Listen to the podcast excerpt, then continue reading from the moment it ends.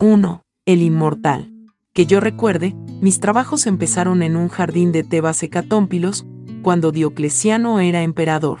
Yo había militado, sin gloria, en las recientes guerras egipcias. Yo era tribuno de una legión que estuvo acuartelada en Berenice, frente al Mar Rojo. La fiebre y la magia consumieron a muchos hombres que codiciaban magnánimos el acero. Los mauritanos fueron vencidos. La tierra que antes ocuparon las ciudades rebeldes fue dedicada eternamente a los dioses plutónicos. Alejandría, develada, imploró en vano la misericordia del César. Antes de un año las legiones reportaron el triunfo, pero yo logré apenas divisar el rostro de Marte. Esa privación me dolió y fue tal vez la causa de que yo me arrojara a descubrir, por temerosos y difusos desiertos, la secreta ciudad de los inmortales. Mis trabajos empezaron, he referido, en un jardín de Tebas. Toda esa noche no dormí, pues algo estaba combatiendo en mi corazón. Me levanté poco antes del alba, mis esclavos dormían, la luna tenía el mismo color de la infinita arena. Un jinete rendido y ensangrentado venía del oriente. A unos pasos de mí, rodó del caballo. Con una tenue voz insaciable me preguntó en latín el nombre del río que bañaba los muros de la ciudad. Le respondí que era el Egipto, que alimentan las lluvias. Otro es el río que persigo, replicó tristemente, el río secreto que purifica de la muerte a los hombres. Oscura sangre le emanaba del pecho. Me dijo que su patria era una montaña que está al otro lado del Ganges y que en esa montaña era fama que si alguien caminara hasta el occidente, donde se acaba el mundo, llegaría al río cuyas aguas dan la inmortalidad. Agregó que en la margen ulterior se eleva la ciudad de los inmortales, rica en baluartes y anfiteatros y templos. Antes de la aurora murió, pero yo determiné descubrir la ciudad y su río. Interrogados por el verdugo, algunos prisioneros mauritanos confirmaron la relación del viajero. Alguien recordó la llanura.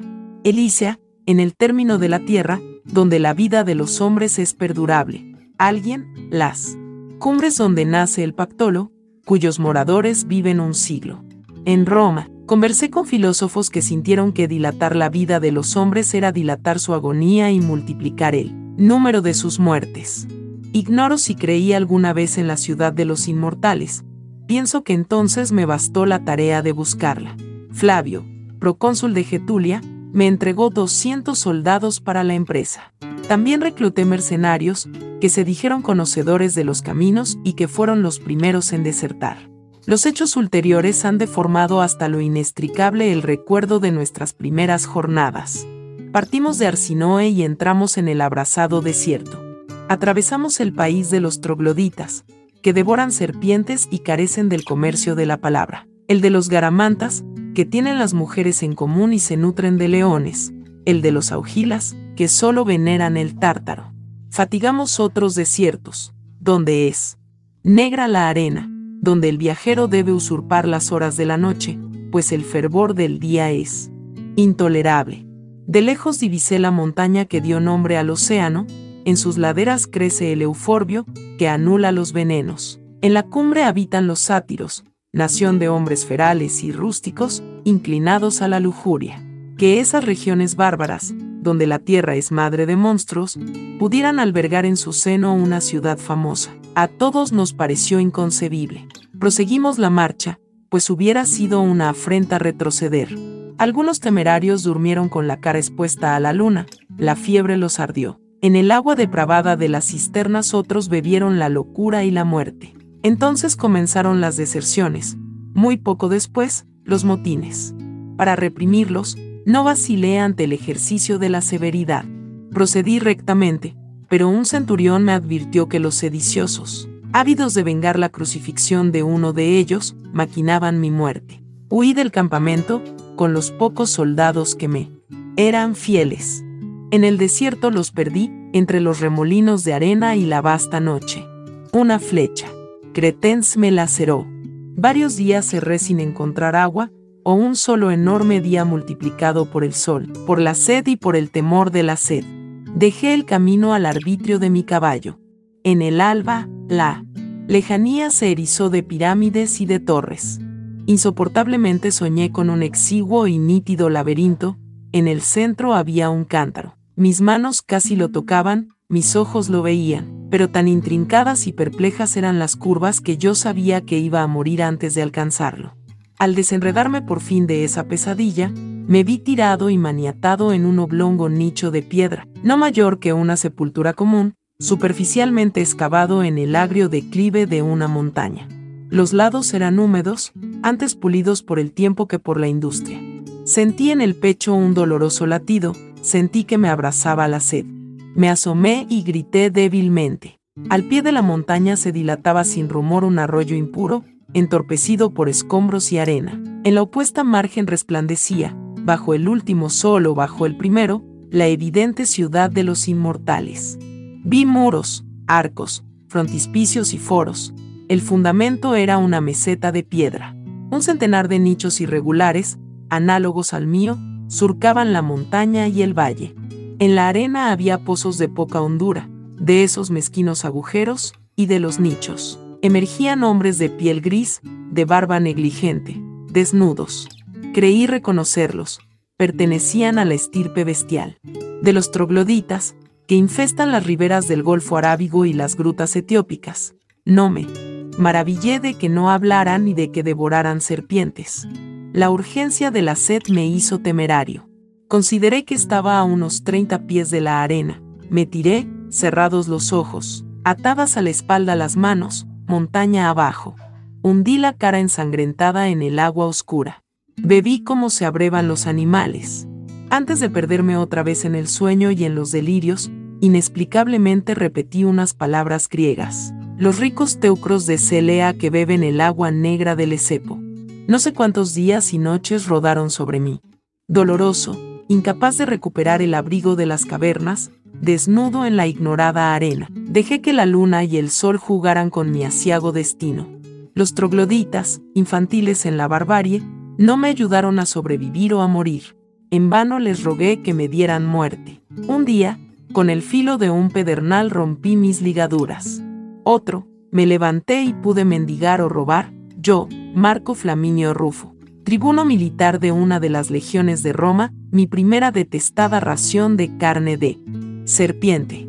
La codicia de ver a los inmortales, de tocar la sobrehumana ciudad, casi me vedaba dormir. Como si penetraran mi propósito, no dormían tampoco los trogloditas. Al principio inferí que me vigilaban. Luego, que se habían contagiado de mi inquietud, ¿cómo podrían contagiarse los perros? Para alejarme de la bárbara aldea elegí la más pública de las horas, la declinación de la tarde, cuando casi todos los hombres emergen de las grietas y de los pozos y miran el poniente, sin verlo. Oré en voz alta, menos para suplicar el favor divino que para intimidar a la tribu con palabras articuladas. Atravesé el arroyo que los médanos entorpecen y me dirigí a la ciudad. Confusamente me siguieron dos o tres hombres.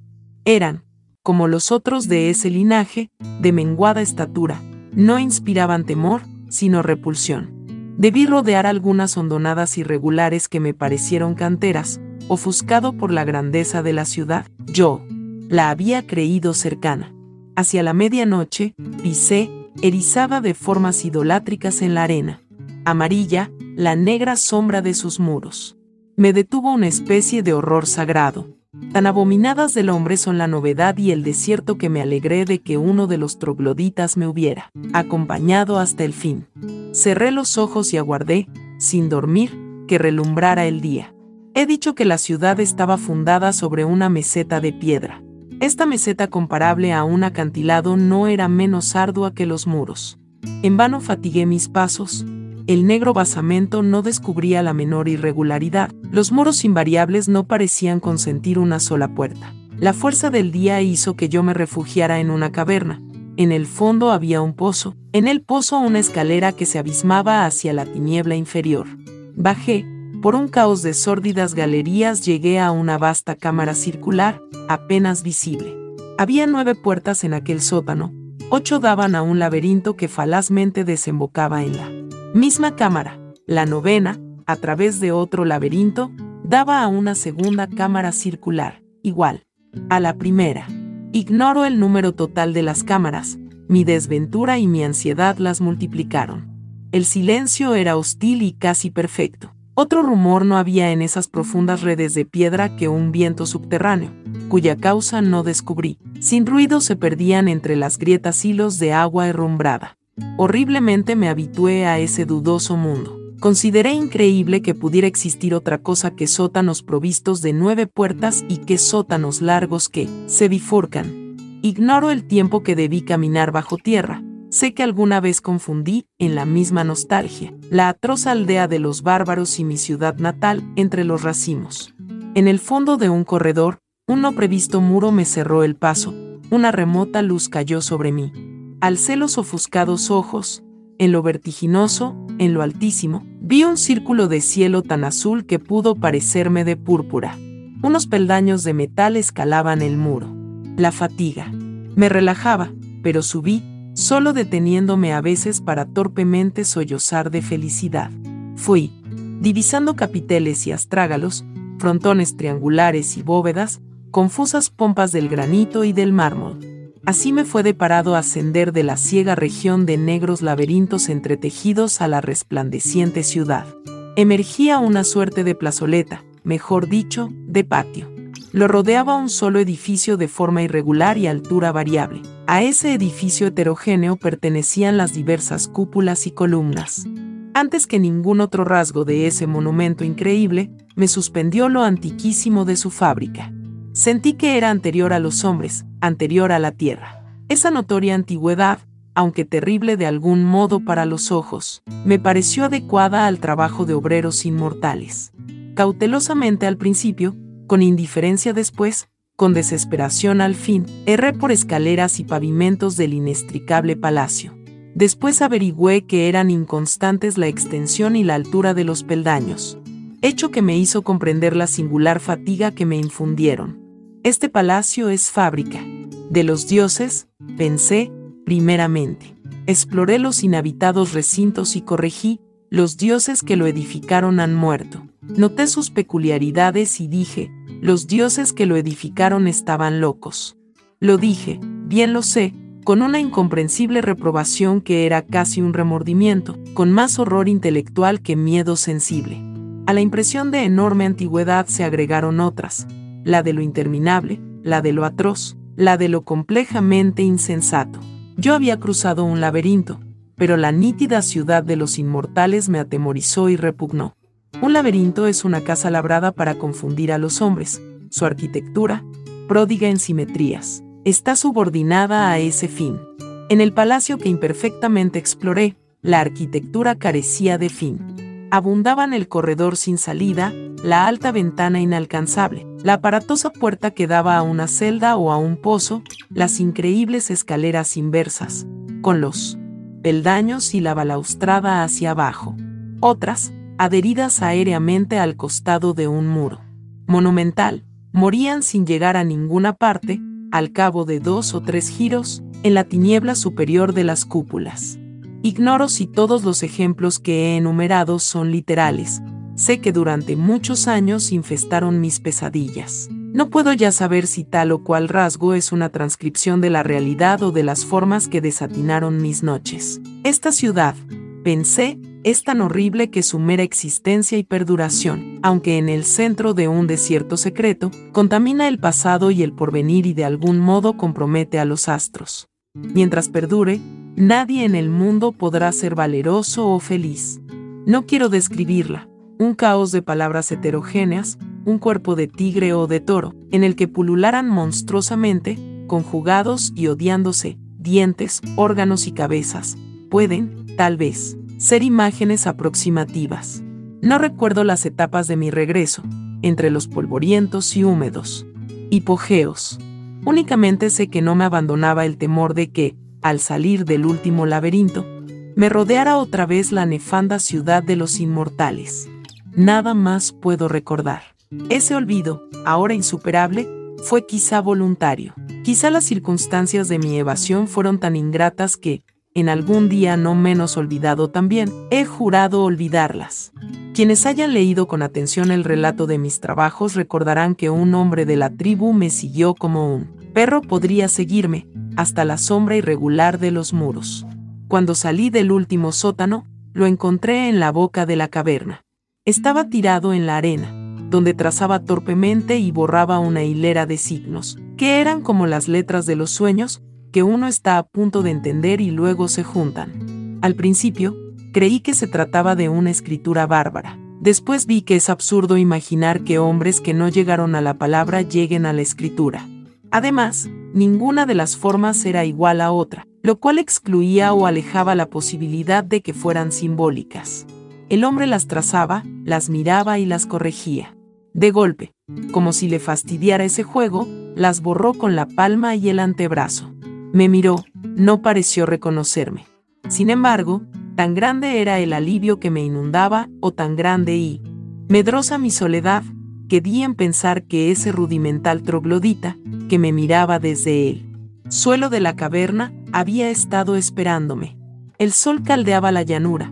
Cuando emprendimos el regreso a la aldea, bajo las primeras estrellas, la arena era ardorosa bajo los pies.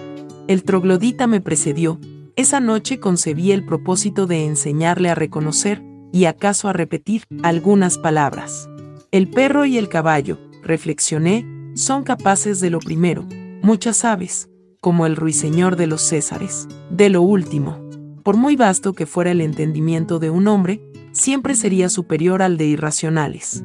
La humildad y miseria del troglodita me trajeron a la memoria la imagen de Argos, el viejo perro moribundo de la Odisea, y así le puse el nombre de Argos y traté de enseñárselo.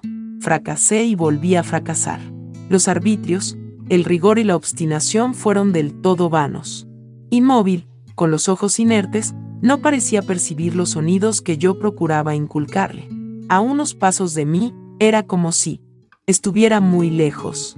Echado en la arena, como una pequeña y ruinosa esfinge de lava, dejaba que sobre él giraran los cielos, desde el crepúsculo del día hasta el de la noche. Juzgué imposible que no se percatara de mi propósito. Recordé que es fama entre los etíopes que los monos deliberadamente no hablan para que no los obliguen a trabajar, y atribuí a suspicacia o a temor el silencio de Argos. De esa imaginación pasé a otras, aún más extravagantes. Pensé que Argos y yo participábamos de universos distintos, pensé que nuestras percepciones eran iguales, pero que Argos las combinaba de otra manera y construía con ellas otros objetos. Pensé que acaso no había objetos para él, sino un vertiginoso y continuo juego de impresiones brevísimas. Pensé en un mundo sin memoria, sin tiempo. Consideré la posibilidad de un lenguaje que ignorara los sustantivos, un lenguaje de verbos impersonales o de indeclinables epítetos.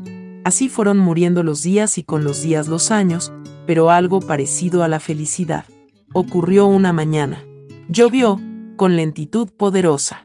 Las noches del desierto pueden ser frías. Pero aquella había sido un fuego.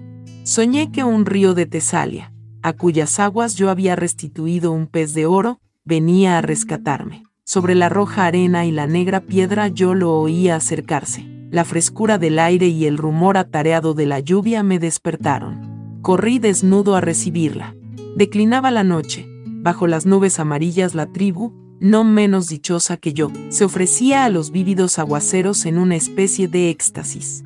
Parecían coribantes a quienes posee la divinidad. Argos, puestos los ojos en la esfera, gemía, raudales le rodaban por la cara, no solo de agua, sino, después lo supe, de lágrimas. Argos, le grité, Argos. Entonces, con mansa admiración, como si descubriera una cosa perdida y olvidada hace mucho tiempo, Argos balbuceó estas palabras. Argos, perro de Ulises. Y después, también sin mirarme, este perro tirado en el estiércol. Fácilmente aceptamos la realidad, acaso porque intuimos que nada es real. Le pregunté qué sabía de la Odisea. La práctica del griego le era penosa. Tuve que repetirla. Pregunta. Muy poco, dijo. Menos que el rapsoda más pobre. Ya habrán pasado mil cien años desde que la inventé. Todo me fue dilucidado, aquel día. Los trogloditas eran los inmortales, el riacho de aguas arenosas, el río que buscaba el jinete. En cuanto a la ciudad cuyo nombre se había dilatado hasta el Ganges, nueve siglos harían que los inmortales la habían asolado. Con las reliquias de su ruina erigieron, en el mismo lugar, la desatinada ciudad que yo recorrí, suerte de parodia o reverso y también templo de los dioses irracionales que manejan el mundo y de los que nada sabemos, salvo que no se parecen al hombre. Aquella fundación fue el último símbolo a que condescendieron los inmortales, marca una etapa en que, juzgando que toda empresa es vana, determinaron vivir en el pensamiento, en la pura especulación. Erigieron la fábrica, la olvidaron y fueron a morar en las cuevas. Absortos, casi no percibían el mundo físico. Esas cosas Homero las refirió, como quien habla con un niño. También me refirió su vejez y el postrer viaje que emprendió, movido, como Ulises, por el propósito de llegar a los hombres que no saben lo que es el mar ni comen carne sazonada con sal ni sospechan lo que es un remo. Habitó un siglo en la ciudad de los inmortales. Cuando la derribaron, aconsejó la fundación de la otra. Ello no debe sorprendernos. Es fama que después de cantar la guerra de Ilión, cantó la guerra de las ranas y los ratones. Fue como un dios que creara el cosmos y luego el caos. Ser inmortal es baladí, menos el hombre, todas las criaturas lo son, pues ignoran la muerte, lo divino, lo terrible, lo incomprensible, es saberse inmortal. He notado que, pese a las religiones, esa convicción es rarísima. Israelitas, cristianos y musulmanes profesan la inmortalidad, pero la veneración que tributan al primer siglo prueba que solo creen en él, ya que destinan todos los demás, en número infinito, a premiarlo o a castigarlo. Más razonable me parece la rueda de ciertas religiones del Indostán. En esa rueda, que no tiene principio ni fin, cada vida es efecto de la anterior y engendra la siguiente, pero ninguna determina el conjunto, adoctrinada por un ejercicio de siglos, la República de Hombres Inmortales había logrado la perfección de la tolerancia y casi del desdén. Sabía que en un plazo infinito le ocurren a todo hombre todas las cosas. Por sus pasadas o futuras virtudes, todo hombre es acreedor a toda bondad, pero también a toda traición, por sus infamias del pasado o del porvenir. Así como en los juegos de azar las cifras pares y las cifras impares tienden al equilibrio, así también se anulan y se corrigen el ingenio y la estolidez, y acaso el rústico poema del Cid es el contrapeso exigido por un solo epíteto de las églogas o por una sentencia de Heráclito. El pensamiento más fugaz obedece a un dibujo invisible y puede coronar, o inaugurar, una forma secreta se de quienes obraban el mal para que en los siglos futuros resultara el bien, o hubiera resultado en los ya pretéritos. Encarados así, todos nuestros actos son justos, pero también son indiferentes. No, hay méritos morales o intelectuales. Homero compuso la Odisea, postulado un plazo infinito. Con infinitas circunstancias y cambios, lo imposible es no componer, siquiera una vez, la Odisea. Nadie es alguien, un solo hombre inmortal es todos los hombres. Como Cornelio Egripe, soy Dios, soy héroe, soy filósofo, soy demonio y soy mundo, lo cual es una fatigosa manera de decir que no soy. El concepto del mundo como sistema de precisas compensaciones influyó vastamente en los inmortales. En primer término, los hizo invulnerables a la piedad. He mencionado las antiguas canteras que rompían los campos de la otra margen, un hombre se despeñó en la más honda. No podía lastimarse ni morir, pero lo abrazaba la sed. Antes que le arrojaran una cuerda pasaron 70 años. Tampoco interesaba el propio destino. El cuerpo era un sumiso animal doméstico y le bastaba, cada mes, la limosna de unas horas de sueño, de un poco de agua y de una piltrafa de carne. Que nadie quiera rebajarnos a acetas. No hay placer más complejo que el pensamiento y a él nos entregábamos. A veces, un estímulo extraordinario nos restituía al mundo físico. Por ejemplo, aquella mañana, el viejo goce elemental de la lluvia. Esos lapsos eran rarísimos. Todos los inmortales eran capaces de perfecta quietud. Recuerdo alguno a quien jamás he visto de pie, un pájaro anidaba en su pecho entre los corolarios de la doctrina de que no hay cosa que no esté compensada por otra, hay uno de muy poca importancia teórica, pero que nos indujo, a fines o a principios del siglo X, a dispersarnos por la faz de la tierra. Cabe en estas palabras, existe un río cuyas aguas dan la inmortalidad. En alguna región habrá otro río cuyas aguas la borren. El número de ríos no es infinito, un viajero inmortal que recorra el mundo acabará, algún día, por haber bebido de todos. Nos propusimos descubrir ese río. La muerte, o su alusión, hace preciosos y patéticos a los hombres. Estos conmueven por su condición de fantasmas. Cada acto que ejecutan puede ser último. No hay rostro que no esté por desdibujarse como el rostro de un sueño. Todo, entre los mortales, tiene el valor de lo irrecuperable y de lo azaroso. Entre los inmortales, en cambio, cada acto y cada pensamiento es el eco de otros que en el pasado lo antecedieron, sin principio visible, o el fiel presagio de otros que en el futuro lo repetirán hasta el vértigo. No hay cosa que no esté como perdida entre infatigables espejos. Nada puede ocurrir una sola vez. Nada es preciosamente precario. Lo elegíaco, lo grave, lo ceremonial, no rigen para los inmortales. Homero y yo nos separamos en las puertas de Tánger.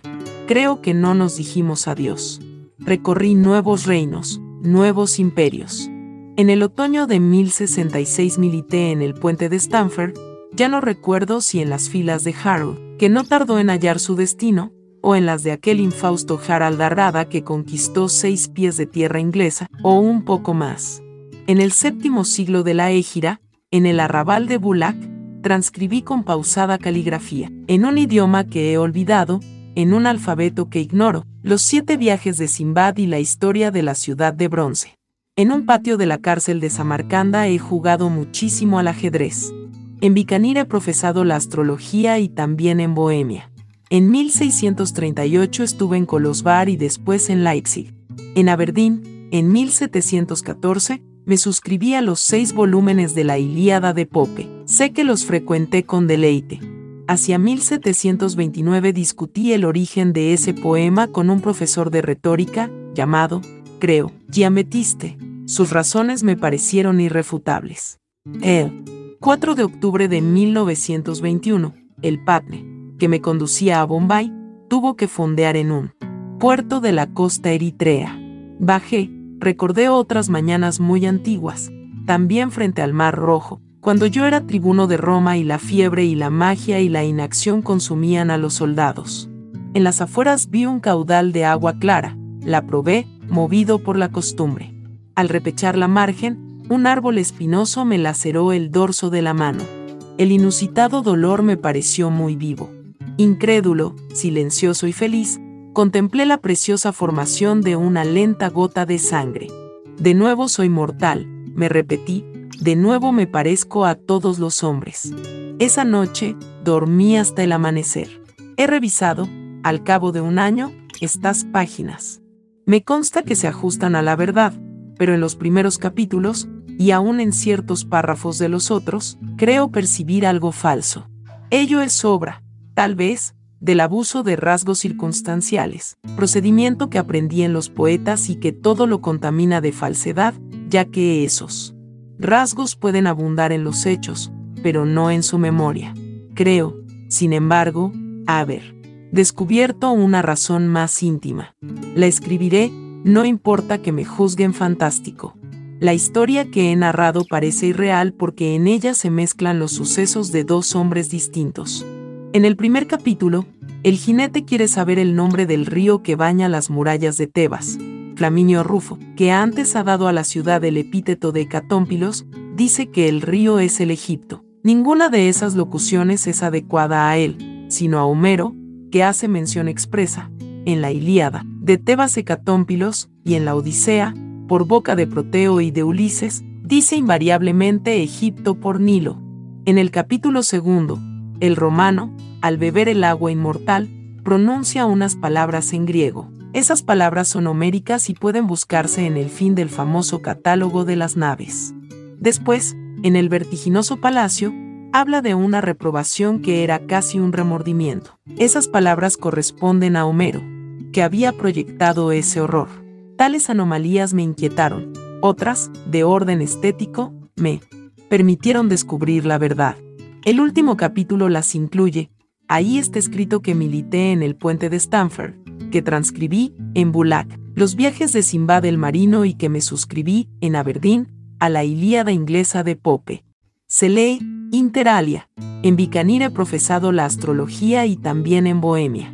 Ninguno de esos testimonios es falso, lo significativo es el hecho de haberlos destacado. El primero de todos parece convenir a un hombre de guerra, pero luego se advierte que el narrador no repara en lo bélico y sí en la suerte de los hombres. Los que siguen son más curiosos. Una oscura razón elemental me obligó a registrarlos.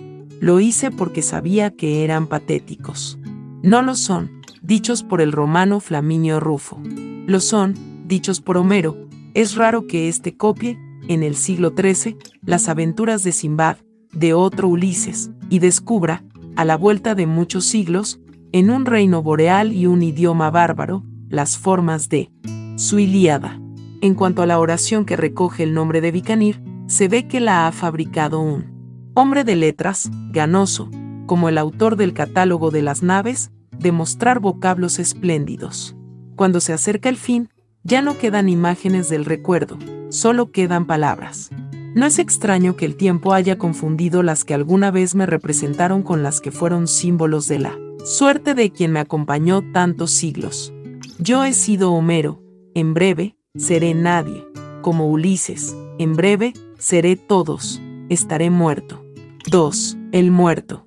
Que un hombre del suburbio de Buenos Aires, que un triste compadrito sin más virtud que la infatuación del coraje, se interne en los desiertos secuestres de la frontera del Brasil y llegue a capitán de contrabandistas, parece de antemano imposible.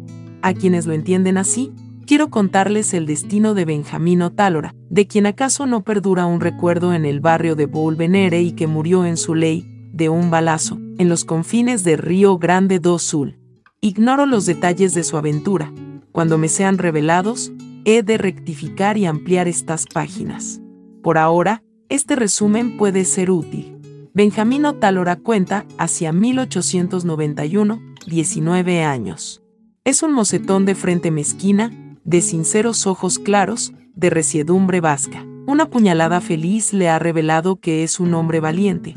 No lo inquieta la muerte de su contrario, tampoco la inmediata necesidad de huir de la República. El caudillo de la parroquia le da una carta para un tal Acevedo Bandeira del Uruguay. Otálora se embarca, la travesía es tormentosa y crujiente. Al otro día, vaga por las calles de Montevideo, con inconfesada y tal vez ignorada tristeza. No da con Acevedo Bandeira, hacia la medianoche, en un almacén del Paso del Molino, asiste a un altercado entre unos troperos. Un cuchillo relumbra. Otálora no sabe de qué lado está la razón, pero lo atrae el puro sabor del peligro, como a otros la baraja o la música. Para, en el entrevero, una puñalada baja que un peón le tira a un hombre de galera oscura y de poncho. Este, después, resulta ser Acevedo Bandeira. Otálora, al saberlo, rompe la carta, porque prefiere debérselo todo a sí mismo. Acevedo Bandeira da, aunque fornido, la injustificable impresión de ser contrahecho, en su rostro, siempre demasiado cercano, están el judío, el negro y el indio, en su empaque, el mono y el tigre. La cicatriz que le atraviesa la cara es un adorno más, como el negro bigote cerdoso. Proyección o error del alcohol, el altercado. Cesa con la misma rapidez con que se produjo. O tal hora bebe con los troperos y luego los acompaña a una farra y luego a un caserón en la ciudad vieja, ya con el sol bien alto. En el último patio, que es de tierra, los hombres tienden su recado para dormir. Oscuramente, Otálora compara esa noche con la anterior, ahora ya pisa tierra firme, entre amigos. Lo inquieta algún remordimiento, eso sí, de no extrañar a Buenos Aires. Duerme hasta la oración, cuando lo despierta el paisano que agredió, borracho, a Bandeira. Otálora recuerda que ese hombre ha compartido con los otros la noche de tumulto y de júbilo y que Bandeira lo sentó a su derecha y lo obligó a seguir bebiendo. El hombre le dice que el patrón lo manda a buscar. En una suerte de escritorio que da al zaguán, Otálora nunca ha visto un zaguán con puertas. Laterales, está esperándolo Acevedo Bandeira, con una clara y desdeñosa mujer de pelo colorado. Bandeira lo pondera, le ofrece una copa de caña, le repite que le está pareciendo un hombre animoso. Le propone ir al norte con los demás a traer una tropa. Otálora acepta, hacia la madrugada están en camino, rumbo a Tacuarembó.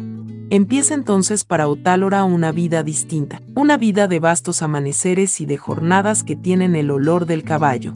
Esa vida es nueva para él, y a veces atroz, pero ya está en su sangre, porque lo mismo que los hombres de otras naciones veneran y presienten el mar, así nosotros. También el hombre que entreteje estos símbolos, ansiamos la llanura inagotable que resuena bajo los cascos.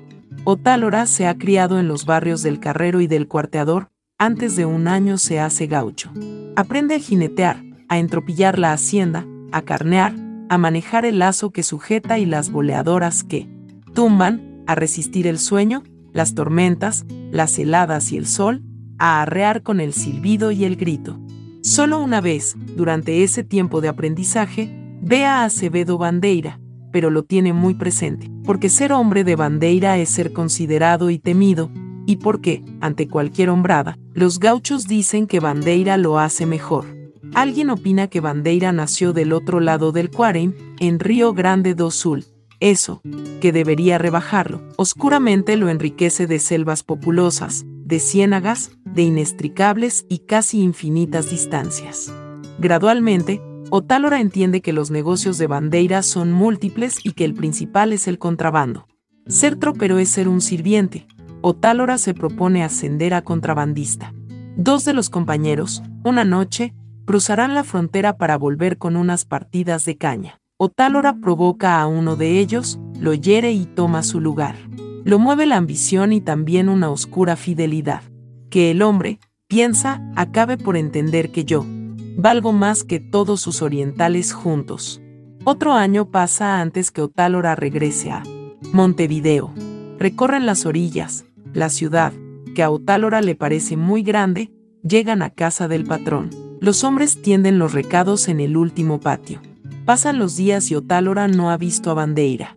Dicen, con temor, que está enfermo, un moreno suele subir a su dormitorio con la caldera y con el mate. Una tarde, le encomiendan a Otálora esa tarea. Este se siente vagamente humillado pero satisfecho también. El dormitorio es desmantelado y oscuro. Hay un balcón que mira al poniente, hay una larga mesa con un resplandeciente desorden de táleros, de arreadores, de cintos, de armas de fuego y de armas blancas, hay un remoto espejo que tiene la luna empañada. Bandeira yace boca arriba, sueña y se queja, una vehemencia de sol último lo define. El vasto lecho blanco parece disminuirlo y oscurecerlo. Otálora nota las canas, la fatiga, la flojedad, las grietas de los años. Lo subleva que los esté mandando ese viejo. Piensa que un golpe bastaría para dar cuenta de él. En eso, ve en el espejo que alguien ha entrado. Es la mujer de pelo rojo, está a medio vestir y descalza y lo observa con fría curiosidad. Bandeira se incorpora, mientras habla de cosas de la campaña y despacha mate tras mate. Sus dedos juegan con las trenzas de la mujer. Al fin, le da licencia a Otálora para irse. Días después, les llega la orden de ir al norte. Arriban a una estancia perdida, que está como en cualquier lugar de la interminable llanura. Ni árboles ni un arroyo la alegran, el primer sol y el último la golpean. Hay corrales de piedra para la hacienda, que es guampuda y menesterosa. El suspiro se llama a ese pobre establecimiento. Otálora oye en rueda de peones que Bandeira no tardará en llegar de Montevideo. Pregunta por qué. Alguien aclara que hay un forastero agauchado que está queriendo mandar demasiado. Otálora comprende que es una broma, pero le halaga que esa broma ya sea posible.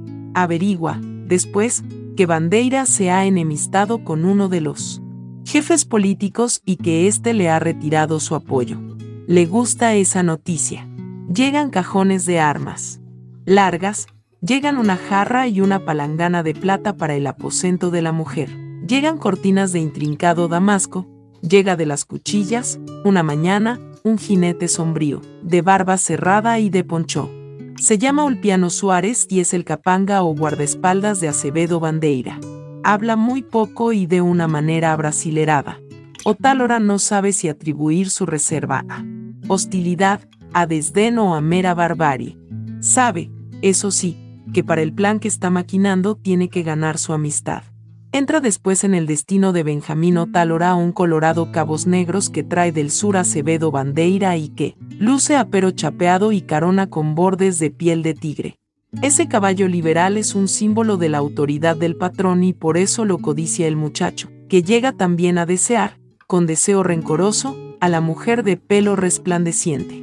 La mujer, el apero y el colorado son atributos o adjetivos de un hombre que él aspira a destruir. Aquí la historia se complica y se ahonda. Acevedo Bandeira es diestro en el arte de la intimidación progresiva, en la satánica maniobra de humillar al interlocutor gradualmente, combinando veras y burlas. Otálora resuelve aplicar ese método ambiguo a la dura tarea que se propone. Resuelve suplantar, lentamente, a Acevedo Bandeira. Logra, en Jornadas de Peligro Común, la amistad de Suárez le confía su plan, Suárez le promete su ayuda. Muchas cosas van aconteciendo después, de las que se unas pocas. Otálora no obedece a Bandeira, da en olvidar, en corregir, en invertir sus órdenes. El universo parece conspirar con él y apresura los hechos. Un mediodía, ocurre en campos de Tacuarembó un tiroteo con gente riograndense. Otálora usurpa el lugar de Bandeira y manda a los orientales le atraviesa el hombro una bala. Pero esa tarde Otálora regresa al suspiro en el colorado del jefe y esa tarde unas gotas de su sangre manchan la piel de tigre y esa noche duerme con la mujer de pelo reluciente. Otras versiones cambian el orden de estos hechos y niegan que hayan ocurrido en un solo día. Bandeira, sin embargo, siempre es nominalmente el jefe. Da órdenes que no se ejecutan. Benjamín Otálora no lo toca, por una mezcla de rutina y de lástima. La última escena de la historia corresponde a la agitación de la última noche de 1894. Esa noche, los hombres del suspiro comen cordero recién carneado y beben un alcohol pendenciero. Alguien infinitamente rasguea una trabajosa milonga. En la cabecera de la mesa, Otálora, borracho, erige exultación sobre exultación, júbilo sobre júbilo. Esa torre de vértigo es un símbolo de su irresistible destino. Bandeira, taciturno entre los que gritan, deja que fluya clamorosa la noche. Cuando las doce campanadas resuenan, se levanta como quien recuerda una obligación. Se levanta y golpea con suavidad a la puerta de la mujer. Esta le abre enseguida, como si esperara el llamado. Sale a medio vestir y descalza. Con una voz que se afemina y se arrastra, el jefe le ordena, ya que vos y el porteño se quieren tanto, ahora mismo le vas a dar un beso a vista de todos. Agrega una circunstancia brutal. La mujer quiere resistir, pero dos hombres la han tomado del brazo y la echan sobre Otálora. Arrasada en lágrimas, le besa la cara y el pecho. Ulpiano Suárez ha empuñado el revólver. Otálora comprende, antes de morir, que desde él principio lo han traicionado, que ha sido condenado a muerte, que le han permitido el amor, el mando y el triunfo, porque ya lo daban por muerto, porque para Bandeira ya estaba muerto. Suárez, casi con desdén, hace fuego. 3. Los teólogos. Arrasado el jardín, profanados los cálices y las aras, entraron a caballo los unos en la biblioteca monástica y rompieron los libros incomprensibles y los vituperaron, y los quemaron, acaso temerosos de que las letras encubrieran blasfemias contra su Dios, que era una cimitarra de hierro. Ardieron palimpsestos y códices, pero en el corazón de la hoguera, entre la ceniza, perduró casi intacto el libro duodécimo de las Civites Dei, que narra que Platón enseñó en Atenas que, al cabo de los siglos, todas las cosas recuperarán su estado anterior, y él, en Atenas, ante el mismo auditorio, de nuevo enseñará esa doctrina. El texto que las llamas perdonaron gozó de una veneración especial y quienes lo leyeron y releyeron en esa remota provincia dieron en olvidar que el autor solo declaró esa doctrina para poder mejor confutarla. Un siglo después, Aureliano, coadjutor de Aquilea, supo que a orillas del Danubio la novísima, secta de los monótonos, llamados también anulares, profesaba que la historia es un círculo y que nada es que no haya sido y que no será. En las montañas, la rueda y la serpiente habían desplazado a la cruz. Todos temían, pero todos se confortaban con el rumor de que Juan de Panonia, que se había distinguido por un tratado sobre el séptimo atributo de Dios, iba a impugnar tan abominable herejía. Aureliano deploró esas nuevas, sobre todo la última. Sabía que en materia teológica no hay novedad sin riesgo. Luego reflexionó que la tesis de un tiempo circular era demasiado disímil, demasiado asombrosa, para que el riesgo fuera grave. Las herejías que debemos temer son las que pueden confundirse con la ortodoxia. Más le dolió la intervención, la intrusión, de Juan de Panonia. Hace dos años, este había usurpado con su verboso de séptima afección deisive de eternitate un asunto de la especialidad de Aureliano.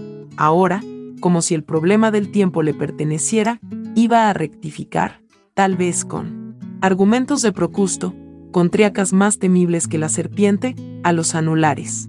Esa noche, Aureliano pasó las hojas del antiguo diálogo de Plutarco sobre la cesación de los oráculos. En el párrafo 29, leyó una burla contra los estoicos que defienden un infinito ciclo de mundos, con infinitos soles, lunas, épolos, dianas y poseidens. El hallazgo le pareció un pronóstico favorable. Resolvió adelantarse a Juan de Panonia y refutar a los heréticos de la rueda. Hay quien busca el amor de una mujer para olvidarse de ella, para no pensar más en ella. Aureliano, parejamente, quería superar a Juan de Panonia para curarse del rencor que éste le infundía, no para hacerle mal. Atemperado por el mero trabajo, por la fabricación de silogismos y la invención de injurias, por los negó y los autem y los necuacuam, pudo olvidar ese rencor.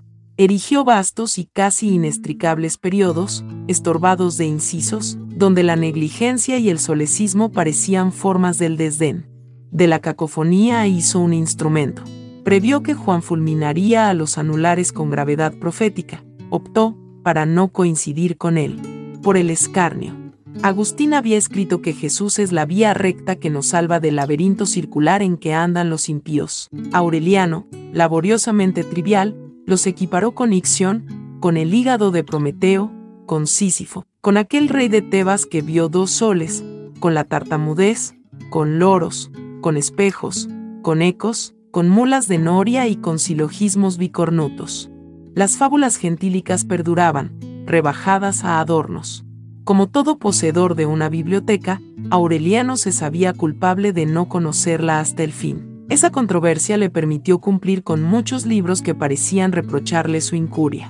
Así pudo engastar un pasaje de la obra de Principios de Orígenes, donde se niega que Judas Iscariote volverá a vender al Señor, y Pablo a presenciar en Jerusalén el martirio de Esteban, y otro de los académica priora de Cicerón, en el que éste se burla de quienes sueñan que mientras él conversa con Lúculo, otros lúculos y otros.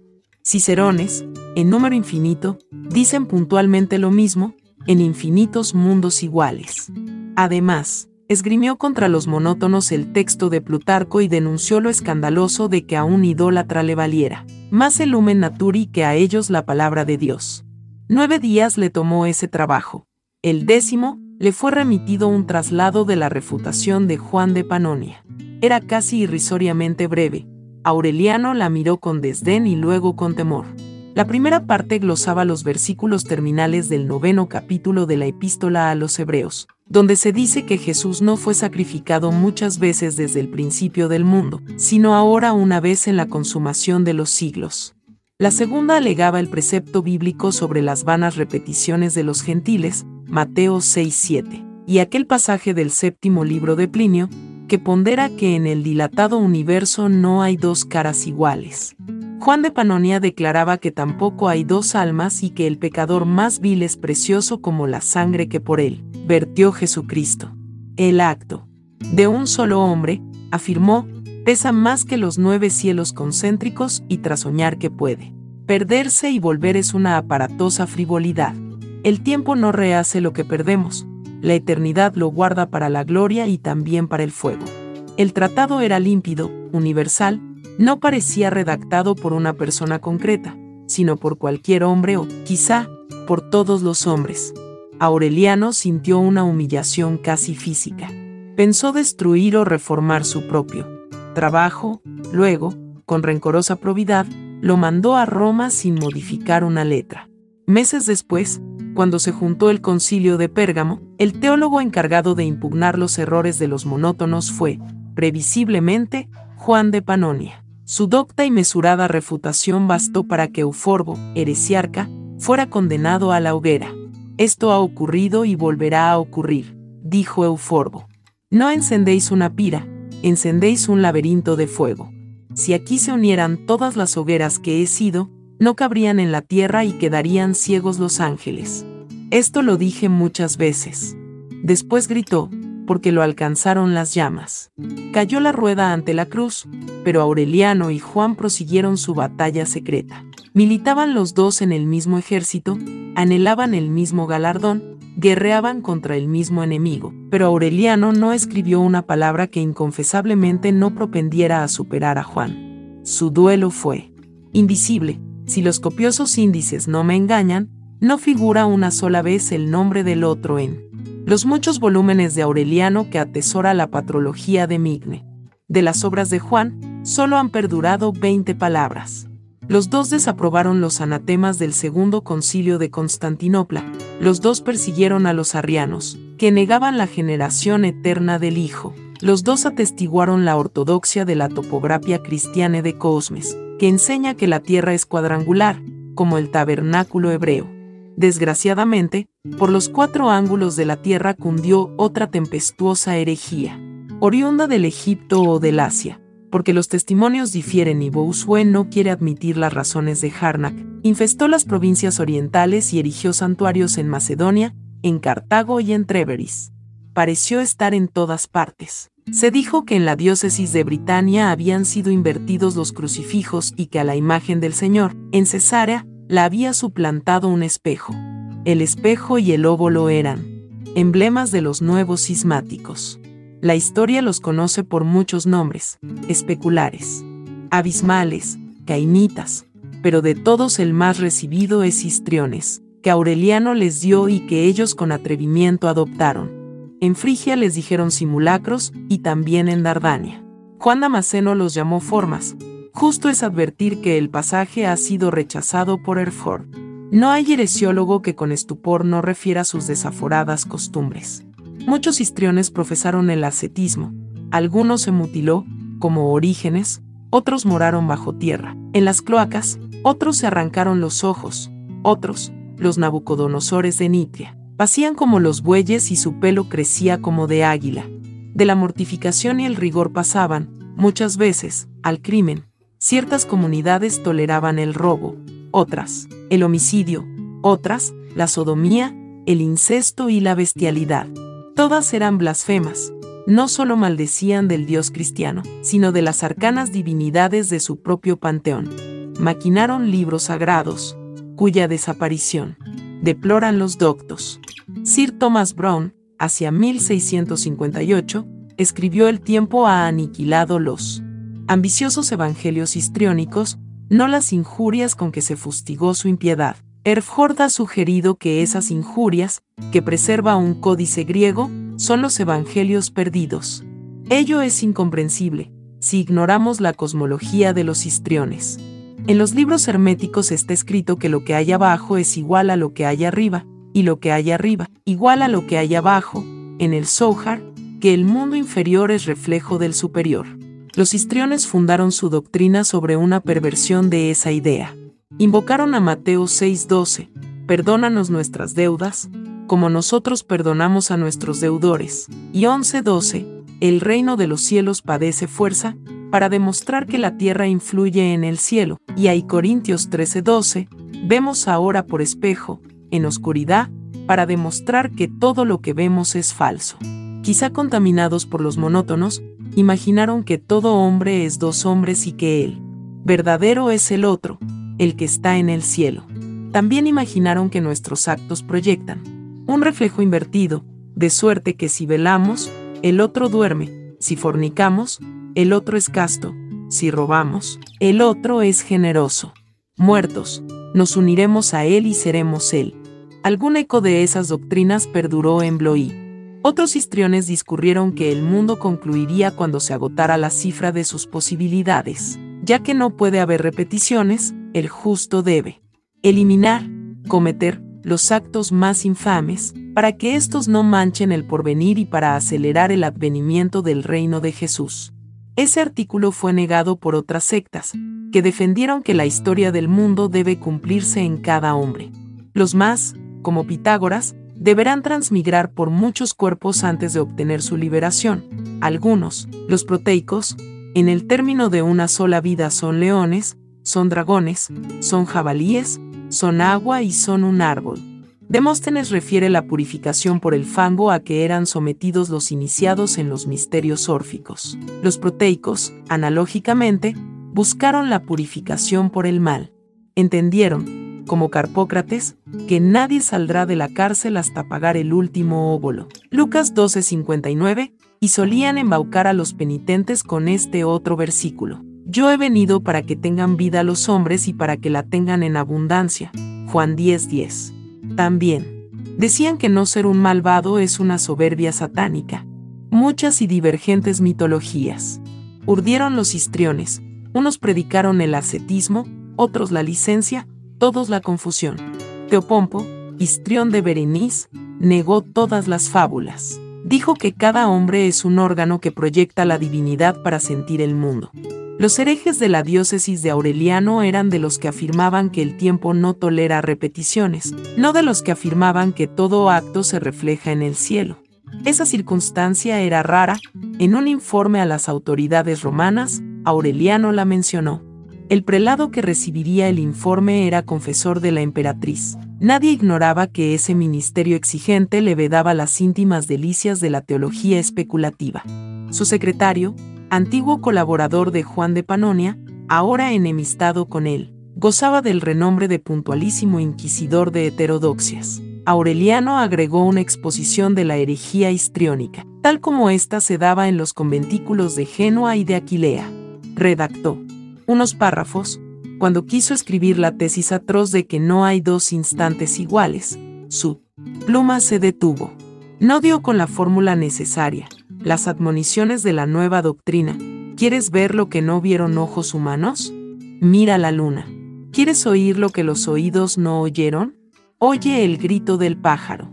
¿Quieres tocar lo que no tocaron las manos? Toca la tierra. Verdaderamente digo que Dios está por crear el mundo, eran harto afectadas y metafóricas para la transcripción. De pronto, una oración de 20 palabras se presentó a su espíritu. La escribió, gozoso, Inmediatamente después, lo inquietó la sospecha de que era ajena. Al día siguiente, recordó que la había leído hacía muchos años en el Adversus Annualers que compuso Juan de Panonia. Verificó la cita. Ahí estaba. La incertidumbre lo atormentó. Variar o suprimir esas palabras era debilitar la expresión. Dejarlas era plagiar a un hombre que aborrecía. Indicar la fuente era denunciarlo. Imploró el socorro divino hacia el principio del segundo crepúsculo, el ángel de su guarda le dictó una solución intermedia. Aureliano conservó las palabras, pero les antepuso este aviso, lo que ladran ahora los heresiarcas para confusión de la fe. Lo dijo en este siglo un varón doctísimo, con más ligereza que culpa. Después, ocurrió lo temido, lo esperado, lo inevitable. Aureliano tuvo que declarar quién era ese varón, Juan de Panonia fue acusado de profesar opiniones heréticas. Cuatro meses después, un herrero del Aventino, alucinado por los engaños de los histriones, cargó sobre los hombros de su hijito una gran esfera de hierro, para que su doble volara. El niño murió. El horror engendrado por ese crimen impuso una intachable severidad a los jueces de Juan. Este no quiso retractarse. Repitió que negar su proposición era incurrir en la pestilencial herejía de los monótonos. No entendió, no quiso entender, que hablar de los monótonos era hablar de lo ya olvidado. Con insistencia algo senil, prodigó los periodos más brillantes de sus viejas. Polémicas, los jueces ni siquiera oían lo que los arrebató alguna vez. En lugar de tratar de purificarse de la más leve mácula de histrionismo, se esforzó en demostrar que la proposición de que lo acusaban era rigurosamente ortodoxa discutió con los hombres de cuyo fallo dependía su suerte y cometió la máxima torpeza de hacerlo con ingenio y con ironía. El 26 de octubre, al cabo de una discusión que duró tres días y tres noches, lo sentenciaron a morir en la hoguera. Aureliano presenció la ejecución, porque no hacerlo era confesarse culpable. El lugar del suplicio era una colina, en cuya verde cumbre había un palo, hincado profundamente en el suelo, y en torno muchos haces de leña. Un ministro leyó la sentencia del tribunal. Bajo el sol de las doce, Juan de Panonia yacía con la cara en el polvo, lanzando bestiales aullidos. Arañaba la tierra, pero los verdugos lo arrancaron, lo desnudaron y por fin lo amarraron a la picota. En la cabeza le pusieron una corona de paja untada de azufre. Al lado, un ejemplar del pestilente Adversus Annualers. Había llovido la noche antes y la leña ardía mal. Juan de Panonia rezó en griego y luego en un idioma desconocido. La hoguera iba a llevárselo, cuando Aureliano se atrevió a alzar los ojos. Las ráfagas ardientes se detuvieron. Aureliano vio por primera y última vez el rostro del odiado. Le recordó el de alguien, pero no pudo precisar él. ¿De quién? Después, las llamas lo perdieron. Después gritó y fue como si un incendio gritara. Plutarco ha referido que Julio César lloró la muerte de Pompeyo. Aureliano no lloró la de Juan pero sintió lo que sentiría un hombre curado de una enfermedad incurable, que ya fuera una parte de su vida. En Aquilea, en Efeso, en Macedonia, dejó que sobre él pasaran los años. Buscó los arduos límites del imperio, las torpes ciénagas y los contemplativos desiertos, para que lo ayudara la soledad a entender su destino. En una celda mauritana, en la noche cargada de leones, repensó la compleja acusación contra Juan de Panonia y justificó, por enésima vez, el dictamen. Más le costó justificar su tortuosa denuncia. En Rusatir predicó el anacrónico sermón Luz de las Luces encendida en la carne de un réprobo. En Hibernie, en una de las chozas de un monasterio cercado por la selva, lo sorprendió una noche, hacia el alba, el rumor de la lluvia. Recordó una noche romana en que lo había sorprendido, también, ese minucioso rumor. Un rayo, al mediodía, incendió los árboles y Aureliano pudo morir como había muerto Juan. El final de la historia solo es referible en metáforas, ya que pasa en el reino de los cielos, donde no hay tiempo. Tal vez cabría decir que Aureliano conversó con Dios y que éste se interesa tan poco en diferencias religiosas que lo tomó por Juan de Panonia. Ello, sin embargo, insinuaría una confusión de la mente divina. Más correcto es decir que en el paraíso, Aureliano supo que, para la insondable divinidad, el Juan de Panonia, el ortodoxo y el hereje, el aborrecedor y el aborrecido, el acusador y la víctima, formaban una sola persona.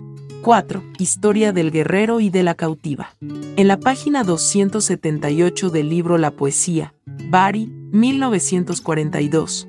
Cross, abreviando un texto latino del historiador Pablo el Diácono, narra la suerte y cita el epitafio de Droctult. Estos me conmovieron singularmente, luego entendí por qué. Fue Droctult un guerrero lombardo que en el asedio de Rávena abandonó a los suyos y murió defendiendo la ciudad que antes había atacado. Los raveneses le dieron sepultura en un templo y compusieron un epitafio en el que manifestaron su gratitud. Contempsit caros, damnos amata il, perentas y el peculiar contraste que se advertía entre la figura atroz de aquel bárbaro y su simplicidad y bondad. Terribilis visu facies mente benignus. Longaque robusto pectores barba fuit. Tal es la historia del destino de Droctult, bárbaro que murió defendiendo a Roma, o tal es el fragmento de su historia que pudo rescatar Pablo el diácono. Ni siquiera sé en qué tiempo ocurrió, si al promediar el siglo VI, cuando los longobardos desolaron las llanuras de Italia, si en el octavo, antes de la rendición de Rávena. Imaginemos, este no es un trabajo histórico, lo primero. Imaginemos, subspicia eternitatis, a Droctult, no al individuo Droctult, que sin duda fue único e insondable, todos los individuos lo son, sino al tipo genérico que de él y de otros muchos como él ha hecho la tradición, que es obra del olvido y de la memoria. A través de una oscura geografía de selvas y de ciénagas, las guerras lo trajeron a Italia, desde las márgenes del Danubio y del Elba, y tal vez no sabía que iba al sur y tal vez no sabía que guerreaba contra el nombre romano. Quizá profesaba el arrianismo, que mantiene que la gloria del Hijo es reflejo de la gloria del Padre, pero más congruente es imaginarlo devoto de la tierra, de Jerse, cuyo ídolo tapado iba de cabaña en cabaña en un carro tirado por vacas, o de los dioses de la guerra y del trueno, que eran torpes figuras de madera, envueltas en ropa tejida y recargadas de monedas y ajorcas. Venía de las selvas inextricables del jabalí y del uro, era blanco, animoso, inocente, cruel, leal a su capitán y a su tribu, no al universo. Las guerras lo traen a Rávena y ahí ve algo que no ha visto jamás, o que no ha visto con plenitud. Ve el día y los cipreses y el mármol. Ve un conjunto que es múltiple sin desorden.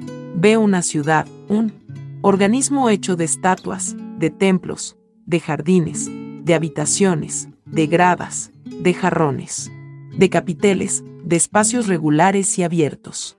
Ninguna de esas fábricas, lo sé, lo impresiona por bella. Lo tocan como ahora nos tocaría una maquinaria compleja, cuyo fin ignoráramos, pero en cuyo diseño se adivinara una inteligencia inmortal. Quizá le basta ver un solo arco, con una incomprensible inscripción en eternas letras romanas. Bruscamente lo ciega y lo renueva esa revelación, la ciudad.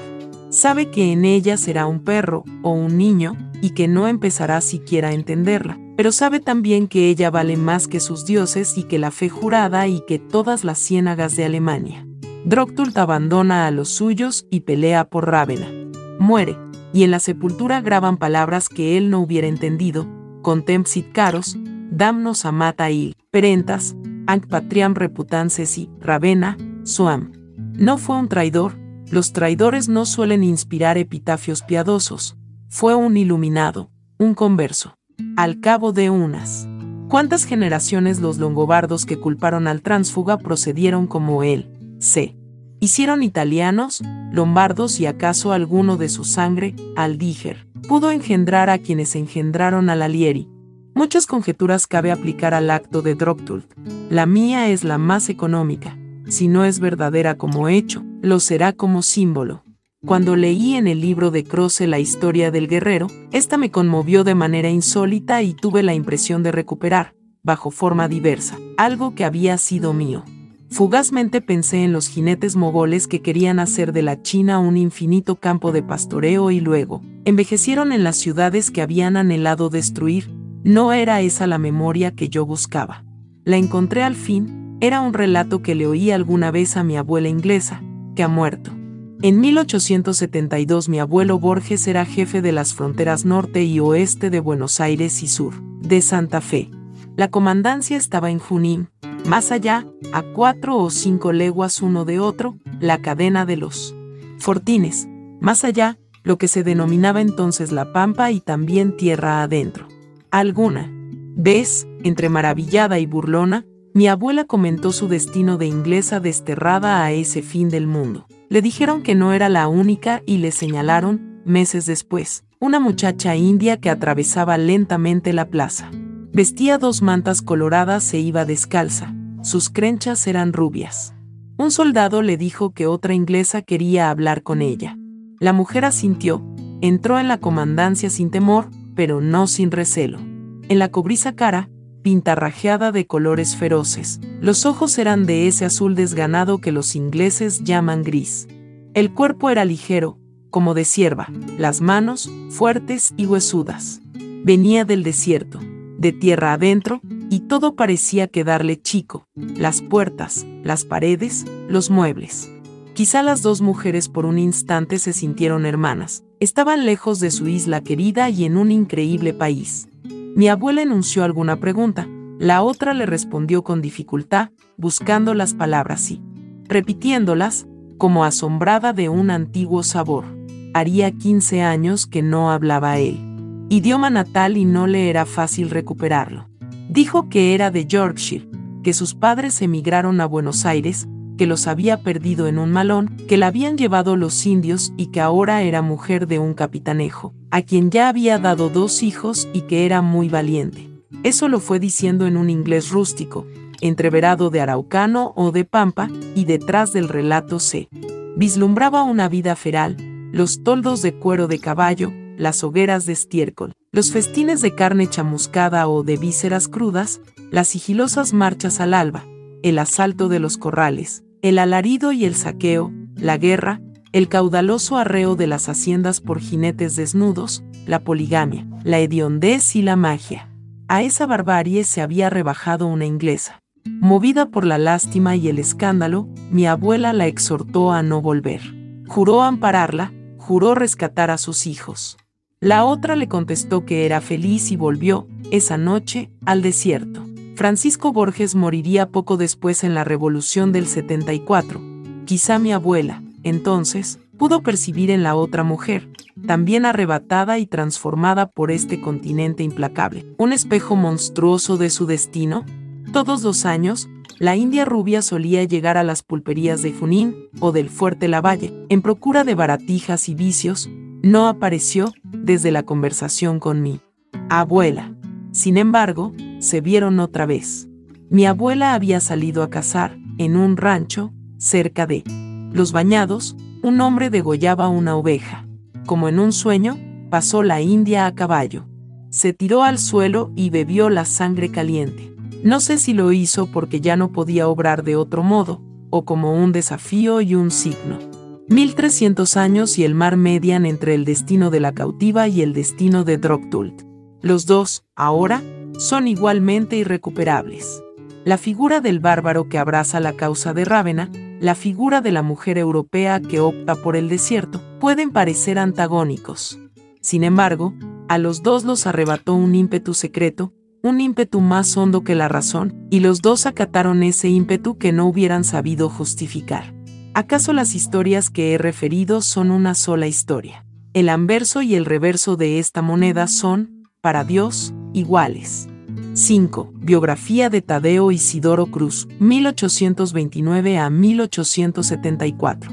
El 6 de febrero de 1829, los montoneros que, hostigados ya por la valle, marchaban desde el sur para incorporarse a las divisiones de López, hicieron alto en una estancia cuyo nombre ignoraban, a tres o cuatro leguas del pergamino, hacia el alba. Uno de los hombres tuvo una pesadilla tenaz, en la penumbra del galpón, el confuso grito despertó a la mujer que dormía con él.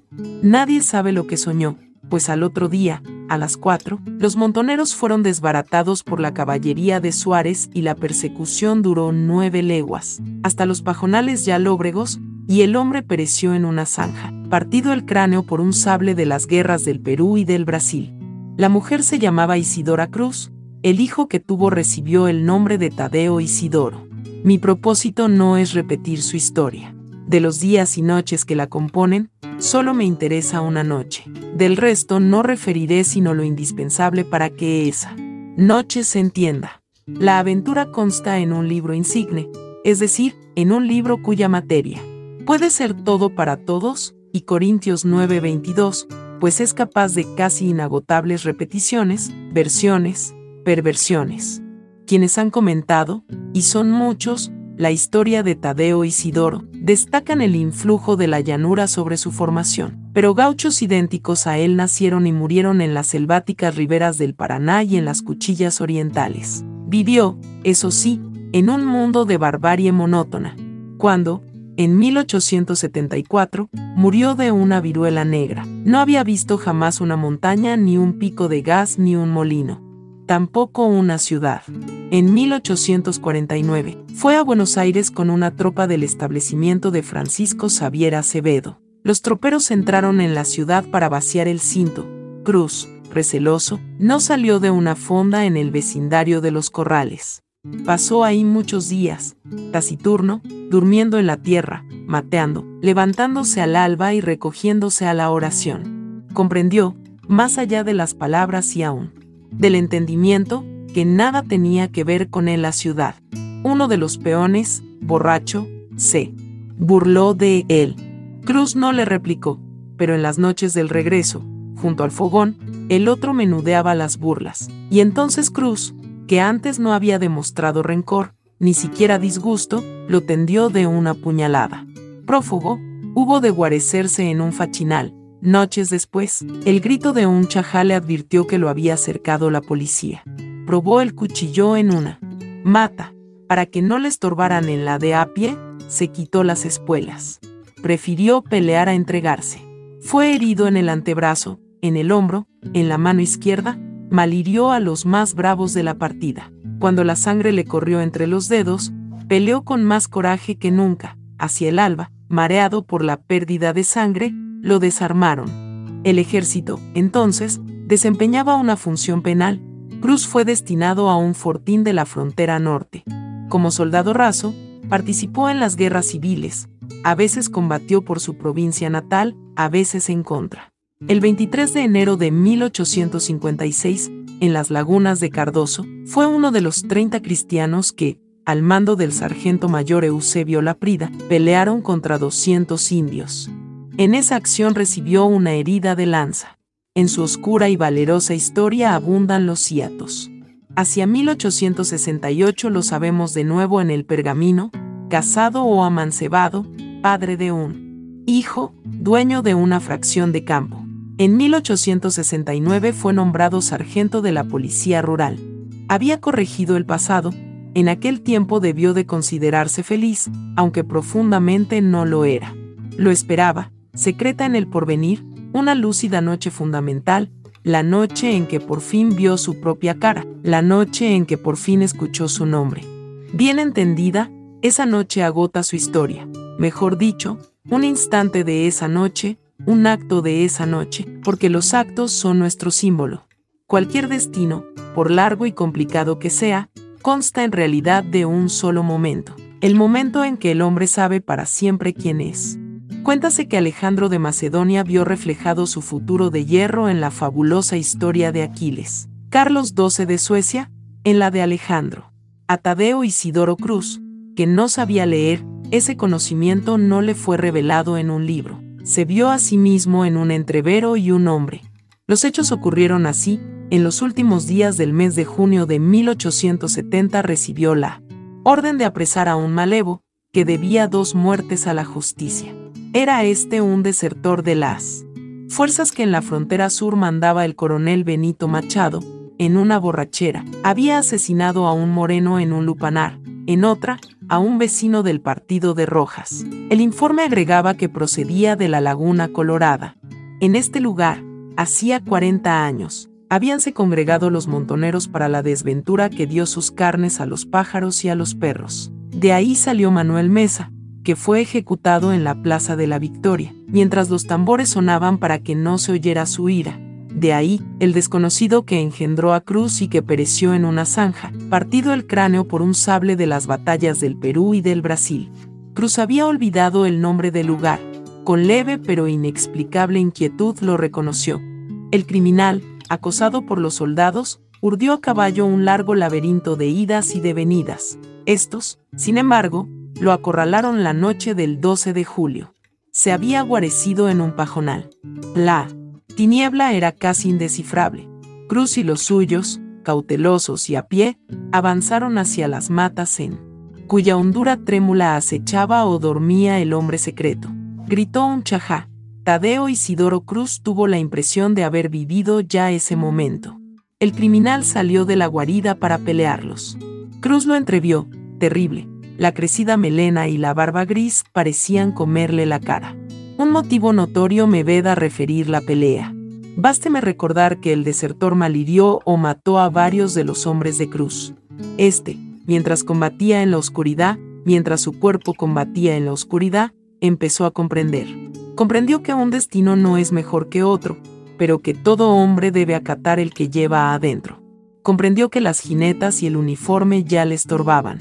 Comprendió su íntimo destino de lobo, no de perro gregario. Comprendió que el otro era él. Amanecía en la desaforada llanura. Cruz arrojó por tierra el kepis. Gritó que no iba a consentir el delito de que se matara a un valiente y se puso a pelear contra los soldados, junto al desertor Martín Fierro. 6. Emma Sons. El 14 de enero de 1922, Emma Sons, al volver de la fábrica de tejidos Tarbush y Lowensal, halló en el fondo del zaguán una carta, fechada en el Brasil, por la que supo que su padre había muerto. La engañaron, a primera vista, el sello y el sobre. Luego, la inquietó la letra desconocida. Nueve o diez líneas borroneadas querían colmar la hoja. Emma leyó que el señor Maer había ingerido por error una fuerte dosis de veronal y había fallecido el 3 del corriente en el hospital de Bajé. Un compañero de pensión de su padre firmaba la noticia, un tal Fein Fan, de Río Grande, que no podía saber que se dirigía a la hija del muerto. Emma dejó caer el papel. Su primera impresión fue de malestar en el vientre y en las rodillas, luego de ciega culpa, de irrealidad, de frío, de temor. Luego, quiso ya estar en el día siguiente. Acto continuo comprendió que esa voluntad era inútil porque la muerte de su padre era lo único que había sucedido en el mundo, y seguiría sucediendo sin fin. Recogió el papel y se fue a su cuarto.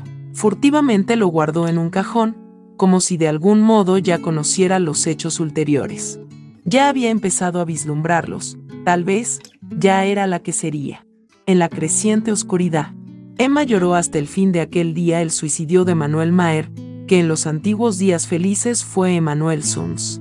Recordó veraneos en una chacra, cerca de Gualeguay, recordó, trató de recordar, a su madre. Recordó la casita de Lanús que les remataron, recordó los amarillos losanges de una ventana, recordó el auto de prisión, el oprobio, recordó los anónimos con el suelto sobre el desfalco del cajero, recordó, pero eso jamás lo olvidaba, que su padre, la última noche, le había jurado que el ladrón era Lowensal.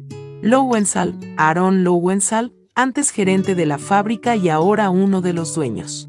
Emma, desde 1916, guardaba el secreto. A nadie se lo había revelado, ni siquiera a su mejor amiga, Elsa Orstein. Quizá rehuía la profana incredulidad, quizá creía que el secreto era un vínculo entre ella y el ausente.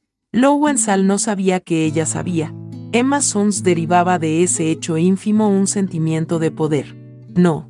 Durmió aquella noche, y cuando la primera luz definió el rectángulo de la ventana, ya estaba. Perfecto su plan procuró que ese día, que le pareció interminable, fuera como los otros. Había en la fábrica rumores de huelga. Emma se declaró, como siempre, contra toda violencia. A las seis, concluido el trabajo, fue con Elsa a un club de mujeres, que tiene gimnasio y pileta. Se inscribieron. Tuvo que repetir y deletrear su nombre y su apellido. Tuvo que festejar las bromas vulgares que comentan la revisación. Con Elsa y con la menor de las Cronfus discutió a qué cinematógrafo irían el domingo a la tarde. Luego, se habló de novios y nadie esperó que Emma hablara. En abril cumpliría 19 años, pero los hombres le inspiraban, aún, un temor casi patológico. De vuelta, preparó una sopa de tapioca y unas legumbres, comió temprano, se acostó y se obligó a dormir. Así, laborioso y trivial, pasó el viernes 15, la víspera. El sábado, la impaciencia la despertó. La impaciencia, no la inquietud, y el singular alivio de estar en aquel día, por fin. Ya no tenía que tramar y que imaginar, dentro de algunas horas alcanzaría la simplicidad de los hechos. Leyó en la prensa que el Harnan, de Malmo, zarparía esa noche del dique 3. Llamó por teléfono a Lowensal, insinuó que deseaba comunicar, sin que lo supieran las otras, algo sobre la huelga y prometió pasar por el escritorio, al oscurecer. Le temblaba la voz, el temblor convenía a una delatora. Ningún otro hecho memorable ocurrió esa mañana. Emma trabajó hasta las 12 y fijó con Elsa y con Perla Cronfus los pormenores del paseo del domingo. Se acostó después de almorzar y recapituló, cerrados los ojos, el plan que había tramado. Pensó que la etapa final sería menos horrible que la primera y que le depararía, sin duda, el sabor de la victoria y de la justicia. De pronto, alarmada, se levantó y corrió al cajón de la cómoda. Lo abrió, debajo del retrato de Milton Sills, donde la había dejado la antenoche, estaba la carta de Fan. Nadie podía haberla visto. La empezó a leer y la rompió. Referir con alguna realidad los hechos de esa tarde sería difícil y quizá improcedente. Un atributo de lo infernal es la irrealidad, un atributo que parece mitigar sus terrores y que los agrava tal vez. ¿Cómo hacer verosímil una acción en la que casi no creyó quien la ejecutaba? ¿Cómo recuperar ese breve caos que hoy la memoria de Emma Sons repudia y confunde? Emma vivía por Almagro, en la calle Lainiers. Nos consta que esa tarde fue al puerto. ¿Acaso en el infame? Paseo de Julio se vio multiplicada en espejos, publicada por luces y desnudada por los ojos hambrientos, pero más razonable es conjeturar que al principio erró, inadvertida, por la indiferente recoba. Entró en dos o tres bares, vio la rutina o los manejos de otras mujeres. Dio al fin con hombres del Harnan. De uno, muy joven, temió que le inspirara alguna ternura y optó por otro, quizá más bajo que ella y grosero, para que la pureza del horror no fuera mitigada. El hombre la condujo a una puerta y después a un turbio zaguán y después a una escalera tortuosa y después a un vestíbulo, en el que había una vidriera con los ángeles idénticos a los de la casa en Lanús, y después a un pasillo y después a una puerta que se cerró. Los hechos graves están fuera del tiempo, ya porque en ellos el pasado inmediato queda como tronchado del porvenir, ya porque no parecen consecutivas las partes que los forman. En aquel tiempo fuera del tiempo, en aquel desorden perplejo de sensaciones inconexas y atroces, ¿pensó Emma Suns una sola vez en el muerto que motivaba el sacrificio? Yo tengo para mí que pensó una vez y que en ese momento peligró su desesperado propósito. Pensó, no pudo no pensar, que su padre le había hecho a su madre la cosa horrible que a ella ahora le hacían. Lo pensó con débil asombro y se refugió, enseguida, en el vértigo. El hombre, sueco o finlandés, no hablaba español. Fue una herramienta para Emma como ésta lo fue para él, pero ella sirvió para el goce y él para la justicia. Cuando se quedó sola, Emma no abrió enseguida los ojos. En la mesa de luz estaba el dinero que había dejado el hombre. Emma se incorporó y lo rompió como antes había roto la carta. Romper dinero es una impiedad. Como tirar el pan, Emma se arrepintió. Apenas lo hizo. Un acto de soberbia y en aquel día. El temor se perdió en la tristeza de su cuerpo, en el asco. El asco y la tristeza la encadenaban, pero Emma lentamente se levantó y procedió a vestirse. En el cuarto no quedaban colores vivos, el último crepúsculo. Se agravaba. Emma pudo salir sin que la advirtieran, en la esquina subió a un lacroce, que iba al oeste. Eligió, conforme a su plan, el asiento más delantero, para que no le vieran la cara. Quizá le confortó verificar, en el insípido trajín de las calles, que lo acaecido no había contaminado las cosas. Viajó por barrios decrecientes y opacos, viéndolos y olvidándolos en el acto y se apeó en una de las bocacalles de Worms. Paradójicamente su fatiga venía a ser una fuerza, pues la obligaba a concentrarse en los pormenores de la aventura y le ocultaba el fondo y el fin. Aaron Lowenthal era, para todos, un hombre serio, para sus pocos íntimos, un avaro. Vivía en los altos de la fábrica, solo. Establecido en el desmantelado arrabal, temía a los ladrones. En el patio de la fábrica había un gran perro y en el cajón de su escritorio, nadie lo ignoraba, un revólver. Había llorado con decoro, el año anterior, la inesperada muerte de su mujer, una Gauss, que le trajo una buena dote, pero el dinero era su verdadera pasión. Con íntimo bochorno se sabía menos apto para ganarlo que para conservarlo. Era muy religioso, creía tener con el Señor un pacto secreto, que lo eximía de obrar bien, a trueque de oraciones y devociones. Calvo, corpulento, enlutado, de quevedos ahumados y barba rubia, esperaba de pie, junto a la ventana, el informe confidencial de la obrera Sons.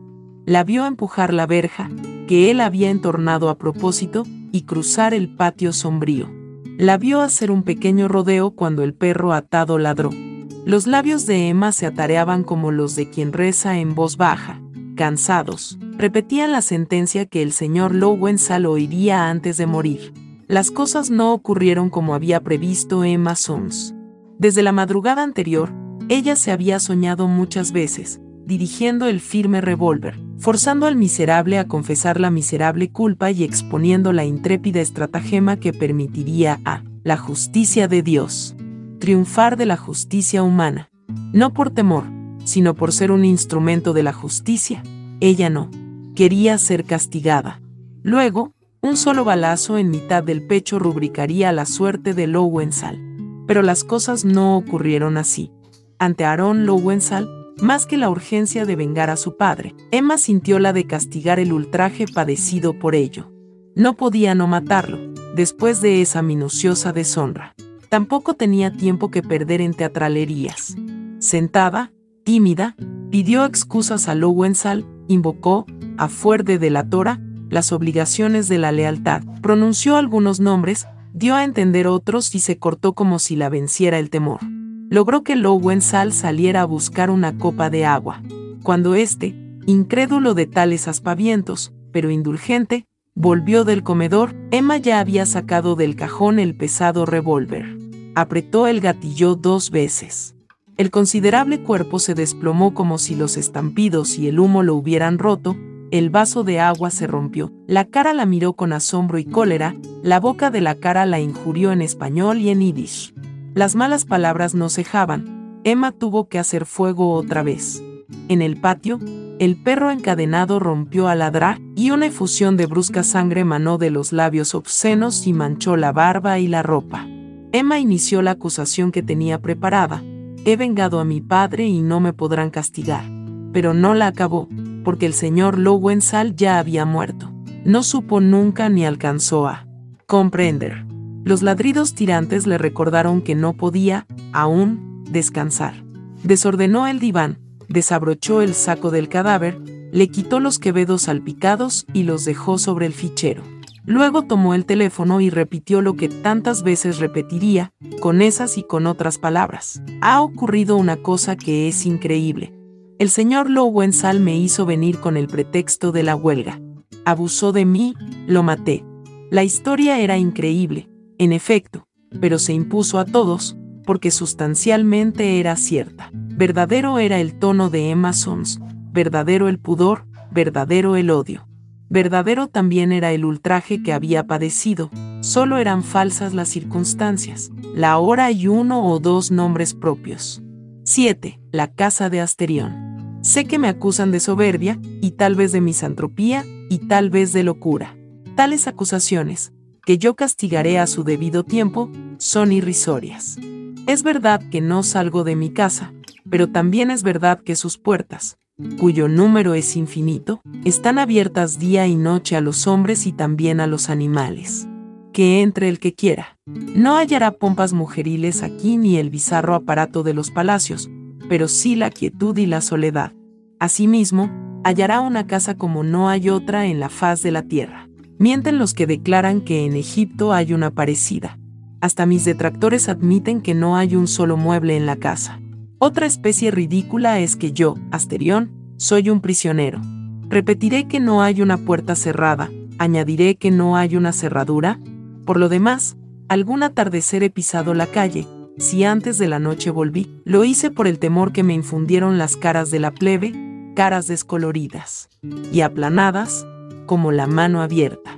Ya se había puesto el sol, pero el desvalido llanto de un niño y las toscas plegarias de la Grey dijeron que me habían reconocido. La gente oraba, huía, se prosternaba, unos se encaramaban al estilóbato del templo de las hachas, otros juntaban piedras. Alguno, creo, se ocultó bajo el mar. No en vano fue una reina mi madre. No puedo confundirme con el vulgo, aunque mi modestia lo quiera. El hecho es que soy único. No me interesa lo que un hombre pueda transmitir a otros hombres, como el filósofo, pienso que nada es comunicable por el arte de la escritura. Las enojosas y triviales minucias no tienen cabida en mi espíritu, que está capacitado para lo grande. Jamás he retenido la diferencia entre una letra y otra. Cierta impaciencia generosa no ha consentido que yo aprendiera a leer. A veces lo deploro, porque las noches y los días son largos. Claro que no me faltan distracciones. Semejante al carnero que va a embestir, Corro por las galerías de piedra hasta rodar al suelo. Mareado. Me agazapo a la sombra de un aljibe o a la vuelta de un corredor y juego a que me buscan. Hay azoteas desde las que me dejo caer hasta ensangrentarme. A cualquier hora puedo jugar a estar dormido, con los ojos cerrados y la respiración poderosa.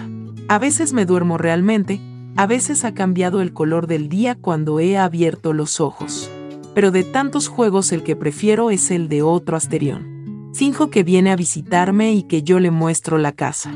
Con grandes reverencias le digo, ahora volvemos a la encrucijada anterior o, ahora desembocamos en otro patio, o bien decía yo que te gustaría la canaleta o ahora verás una cisterna que se llenó de arena o ya verás como el sótano se bifurca. A veces me equivoco y nos reímos buenamente los dos.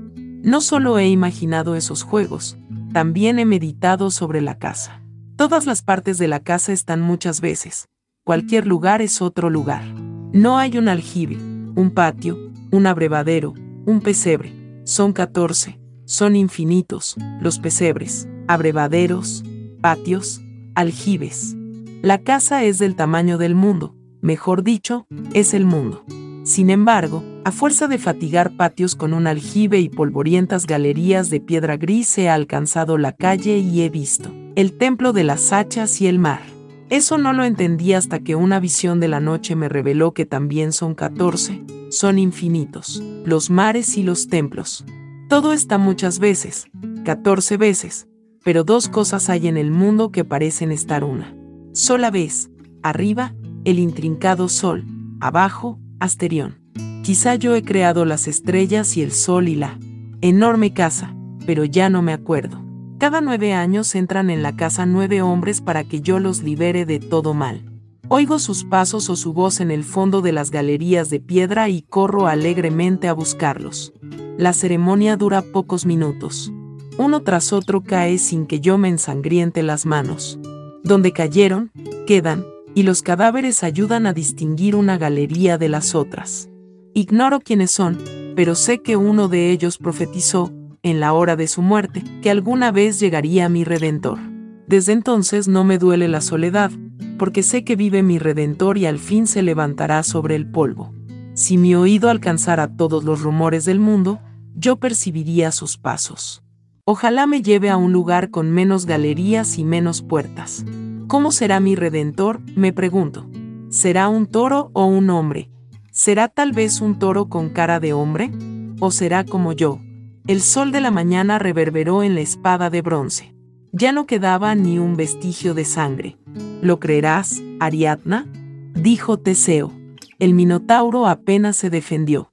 8. La otra muerte. Un par de años hará. He perdido la carta. Ganen me escribió de Gualeguaychú, anunciando el envío de una versión, acaso la primera española, del poema de Past, de Ralph Baldo Emerson, y agregando en una postdata que don Pedro Damián, de quien yo guardaría alguna memoria, había muerto noches pasadas, de una congestión pulmonar. El hombre, arrasado por la fiebre, había revivido en su delirio la sangrienta jornada de Masoyer. La noticia me pareció previsible y hasta convencional, porque don Pedro, a los 19 o 20 años, había seguido las banderas de Aparicio Sarabia. La revolución de 1904 lo tomó en una estancia de Río Negro o de Paysandú, donde trabajaba de peón, Pedro Damián era entrerriano, de Gualeguay, pero fue a donde fueron los amigos, tan animoso y tan ignorante como ellos. Combatió en algún entrevero y en la batalla última, repatriado en 1905, retomó con humilde tenacidad las tareas de campo. Que yo sepa, no volvió a dejar su provincia. Los últimos 30 años los pasó, en un puesto muy solo, a una o dos leguas del Ñancay, en aquel desamparo, yo conversé con él una tarde. Yo traté de conversar con él una tarde, hacia 1942. Era hombre taciturno, de pocas luces. El sonido y la furia de Masoyer agotaban su historia. No me sorprendió que los reviviera, en la hora de su muerte. Supe que no vería más a Damián y quise recordarlo. Tan pobre es mi memoria visual que solo recordé una fotografía que Ganen le tomó. El hecho nada tiene de singular, si consideramos que al hombre lo vi a principios de 1942, una vez, y a la efigie, muchísimas. Ganen me mandó esa fotografía, la he perdido y ya no la busco. Me daría miedo encontrarla. El segundo episodio se produjo en Montevideo, meses después. La fiebre y la agonía del entrerriano me sugirieron un relato fantástico sobre la derrota de Masoyer. Emir Rodríguez Monegal, a quien referí el argumento, me dio unas líneas para el coronel Dionisio Tavares, que había hecho esa campaña. El coronel me recibió después de cenar. Desde un sillón de hamaca, en un patio, recordó con desorden y con amor los tiempos que fueron. Habló de municiones que no llegaron ni de caballadas rendidas, de hombres dormidos y terrosos tejiendo laberintos de marchas, de Sarabia, que pudo haber entrado en Montevideo y que se desvió, porque el gaucho le teme a la ciudad, de hombres degollados hasta la nuca, de una guerra civil que me pareció menos la colisión de dos ejércitos que el sueño de un matrero. Habló de Illescas, de Tupambaé, de Masoyer. Lo hizo con periodos tan cabales y de un modo tan vívido que comprendí que muchas veces había referido esas mismas cosas. Y temí que detrás de sus palabras casi no quedaran recuerdos. En un respiro conseguí intercalar el nombre de Damián. ¿Damián? ¿Pedro Damián? dijo el coronel. Ese sirvió conmigo. Un tapecito que le decían Daimán los muchachos. Inició una ruidosa carcajada y la cortó de golpe, con fingida o veraz incomodidad. Con otra voz dijo que la guerra servía, como la mujer, para que se probaran los hombres, y que, antes de entrar en batalla, nadie sabía quién es. Alguien podía pensarse cobarde y ser un valiente, y asimismo al revés, como le ocurrió a ese pobre Damián, que se anduvo floreando en las pulperías con su divisa blanca y después flaqueó en Masoyer. En algún tiroteo con los humacos se portó como un hombre, pero otra cosa fue cuando los ejércitos se enfrentaron y empezó el cañoneo y cada hombre sintió que cinco mil hombres se habían coaligado para matarlo. Pobre gurí, que se la había pasado bañando ovejas y que de pronto lo arrastró esa patriada. Absurdamente, la versión de Tavares me avergonzó. Yo hubiera preferido que los hechos no ocurrieran así. Con el viejo Damián, entrevisto una tarde, hace muchos años, yo había fabricado, sin proponérmelo, una suerte de ídolo. La versión de Tavares lo destrozaba. Súbitamente comprendí la reserva y la obstinada soledad de Damián. No, las había dictado la modestia, sino el bochorno. En vano me repetí que un hombre acosado por un acto de cobardía es más complejo y más interesante que un hombre meramente animoso. El gaucho Martín Fierro, pensé, es menos memorable que Lord Jim y que Razumov. Sí, pero Damián, como gaucho, tenía obligación de ser Martín Fierro, sobre todo ante gauchos orientales. En lo que Tavares dijo y no dijo percibí el agreste sabor de lo que se llamaba artiguismo, la conciencia, tal vez incontrovertible, de que el Uruguay es más elemental que nuestro país y por ende, más bravo. Recuerdo que esa noche nos despedimos con exagerada efusión. En el invierno, la falta de una o dos circunstancias para mi relato fantástico, que torpemente se obstinaba en no dar con su forma, hizo que yo volviera a la casa del coronel Tavares. Lo hallé con otro señor de edad, el doctor Juan Francisco Amaro, de Paysandú, que también había militado en la Revolución de Sarabia. Se habló, previsiblemente, de Masoyer. Amaro refirió unas anécdotas y después agregó con lentitud, como quien está pensando en voz alta. Hicimos noche en Santa Irene, me acuerdo, y se nos incorporó alguna gente. Entre ellos, un veterinario francés que murió la víspera de la acción y un mozo esquilador, de Entre Ríos, un tal Pedro Damián. Lo interrumpí con acritud. Ya sé, le dije. El argentino que flaqueó ante las balas. Me detuve, los dos me miraban perplejos. Usted se equivoca, señor, dijo, al fin, Amaro. Pedro Damián murió como querría morir cualquier hombre. Serían las cuatro de la tarde. En la cumbre de la cuchilla se había hecho fuerte la infantería colorada, los nuestros la cargaron, a lanza. Damián iba en la punta, gritando, y una bala lo acertó en pleno pecho. Se paró en los estribos, concluyó el grito y rodó por tierra y quedó entre las patas de los caballos. Estaba muerto y la última carga de Masoyer le pasó por encima tan valiente y no había cumplido 20 años. Hablaba, a no dudarlo, de otro Damián, pero algo me hizo preguntar qué. Gritaba el gurí. Malas palabras, dijo el coronel, ¿qué es lo que se grita en las cargas? Puede ser, dijo Amaro, pero también gritó, viva Urquiza. Nos quedamos callados. Al fin, el coronel murmuró, no como si peleara en Masoyer, sino en Cagancha o India muerta, hará un siglo agregó con sincera perplejidad, yo comandé esas tropas, y juraría que es la primera vez que oigo hablar de un Damián. No pudimos lograr que lo recordara. En Buenos Aires, el estupor que me produjo su olvido se repitió. Ante los once deleitables volúmenes de las obras de Emerson, en el sótano de la librería inglesa de Michi, encontré, una tarde, a Patricio Ganem. Le pregunté por su traducción de The Past. Dijo que no pensaba traducirlo y que la literatura española era tan tediosa que hacía innecesario a Emerson. Le recordé que me había prometido esa versión en la misma carta en que me escribió la muerte de Damián. Preguntó quién era Damián. Se lo dije, en vano.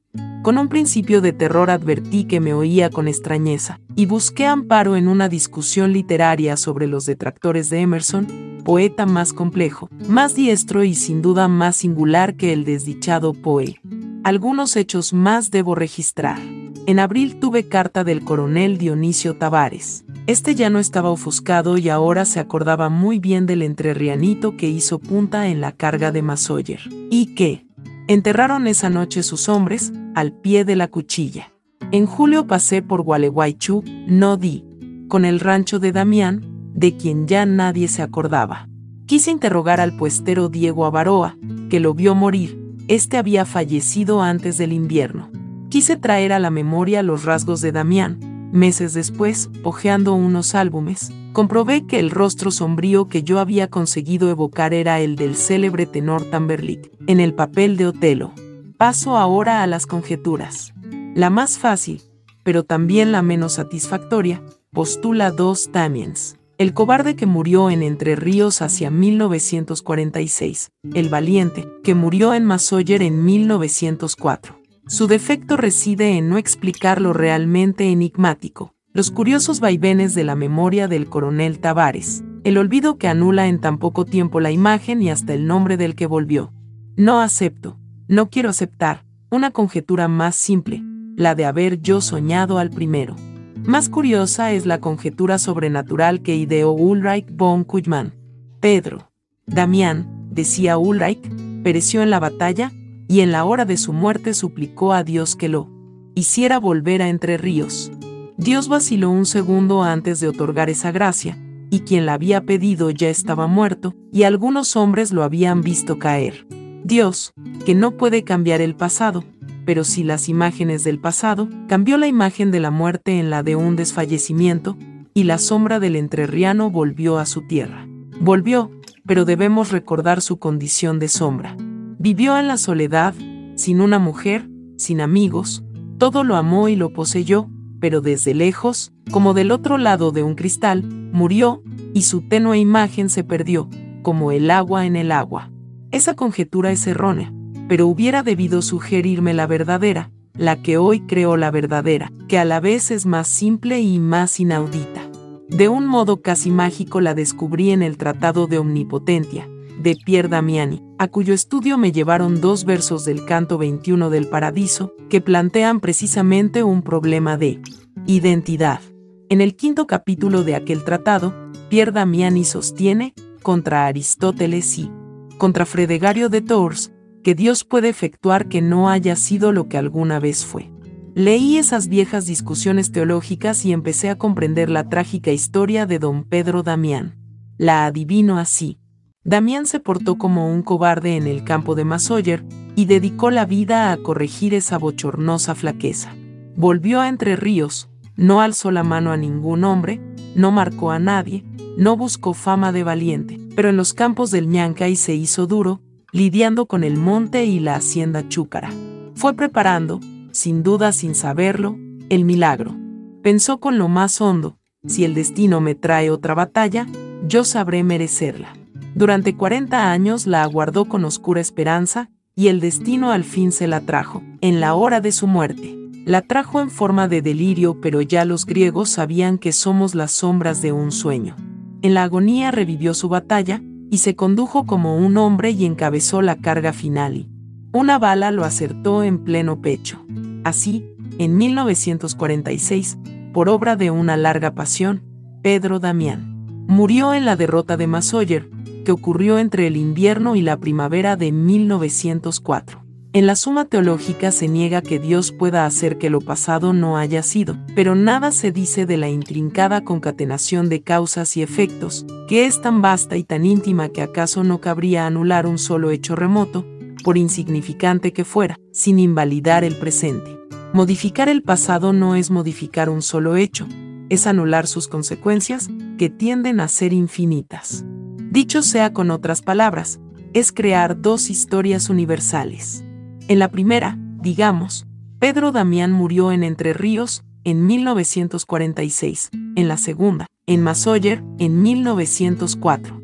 Esta es la que vivimos ahora, pero la supresión de aquella no fue inmediata y produjo las incoherencias que he referido.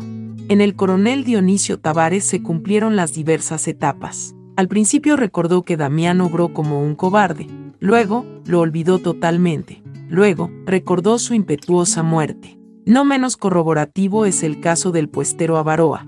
Este murió, lo entiendo, porque tenía demasiadas memorias de don Pedro Damián.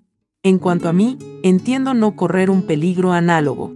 He adivinado y registrado un proceso no accesible a los hombres, una suerte de escándalo de la razón, pero algunas circunstancias mitigan ese privilegio temible.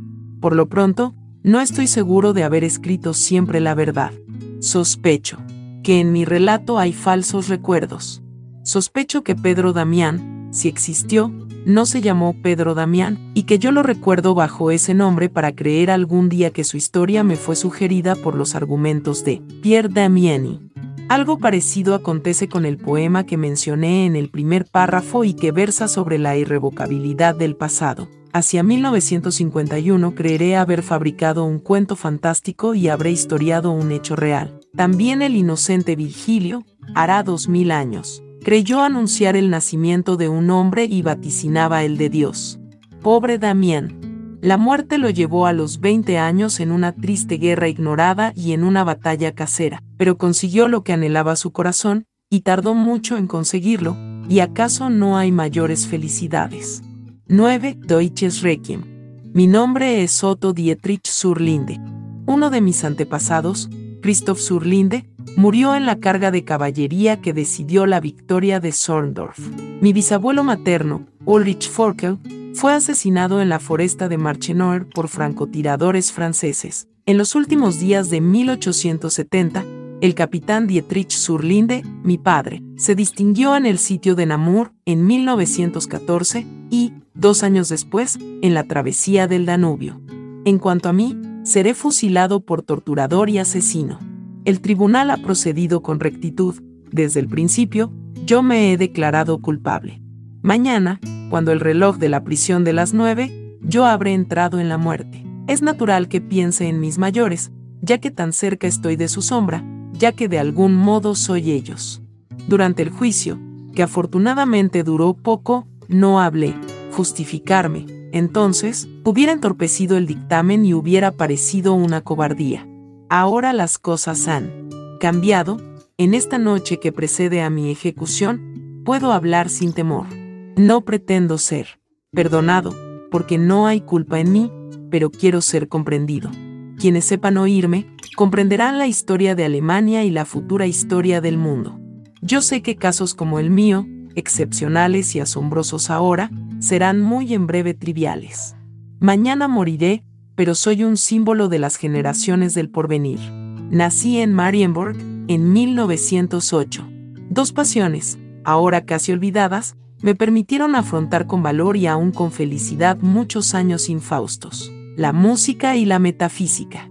No puedo mencionar a todos mis bienhechores, pero hay dos nombres que no me resigno a omitir, el de Brahms y el de Schopenhauer. También frecuenté la poesía.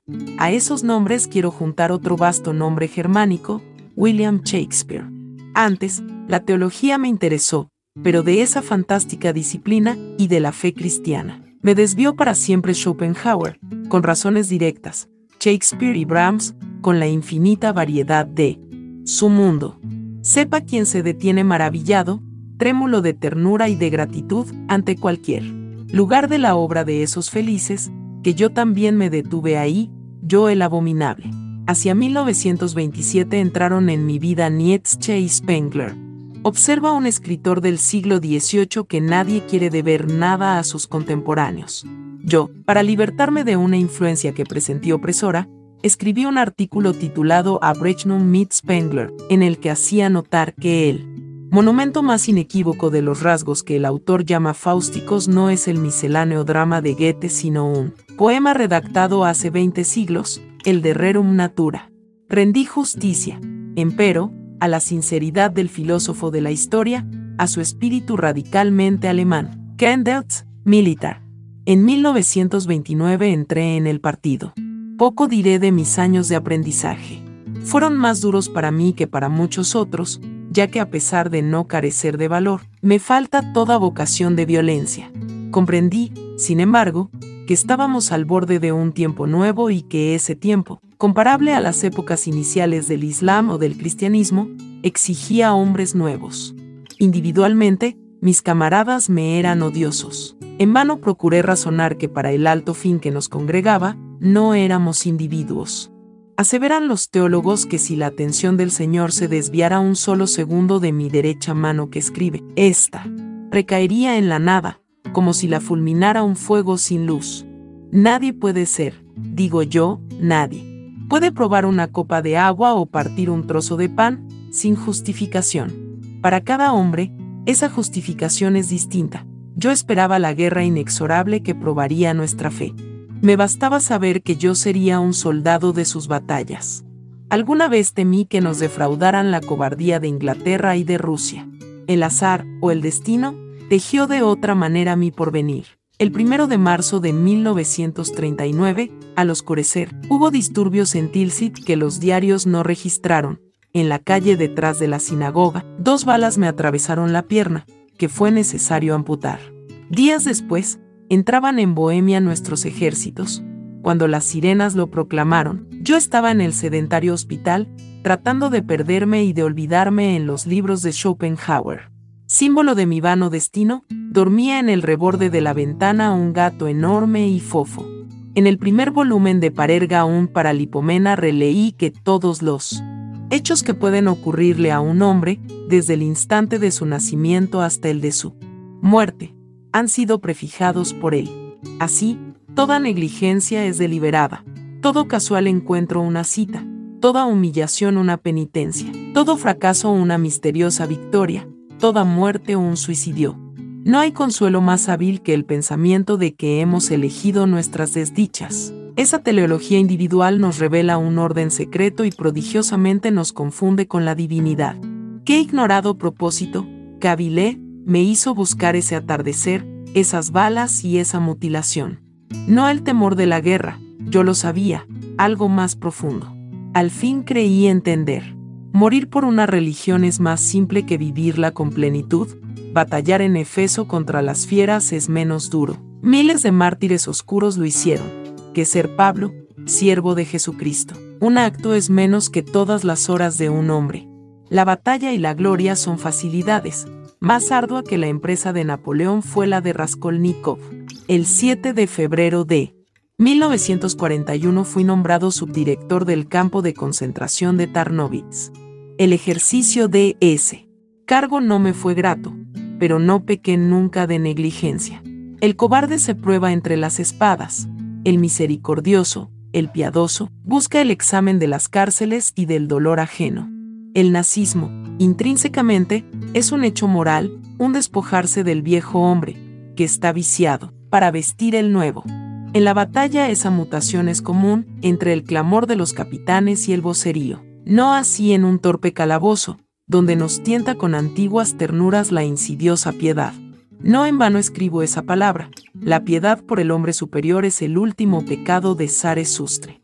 Casi lo cometí, lo confieso, cuando nos remitieron de Breslau al insigne poeta David Jerusalén.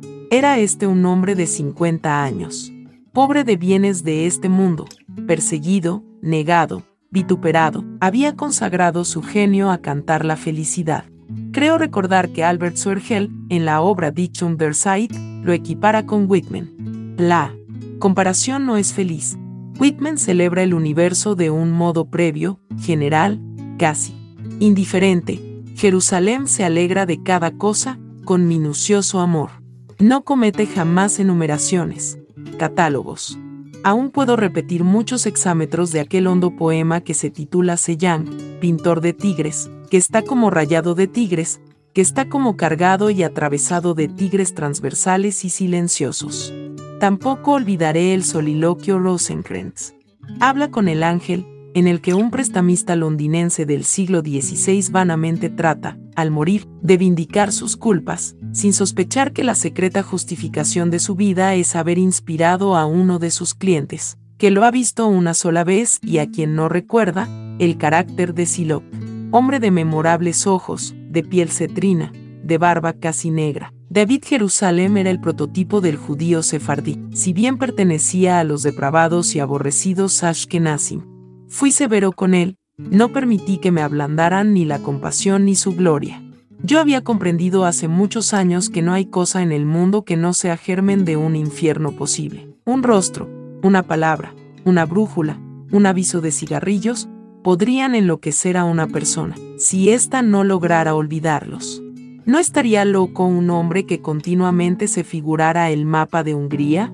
Determiné aplicar ese principio al régimen disciplinario de nuestra casa y, a fines de 1942, Jerusalén perdió la razón. El primero de marzo de 1943, logró darse muerte. Ignoro si Jerusalén comprendió que si yo lo destruí, fue para destruir mi piedad. Ante mis ojos, no era un hombre, ni siquiera un judío. Se había transformado en el símbolo de una detestada zona de mi alma. Yo agonicé con él, yo morí con él, yo de algún modo me he perdido con él. Por eso, fui implacable. Mientras tanto, giraban sobre nosotros los grandes días y las grandes noches de una guerra feliz. Había en el aire que respirábamos un sentimiento parecido al amor. Como si bruscamente el mar estuviera cerca, había un asombro y una exaltación en la sangre. Todo, en aquellos años, era distinto, hasta el sabor del sueño. Yo, quizá, nunca fui plenamente feliz, pero he sabido que la desventura requiere paraísos perdidos. No hay hombre que no aspire a la plenitud, es decir, a la suma de experiencias de que un hombre es capaz. No hay hombre que no tema ser defraudado de alguna parte de ese patrimonio infinito. Pero todo lo ha tenido mi generación, porque primero le fue deparada la gloria y después la derrota. En octubre o noviembre de 1942, mi hermano Friedrich pereció en la segunda batalla de El Alamein en los arenales egipcios. Un bombardeo aéreo, meses después, destrozó nuestra casa natal, otro, a fines de 1943, mi laboratorio. Acosado por vastos continentes, moría el Tercer Reich. Su mano estaba contra todos y las manos de todos contra él. Entonces, algo singular ocurrió, que ahora creo entender. Yo me creía capaz de apurar la copa de la cólera, pero en las heces me detuvo un sabor no esperado, el misterioso y casi terrible sabor de la felicidad. Ensayé diversas explicaciones, no me bastó ninguna. Pensé, me satisface la derrota, porque secretamente me sé culpable y solo puede redimirme el castigo. Pensé, me satisface la derrota, porque es un fin y yo estoy muy cansado. Pensé, me satisface la derrota, porque ha ocurrido, porque está innumerablemente unida a todos los hechos que son, que fueron, que serán, porque censurar o deplorar un solo hecho real es blasfemar del universo. Esas razones ensayé hasta dar con la verdadera. Se ha dicho que todos los hombres nacen aristotélicos o platónicos. Ello equivale a declarar que no hay debate de carácter abstracto que no sea un momento de la polémica de Aristóteles y Platón, a través de los siglos y latitudes, cambian los nombres, los dialectos, las caras, pero no los eternos antagonistas. También la historia de los pueblos registra una continuidad secreta. Arminio, cuando degolló en una ciénaga las legiones de Varo, no se sabía precursor de un imperio alemán. Lutero, traductor de la Biblia, no sospechaba que su fin era forjar un pueblo que destruyera para siempre la Biblia. Christoph Surlinde, a quien mató una bala moscovita en 1758, preparó de algún modo las victorias de 1914. Hitler creyó luchar por un país, pero luchó por todos, aun por aquellos que agredió y detestó. No importa que su yo lo ignorara, lo sabían su sangre, su voluntad. El mundo se moría de judaísmo y de esa enfermedad del judaísmo, que es la fe de Jesús. Nosotros le enseñamos la violencia y la fe de la espada. Esa espada nos mata y somos comparables al hechicero que teje un laberinto y que se ve forzado a errar en el asta. El fin de sus días o a David que juzga a un desconocido y lo condena a muerte y oye después la revelación. Tú eres aquel hombre. Muchas cosas hay que destruir para edificar el nuevo orden. Ahora sabemos que Alemania era una de esas cosas. Hemos dado algo más que nuestra vida, hemos dado la suerte de nuestro querido país. Que otros maldigan y otros lloren, a mí me regocija que nuestro don sea orbicular y perfecto. Se cierne ahora sobre el mundo una época implacable. Nosotros la forjamos, nosotros que ya somos su víctima. ¿Qué importa que Inglaterra sea el martillo y nosotros el yunque? Lo importante es que rija la violencia, no las serviles timideces cristianas. Si la victoria y la injusticia y la felicidad no son para Alemania, que sean para otras naciones. Que el cielo exista, aunque nuestro lugar sea el infierno. Miro mi cara en el espejo para saber quién soy, para saber cómo me portaré dentro de unas horas, cuando me enfrente con el fin. Mi carne puede tener miedo, yo, no. 10. La busca de Averroes. Abulwalid Muhammadin Ahmadin Muhammadin Rost. Un siglo tardaría ese largo nombre en llegar a Averroes, pasando por Ben Rice y por Abenris, y aún por Abenrasad y Filias Rosadis, redactaba el undécimo capítulo de la obra Tafutul Tafut, Destrucción de la Destrucción, en el que se mantiene, contra el Atzeta persa Ghazali, autor del Tafutul Falasifa, Destrucción de Filósofos, que la divinidad solo conoce las leyes generales del universo, lo concerniente a las especies, no, al individuo. Escribía con lenta seguridad, de derecha a izquierda. El ejercicio de formar silogismos y de eslabonar vastos párrafos no le impedía sentir, como un bienestar, la fresca y honda casa que lo rodeaba. En el fondo de la siesta se enronquecían amorosas palomas. De algún patio invisible se elevaba el rumor de una fuente, algo en la carne de Averroes, cuyos antepasados procedían de los desiertos árabes, agradecía. La constancia del agua. Abajo estaban los jardines, la huerta. Abajo, el atareado Guadalquiviri. Después la querida ciudad de Córdoba, no menos clara que Bagdad o que el Cairo, como un complejo y delicado instrumento, y alrededor, esto Averroes lo sentía también. Se dilataba hacia el confín la tierra de España, en la que hay pocas cosas, pero donde cada una parece estar de un modo sustantivo y eterno. La pluma corría sobre la hoja, los argumentos se enlazaban, irrefutables, pero una leve preocupación empañó la felicidad de Averroes. No la causaba el tafut, trabajo fortuito, sino un problema de índole filológica vinculado a la obra monumental que lo justificaría ante las gentes. El comentario de Aristóteles. Este griego, manantial de toda filosofía, había sido otorgado a los hombres para enseñarles todo lo que se puede saber. Interpretar sus libros como los ulemas interpretan el Alcorán era el arduo propósito de Averroes. Pocas cosas más bellas y más patéticas registrará la historia que esa. Consagración de un médico árabe a los pensamientos de un hombre de quien los separaban. 14 siglos, a las dificultades intrínsecas debemos añadir que Averroes, ignorante del siríaco y del griego, trabajaba sobre la traducción de una traducción. La víspera, dos palabras dudosas lo habían detenido en el principio de la poética. Esas palabras eran tragedia y comedia. Las había encontrado años atrás, en el libro tercero de la retórica. Nadie, en el ámbito del Islam, barruntaba lo que querían decir. Vanamente había fatigado las páginas de Alejandro de Afrodisia. Vanamente había compulsado las versiones del nestoriano Unayn y Nisak y de Abu Basar Mata. Esas dos palabras arcanas pululaban en el texto de la poética. Imposible eludirlas. Averroes dejó la pluma.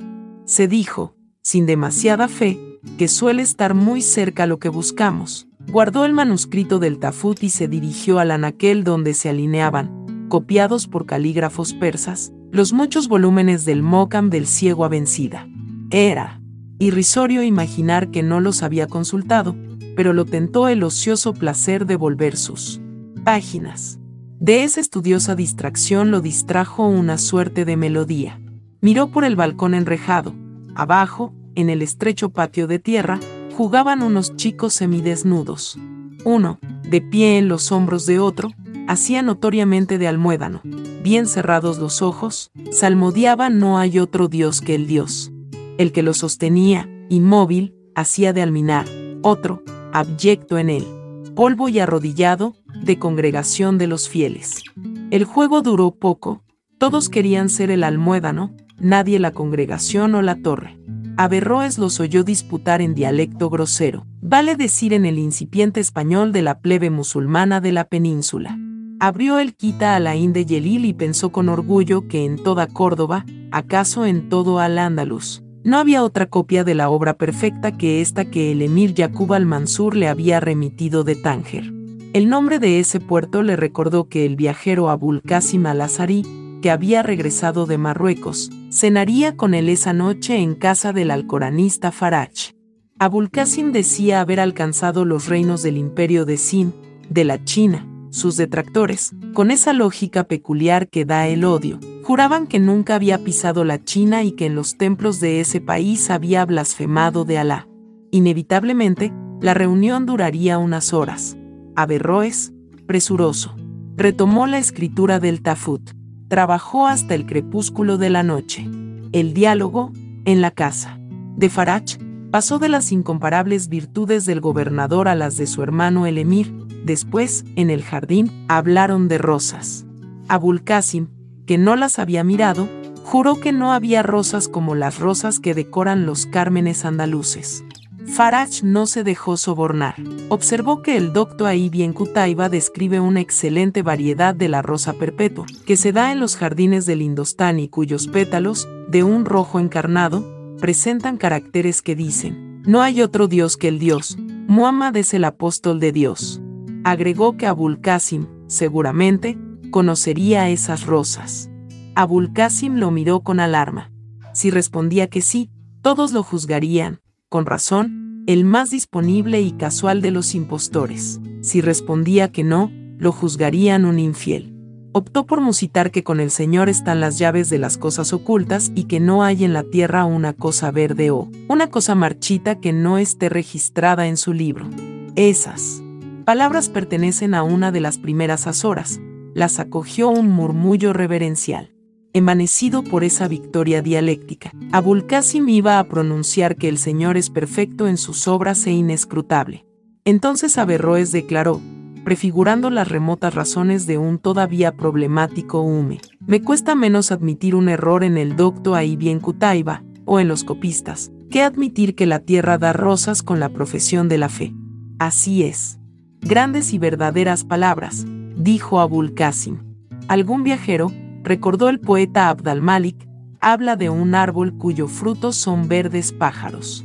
Menos me duele creer en el que en rosas con letras. El color de los pájaros, dijo Averroes, parece facilitar el portento. Además, los frutos y los pájaros pertenecen al mundo natural, pero la escritura es un arte. Pasar de hojas a pájaros es más fácil que de rosas a letras. Otro huésped negó con indignación que la escritura fuese un arte, ya que el original del Corán, la madre del libro, es anterior a la creación y se guarda en el cielo. Otro habló de Chais de Basra, que dijo que el Corán es una sustancia que puede tomar la forma de un hombre o la de un animal, opinión que parece convenir con la de quienes le atribuyen dos caras. Farach expuso largamente la doctrina ortodoxa. El Corán, dijo, es uno de los atributos de Dios, como su piedad, se copia en un libro, se pronuncia con la lengua, se recuerda en el corazón, y el idioma y los signos y la escritura son obra de los hombres, pero el Corán es irrevocable y eterno. Averroes, que había comentado la República, pudo haber dicho que la madre del libro es algo así como su modelo platónico, pero notó que la teología era un tema del todo inaccesible a Abul Qasim. Otros, que también lo advirtieron, instaron a Abul Qasim a referir alguna maravilla. Entonces como ahora, el mundo era atroz, los audaces podían recorrerlo, pero también los miserables, los que se allanaban a todo. La memoria de Abul Qasim era un espejo de íntimas cobardías. ¿Qué podía referir? Además, le exigían maravillas y la maravilla es acaso incomunicable. La luna de Bengala no es igual a la luna del Yemen, pero sé deja de escribir con las mismas voces. Abul Qasim vaciló, luego, habló, quien recorre los climas y las ciudades, proclamó con unción. Ve muchas cosas que son dignas de crédito. Esta, digamos, que solo he referido una vez al rey de los turcos. Ocurrió en Sincalán, Cantón, donde el río del agua de la vida se derrama en el mar. Farach preguntó si la ciudad quedaba a muchas leguas de la muralla que Iskandar Sularnain, Alejandro Bicorne de Macedonia, levantó para detener a Gak y a Mer. Desiertos la separan, dijo Abul Qasim, con involuntaria soberbia. Cuarenta días tardaría una cáfila, caravana, en divisar sus torres y dicen que otros tantos en alcanzarlas. En Sincalán no se dé ningún hombre que la haya visto o que haya visto a quien la vio. El temor de lo crasamente infinito, del mero espacio, de la mera materia, tocó por un instante a Averroes. Miró el simétrico jardín, se supo envejecido, inútil, irreal. Decía Abul Qasim, una tarde, los mercaderes musulmanes de Sincalán me condujeron a una casa de madera pintada, en la que vivían muchas personas.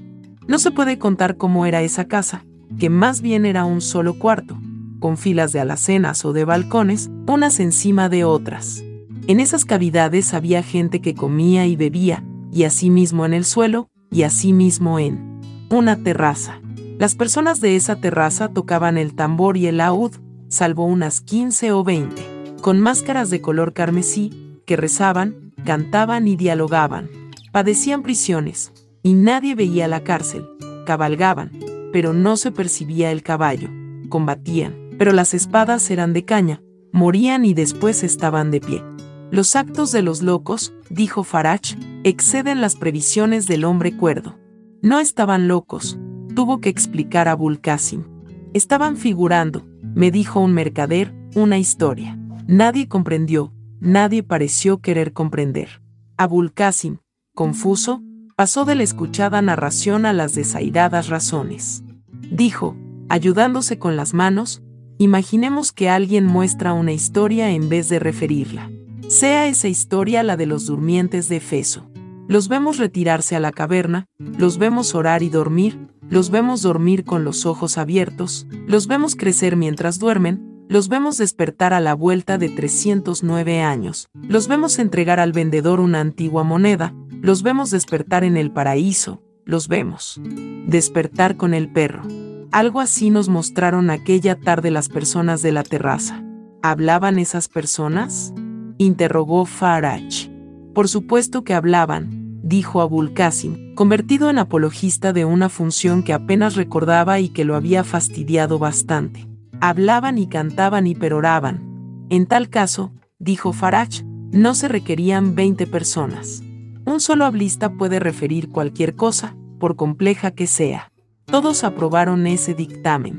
Se encarecieron las virtudes del árabe, que es el idioma que usa Dios para dirigir a los ángeles, luego, de la poesía de los árabes. Abd al-Malik, después de ponderarla debidamente, motejó de anticuados a los poetas que en Damasco o en Córdoba se aferraban a imágenes pastoriles y a un vocabulario beduino. Dijo que era absurdo que un hombre ante cuyos ojos se dilataba el Guadalquivir celebrara el agua de un pozo. Urgió la conveniencia de renovar las antiguas metáforas, dijo que cuando Suger comparó al destino con un camello ciego, esa figura pudo suspender a la gente, pero que cinco siglos de admiración la habían gastado. Todos aprobaron ese dictamen, que ya habían escuchado muchas veces, de muchas bocas. Averroes callaba. Al fin habló, menos para los otros que para él mismo. Con menos elocuencia, dijo Averroes, pero con argumentos congéneres, he defendido alguna vez la proposición que mantiene Abdal Malik. En Alejandría se ha dicho que solo es incapaz de una culpa quien ya la cometió y ya se arrepintió. Para estar libre de un error, agreguemos, conviene haberlo profesado. Suger, en su Moalaca, dice que en el decurso de 80 años de dolor y de gloria, ha visto muchas veces al destino atropellar de golpe a los hombres, como un camello ciego. Abdalmalik entiende que esa figura ya no puede maravillar. A ese reparo cabría contestar muchas cosas. La primera, que si el fin del poema fuera el asombro, su tiempo no se mediría por siglos, sino por días y por horas y tal vez por minutos. La segunda, que un famoso poeta es, menos inventor que descubridor. Para alabar a Insaraf de Berja, se ha repetido que solo él pudo imaginar que las estrellas en el alba caen lentamente como las hojas de los árboles. Ello, si fuera cierto, evidenciaría que la imagen es baladí. La imagen que un solo hombre puede formar es la que no toca a ninguno. Infinitas cosas hay en la tierra, cualquiera puede equipararse a cualquiera. Equiparar estrellas con hojas no es menos arbitrario que equipararlas con peces o con pájaros. En cambio, nadie no sintió alguna vez que el destino es fuerte y es torpe, que es inocente y es también inhumano. Para esa convicción, que puede ser pasajera o continua, pero que nadie elude, fue escrito el verso de Suger. No se dirá mejor lo que allí se dijo. Además, y esto es acaso lo esencial de mis reflexiones, el tiempo, que despoja los alcázares, enriquece los versos. El de Suger, cuando éste lo compuso en Arabia, sirvió para confrontar dos imágenes, la del viejo camello y la del destino, repetido ahora, sirve para memoria de Suger y para confundir nuestros pesares con los de aquel árabe muerto. Dos términos tenía la figura y hoy tiene cuatro. El tiempo agranda el ámbito de los versos y se de algunos que a la par de la música, son todo para todos los hombres. Así, atormentado hace años en Marrakech por Memorias de Córdoba, me complacía en repetir el apóstrofe que Abdurrahman dirigió en los jardines de Rusafa a una palma africana. Tú también eres, oh palma en este suelo extranjera, singular beneficio de la poesía, palabras redactadas por un rey que anhelaba el oriente me sirvieron a mí, desterrado en África, para mi nostalgia de España. Averroes, después, habló de los primeros poetas, de aquellos que en el tiempo de la ignorancia, antes del Islam, ya dijeron todas las cosas, en el infinito lenguaje de los desiertos. Alarmado, no sin razón, por las fruslerías de ahí bien, Sarar, Dijo que en los antiguos y en el Corán estaba cifrada toda poesía y condenó por analfabeta y por vana la ambición de innovar. Los demás lo escucharon con placer, porque vindicaba lo antiguo. Los muecines llamaban a la oración de la primera luz cuando Averroes volvió a entrar en la biblioteca. En el harén, las esclavas de pelo negro habían torturado a una esclava de pelo rojo, pero él no lo sabría sino a la tarde algo le había revelado el sentido de las dos palabras oscuras. Con firme y cuidadosa caligrafía agregó estas líneas al manuscrito. Aristo, Aristóteles. Denomina tragedia a los panegíricos y comedias a las sátiras y anatemas. Admirables tragedias y comedias abundan en las páginas del Corán y en las mualacas del santuario. Sintió sueño, sintió un poco de frío. Deseñido el turbante, se miró en un espejo de metal. No sé lo que vieron sus ojos, porque ningún historiador ha descrito las formas de su cara. Sé que desapareció bruscamente, como si lo fulminara un fuego sin luz, y que con él desaparecieron la casa y el invisible surtidor y los libros y los manuscritos y las palomas y las muchas esclavas de pelo negro y la trémula esclava de pelo rojo y Farachi Abulcasim y los Rosales y tal vez el Guadalquivir. En la historia anterior quise narrar el proceso de una derrota. Pensé, primero, en aquel arzobispo de Canterbury que se propuso demostrar que hay un Dios, luego, en los alquimistas que buscaron la piedra filosofal, luego, en los vanos trisectores del ángulo y rectificadores del círculo. Reflexioné. Después, que más poético es el caso de un hombre que se propone un fin que no está vedado a los otros, pero sí a él. Recordé a Averroes, que encerrado en el ámbito del Islam, nunca pudo saber el significado de las voces tragedia y comedia. Preferí el caso, a medida que adelantaba. Sentí lo que hubo de sentir aquel dios mencionado por Burton que se propuso crear un toro y creó un búfalo. Sentí que la obra se burlaba de mí.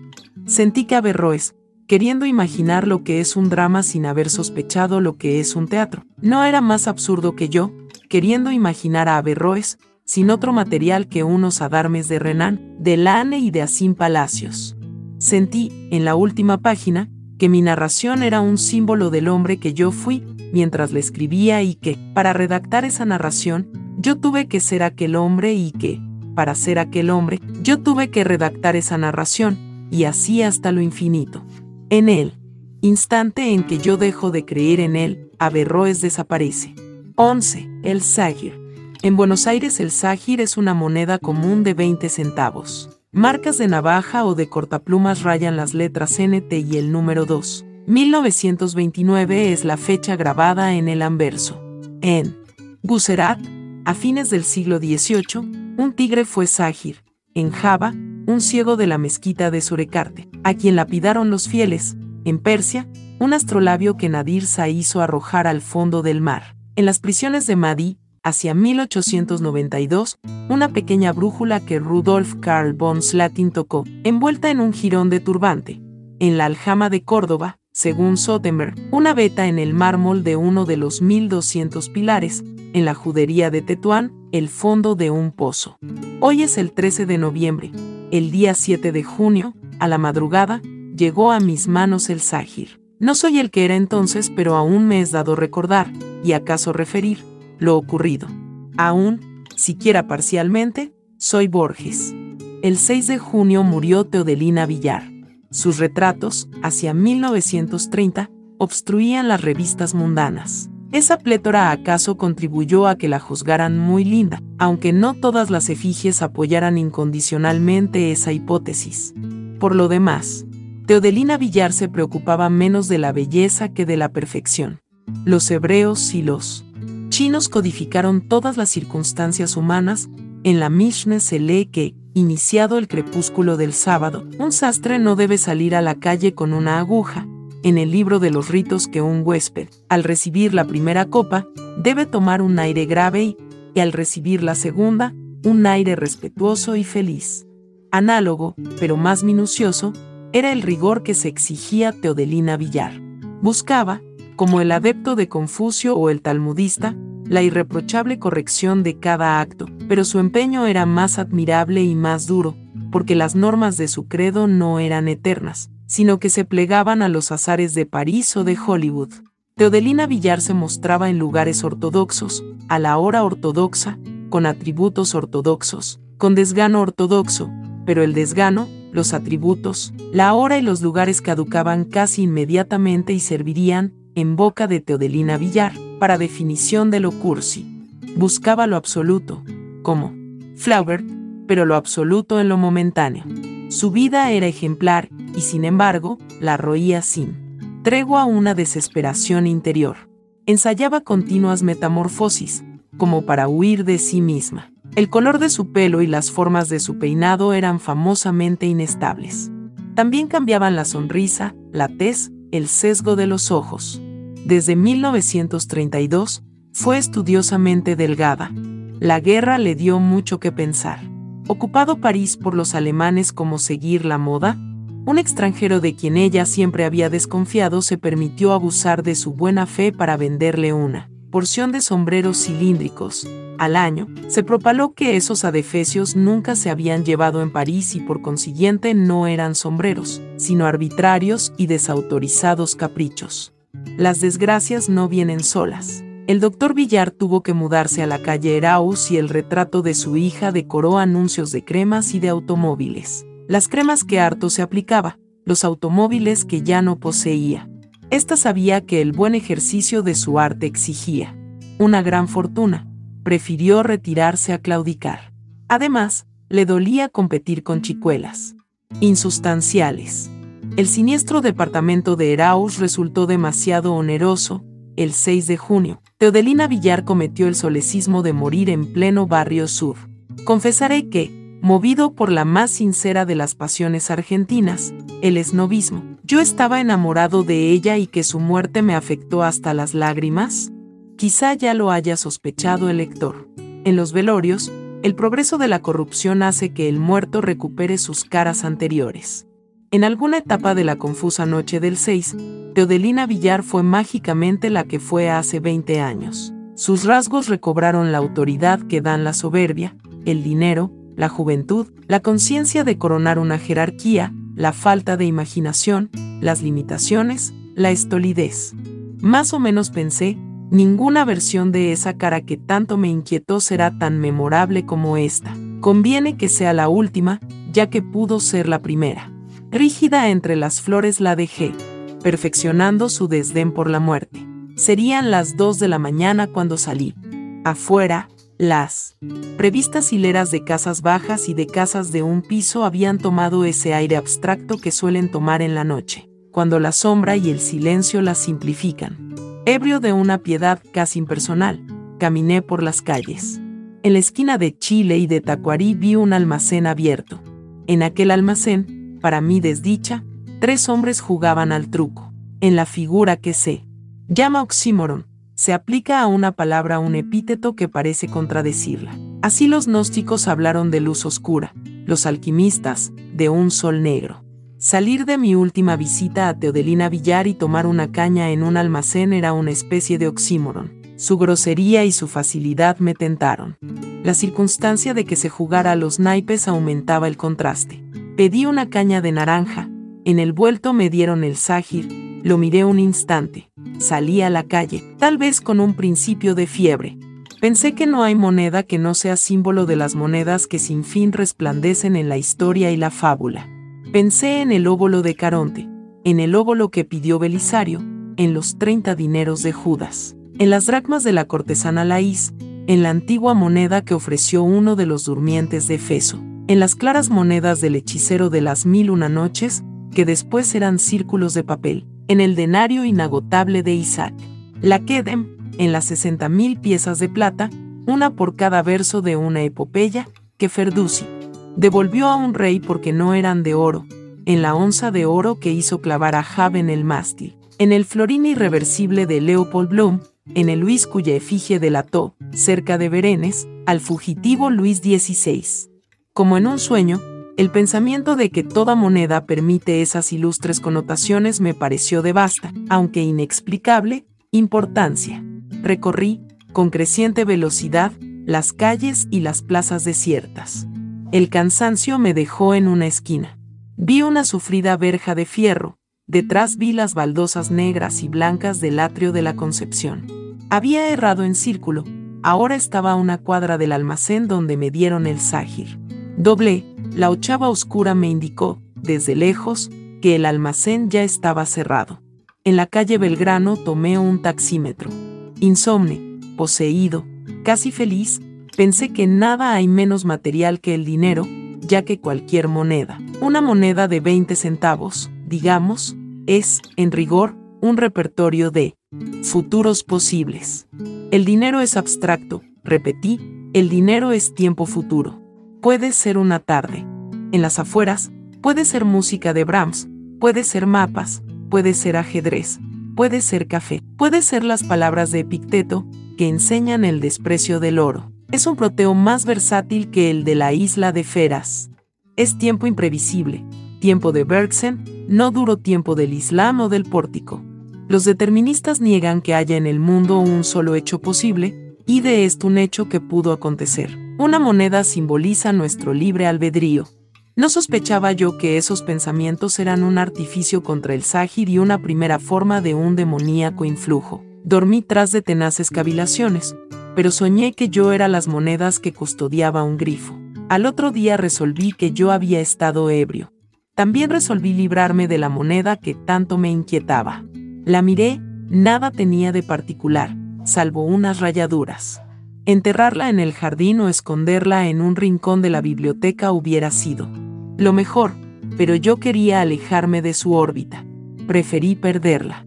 No fui al pilar, esa mañana, ni al cementerio.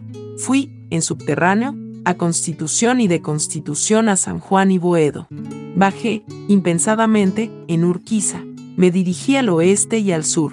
Barajé, con desorden estudioso, unas cuantas esquinas y en una calle que me pareció igual a todas, entré en un boliche cualquiera, pedí una caña y la pagué con el ságir. Entrecerré los ojos, detrás de los cristales ahumados. Logré no ver los números de las casas ni el nombre de la calle.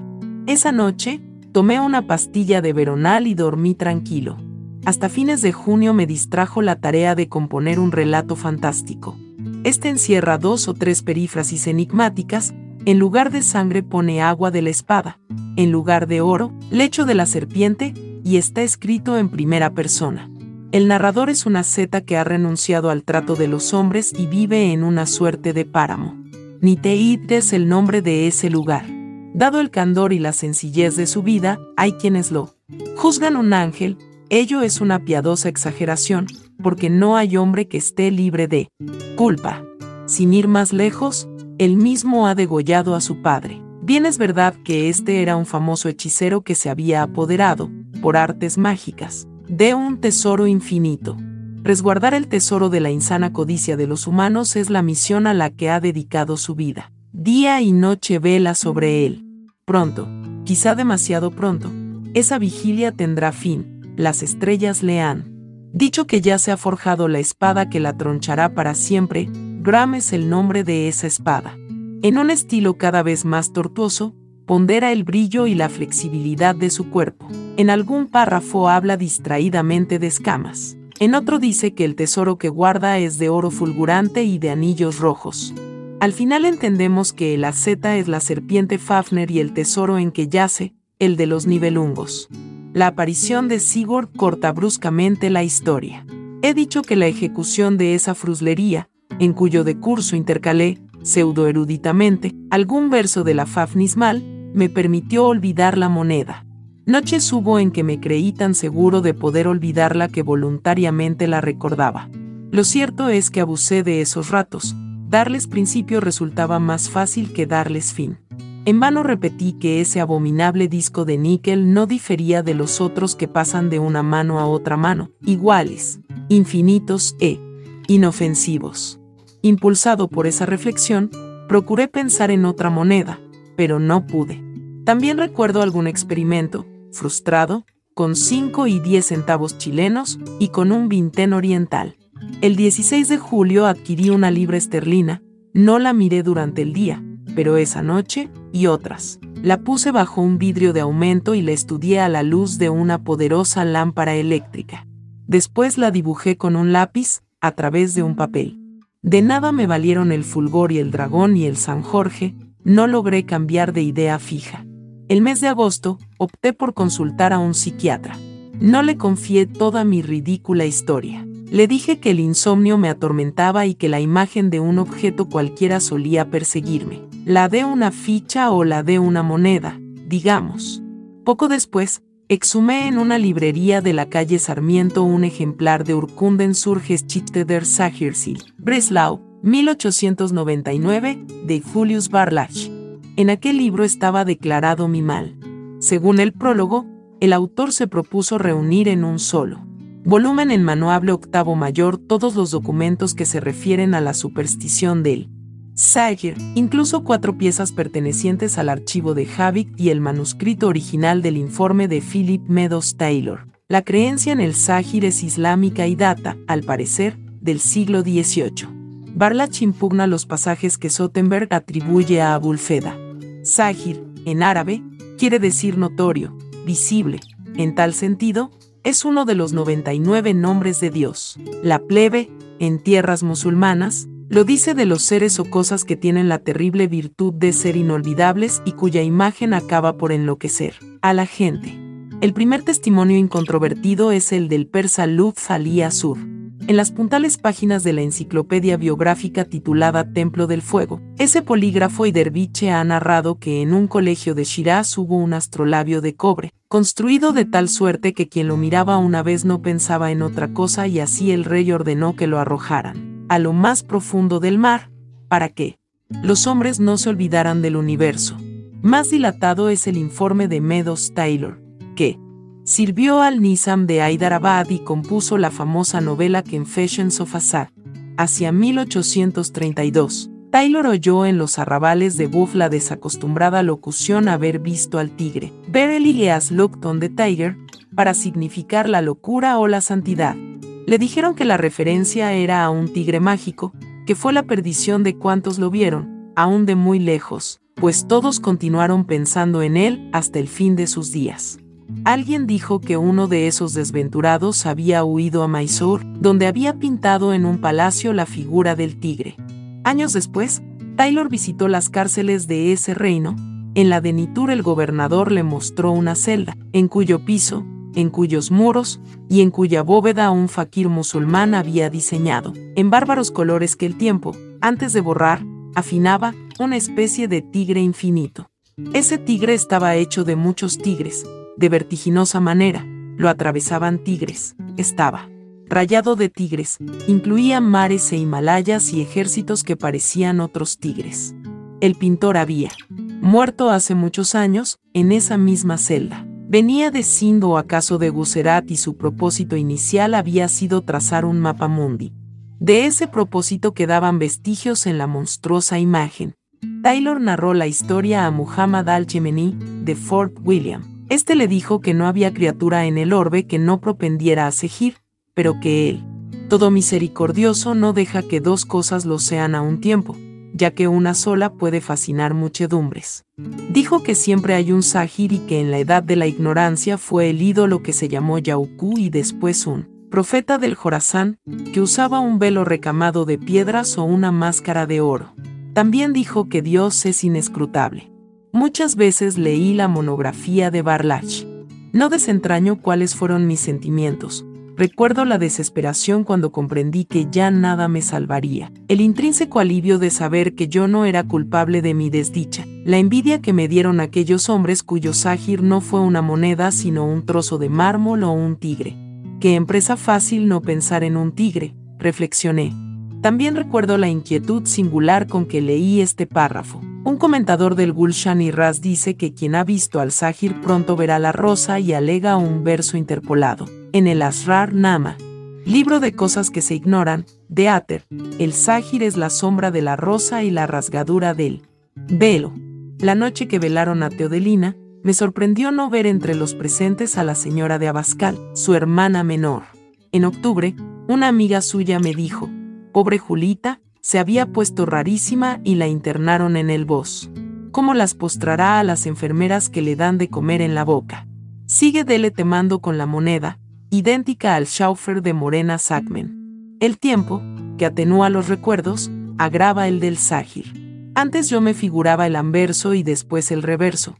Ahora, veo simultáneamente los dos. Ello no ocurre como si fuera de cristal el Sahir, pues una cara no se superpone a la otra. Más bien ocurre como si la visión fuera esférica y el Sahir campeara en el centro. Lo que no es el Sahir me llega tamizado y como lejano, la desdeñosa imagen de Teodelina, el dolor físico. Dijo Tennyson que si pudiéramos comprender una sola flor sabríamos quiénes somos y qué es el mundo. Tal vez quiso decir que no hay hecho, por humilde que sea, que no implique la historia universal y su infinita concatenación de efectos y causas.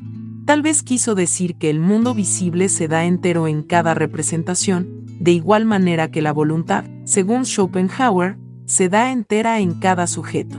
Los cabalistas entendieron que el hombre es un microcosmo, un simbólico espejo del universo. Todo, según Tennyson, lo sería. Todo, hasta el intolerable Sayer. Antes de 1948, el destino de Julia me habrá alcanzado.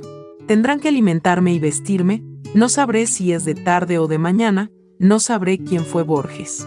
Calificar de terrible ese porvenir es una falacia, ya que ninguna de sus circunstancias obrará para mí. Tanto valdría mantener que es terrible el dolor de un anestesiado a quien le abren el cráneo. Ya no percibiré el universo, percibiré el Sahir.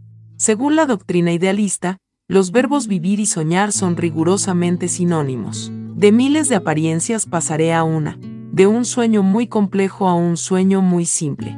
Otros soñarán que estoy loco y yo con el Sahir cuando todos los hombres de la tierra piensen, día y noche, en el Sahir, ¿cuál será un sueño y cuál una realidad, la tierra o el Sahir? En las horas desiertas de la noche aún puedo caminar por las calles. El alba suele sorprenderme en un banco de la Plaza Garay, pensando, procurando pensar, en aquel pasaje de las Rarnama, donde se dice que Sahir es la sombra de la rosa y la rasgadura del velo. Vinculo ese dictamen a esta noticia, para perderse en Dios, los sufíes repiten su propio nombre o los 99 nombres divinos hasta que estos ya nada quieren decir. Yo anhelo recorrer esa senda. Quizá yo acabe por gastar el ságir a fuerza de pensarlo y de repensarlo. Quizá detrás de la moneda esté Dios. 12. La escritura del Dios. La cárcel es profunda y de piedra. Su forma, la de un hemisferio casi perfecto, si bien el piso, que también es de piedra, es algo menor que un círculo máximo, hecho que agrava de algún modo los sentimientos de opresión y de vastedad. Un muro medianero la corta. Este, aunque altísimo, no toca la parte superior de la bóveda. De un lado estoy yo, Sinacán, mago de la pirámide de Caolom, que Pedro de Alvarado incendió. Del otro hay un jaguar, que mide con secretos pasos iguales el tiempo y el espacio del cautiverio. A ras del suelo, Una larga ventana con barrotes corta el muro central. En la hora sin sombra, el mediodía, se abre una trampa en lo alto y un carcelero que han ido borrando los años maniobra una roldana de hierro, y nos baja, en la punta de un cordel, cántaros con agua y trozos de carne. La luz entra en la bóveda, en ese instante puedo ver al jaguar. He perdido la cifra de los años que yazgo en la tiniebla. Yo, que alguna vez era joven y podía caminar por esta prisión, no hago otra cosa que aguardar, en la postura de mi muerte, el fin que me destinan los dioses. Con el hondo cuchillo de pedernal he abierto el pecho de las víctimas y ahora no podría, sin magia, levantarme del polvo. La víspera del incendio de la pirámide, los hombres que bajaron de altos caballos me castigaron con metales ardientes para que revelara el lugar de un tesoro escondido. Abatieron, delante de mis ojos, el ídolo del dios, pero éste no me abandonó y me mantuve silencioso entre los tormentos. Me laceraron, me rompieron, me deformaron y luego desperté en esta cárcel, que ya no dejaré en mi vida mortal. Urgido por la fatalidad de hacer algo, de poblar de algún modo el tiempo, quise recordar, en mi sombra, todo lo que sabía. Noches enteras malgasté en recordar el orden y el número de unas sierpes de piedra o la forma de un árbol medicinal. Así fui develando los años, así fui entrando en posesión de lo que ya era mío.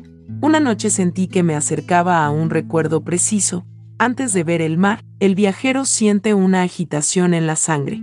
Horas después, empecé a avistar el recuerdo, era una de las tradiciones del dios. Este, previendo que en el fin de los tiempos ocurrirían muchas desventuras y ruinas, escribió el primer día de la creación una sentencia mágica, apta para conjurar esos males. La escribió de manera que llegara a las más apartadas generaciones y que no la tocara el azar. Nadie sabe en qué punto la escribió ni con qué caracteres, pero nos consta que perdura, secreta y que la leerá un elegido. Consideré que estábamos, como siempre, en el fin de los tiempos y que mi destino de último sacerdote del Dios me daría acceso al privilegio de intuir esa escritura. El hecho de que me rodeara una cárcel no me vedaba esa esperanza. ¿Acaso yo había visto miles de veces la inscripción de Kaolom y solo me faltaba entenderla? Esta reflexión me animó y luego me infundió una especie de vértigo. En el ámbito de la Tierra hay formas antiguas, formas incorruptibles y eternas. Cualquiera de ellas podía ser el símbolo buscado. Una montaña podía ser la palabra del Dios, o un río o el imperio o la configuración de los astros. Pero en el curso de los siglos las montañas se allanan y el camino de un río suele desviarse y los imperios conocen mutaciones y estragos y la figura de los astros varía. En el firmamento hay mudanza. La montaña y la estrella son individuos y los individuos caducan. Busqué algo más tenaz, más vulnerable. Pensé en las generaciones de los cereales, de los pastos, de los pájaros, de los hombres. Quizá en mi cara estuviera escrita la magia, quizá yo mismo fuera el fin de mi busca. En ese afán estaba cuando recordé que el jaguar era uno de los atributos del dios. Entonces mi alma se llenó de piedad. Imaginé la primera mañana del tiempo, imaginé a mi Dios confiando el mensaje a la piel viva de los jaguares, que se amarían y se engendrarían sin fin, en cavernas, en cañaverales, en islas, para que los últimos hombres lo recibieran. Imaginé esa red de tigres, ese caliente laberinto de tigres, dando horror a los prados y a los rebaños para conservar un dibujo. En la otra celda había un jaguar, en su vecindad percibí una confirmación de mi conjetura y un secreto favor. Dediqué largos años a aprender el orden y la configuración de las manchas. Cada ciega jornada me concedía un instante de luz, y así pude fijar en la mente las negras formas que tachaban el pelaje amarillo.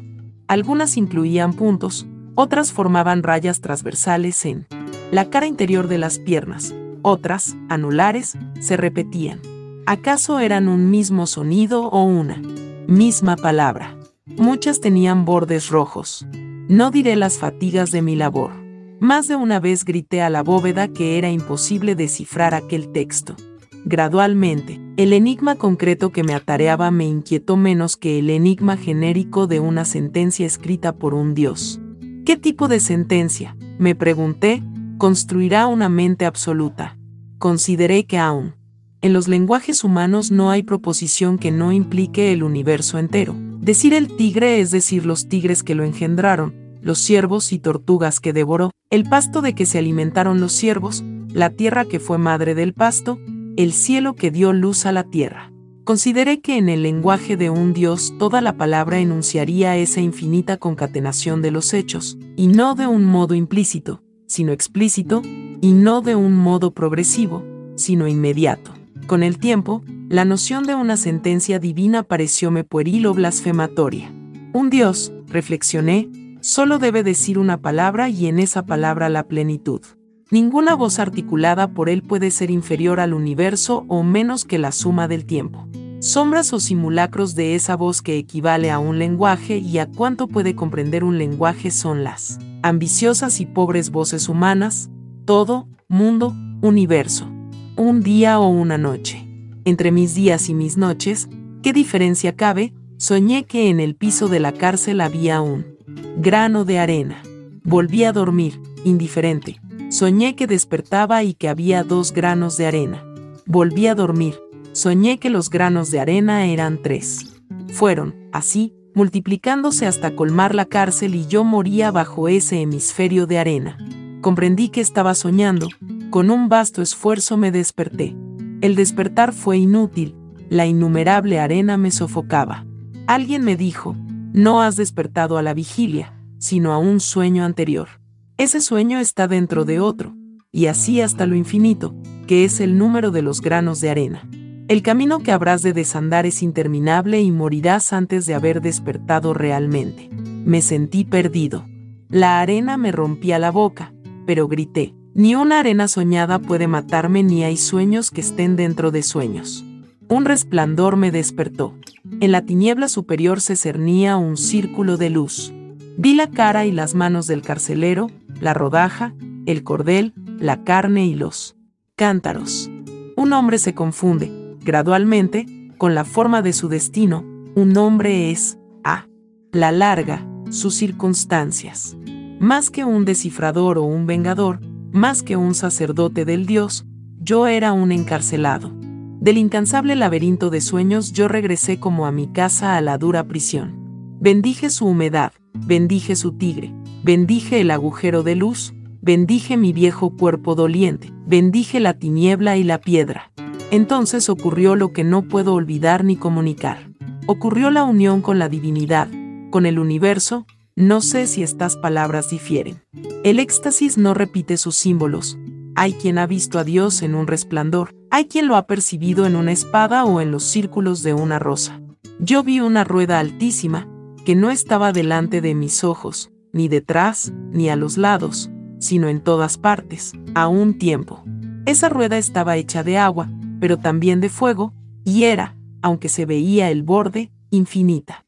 Entretejidas, la formaban todas las cosas que serán, que son y que fueron, y yo era una de las hebras de esa trama total, y Pedro de Alvarado, que me dio tormento, era otra. Ahí estaban las causas y los efectos y me bastaba ver esa rueda para entenderlo todo, sin fin. O dicha de entender, mayor que la de imaginar o la de sentir. Vi el universo y vi los íntimos designios del universo. Vi los orígenes que narra el libro del común. Vi las montañas que surgieron del agua, vi los primeros hombres de palo, vi las tinajas que se volvieron contra los hombres, vi los perros que les destrozaron las caras. Vi el Dios sin cara que hay detrás de los dioses. Vi infinitos procesos que formaban una sola felicidad, y entendiéndolo todo, alcancé también a entender la escritura del tigre. Es una fórmula de 14 palabras casuales, que parecen casuales y me bastaría decirla en voz alta para ser todopoderoso. Me bastaría decirla para abolir esta cárcel de piedra, para que el día entrara en mi noche, para ser joven, para ser inmortal, para que el tigre destrozara a Alvarado, para sumir el santo cuchillo en pechos españoles, para reconstruir la pirámide, para reconstruir el imperio. 40 sílabas, 14 palabras, y yo, Sinacán, regiría las tierras que rigió Moctezuma pero yo sé que nunca diré esas palabras, porque ya no me acuerdo de Sinacán. Que muera conmigo el misterio que está escrito en los tigres. Quien ha entrevisto el universo, quien ha entrevisto los ardientes designios del universo, no puede pensar en un hombre, en sus triviales dichas o desventuras, aunque ese hombre sea él. Ese hombre ha sido él y ahora no le importa. Que le importa la suerte de aquel otro, que le importa la nación de aquel otro, si él, ahora es nadie. Por eso no pronuncio la fórmula, por eso dejo que me olviden los días, acostado en la oscuridad. 13. Abenjacán el Bojarí, muerto en su laberinto. Esta, dijo Dan Raven, con un vasto ademán que no rehusaba las nubladas estrellas y que abarcaba el negro páramo, el mar y un edificio majestuoso y decrépito que parecía una caballeriza venida a menos. Es la tierra de mis mayores. Aunwin, su compañero, se sacó la pipa de la boca y emitió sonidos modestos y aprobatorios. Era la primera tarde del verano de 1914 hartos de un mundo sin la dignidad del peligro. Los amigos apreciaban la soledad de ese confín de Cornwall. Dan Raven fomentaba una barba oscura y se sabía autor de una considerable epopeya que sus contemporáneos casi no podrían escandir y cuyo tema no le había sido aún revelado. Unwin había publicado un estudio sobre el teorema que Fermat no escribió al margen de una página de Diofanto. Ambos, será preciso que lo diga, eran jóvenes, distraídos y apasionados. Hará un cuarto de siglo, dijo Dan Raven, que Abenjacán el Bojarí, caudillo o rey de no sé qué tribu nilótica, murió en la cámara central de esa casa a manos de su primo Said. Al cabo de los años, las circunstancias de su muerte siguen oscuras. Aunwin preguntó por qué, dócilmente. Por diversas razones, fue la respuesta. En primer lugar, esa casa es un laberinto. En segundo lugar, la vigilaban un esclavo y un león. En tercer lugar, se desvaneció un tesoro secreto. En cuarto lugar, el asesino estaba muerto cuando el asesinato ocurrió. En quinto lugar, Aunwin, cansado, lo detuvo. No multipliques los misterios, le dijo. Estos deben ser simples.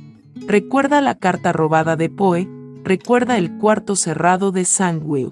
O complejos, replicó Dan Raven recuerda el universo. Repechando colinas arenosas, habían llegado al laberinto. Este, de cerca, les pareció una derecha y casi interminable pared, de ladrillo sin revocar, apenas más alta que un hombre. Dan Raven dijo que tenía la forma de un círculo, pero tan dilatada era su área que no se percibía la curvatura.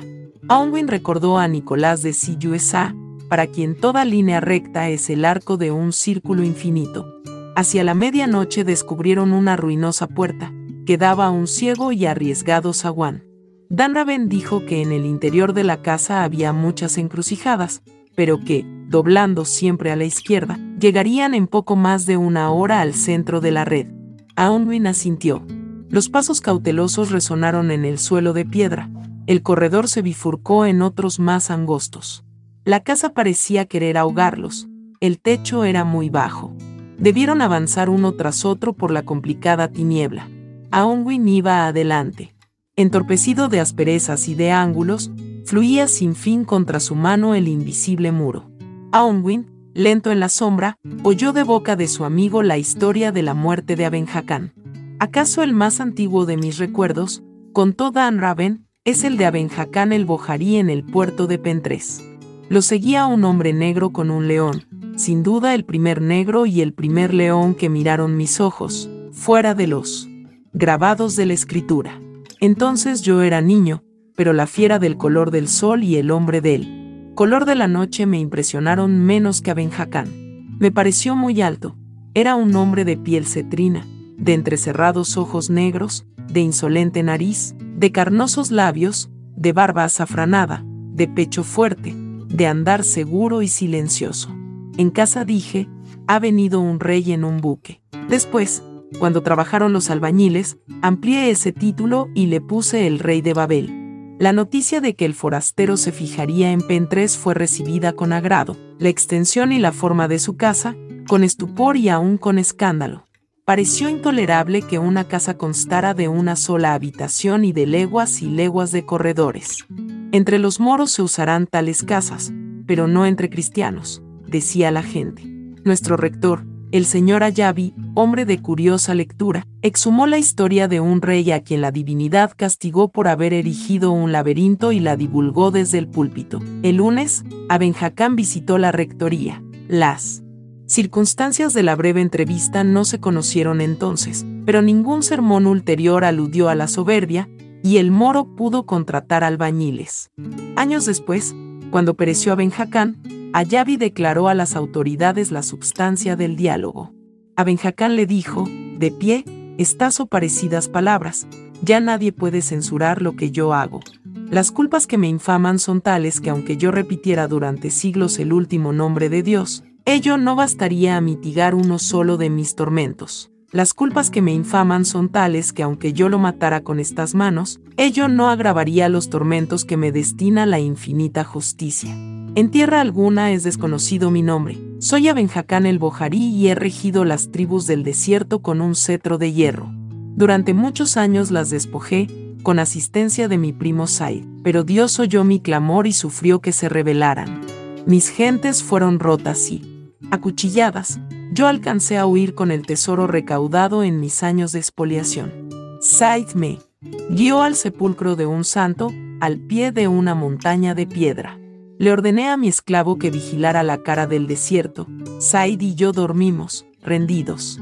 Esa noche creí que me aprisionaba una red de serpientes. Desperté con horror. A mi lado, en el alba, dormía Said. El roce de una telaraña en mi carne me había hecho soñar aquel sueño. Me dolió que Said, que era cobarde, durmiera con tanto reposo. Consideré que el tesoro no era infinito y que él podía reclamar una parte. En mi cinto estaba la daga con empuñadura de plata, la desnudé y le atravesé la garganta. En su agonía balbuceó unas palabras que no pude entender. Lo miré, estaba muerto, pero yo temí que se levantara y le ordené al esclavo que le deshiciera la cara con una roca. Después cerramos bajo el cielo y un día divisamos un mar. Lo surcaban buques muy altos. Pensé que un muerto no podría andar por el agua y decidí buscar otras tierras. La primera noche que navegamos soñé que yo mataba a Sai. Todo se repitió, pero yo entendí sus palabras. Decía, como ahora me borras te borraré, donde quiera que estés. He jurado frustrar esa amenaza, me ocultaré en el centro de un laberinto para que su fantasma se pierda. Dicho lo cual, se fue.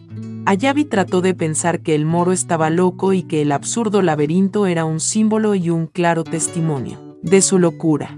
Luego reflexionó que esa explicación condecía con el extravagante edificio y con el extravagante relato, no con la enérgica impresión que dejaba el hombre a Benjacán.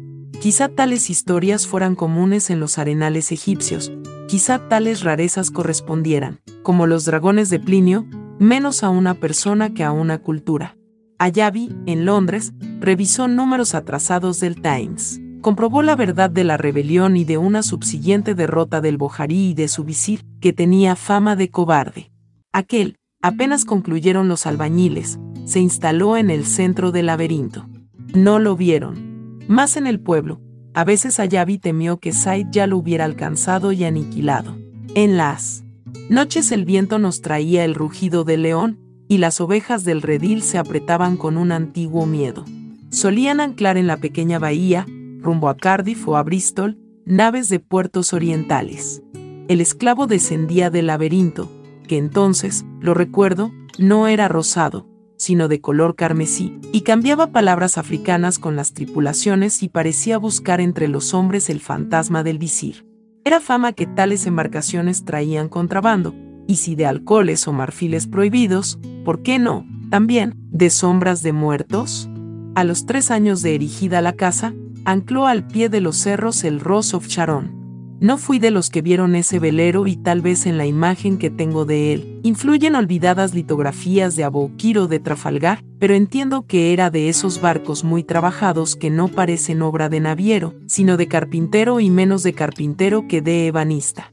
Era, si no en la realidad, en mis sueños, bruñido, oscuro, silencioso y veloz, y lo tripulaban árabes y malayos ancló en él, alba de uno de los días de octubre. Hacia el atardecer, Abenjacán irrumpió en casa de Ayabi. Lo dominaba la pasión del terror. Apenas pudo articular que Said ya había entrado en el laberinto y que su esclavo y su león habían perecido. Seriamente preguntó si las autoridades podrían ampararlo.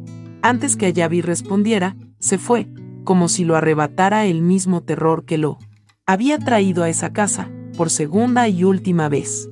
Ayabi, solo en su biblioteca, pensó con estupor que ese temeroso había oprimido en el Sudán a tribus de hierro y sabía qué cosa es una batalla, y qué cosa es matar. Advirtió, al otro día, que ya había zarpado el velero, rumbo a Suakin en el Mar Rojo, se averiguó después. Reflexionó que su deber era comprobar la muerte del esclavo y se dirigió al laberinto. El jadeante relato del Bojarí le pareció fantástico, pero en un recodo de las galerías dio con el león, y el león estaba muerto, y en otro, con el esclavo, que estaba muerto, y en la cámara central con el Bojarí, a quien le habían destrozado la cara.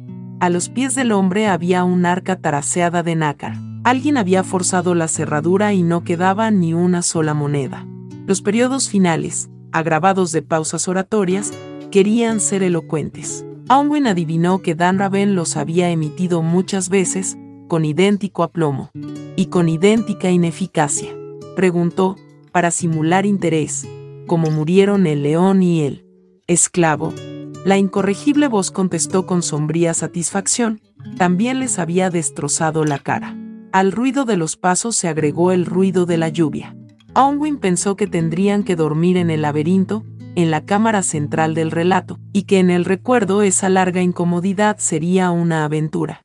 Guardó silencio, Dan Raven no pudo contenerse y le preguntó, como quien no perdona una deuda. ¿No es inexplicable esta historia? Onwin le respondió, como si pensara en voz alta, no sé si es explicable o inexplicable. Sé que es mentira.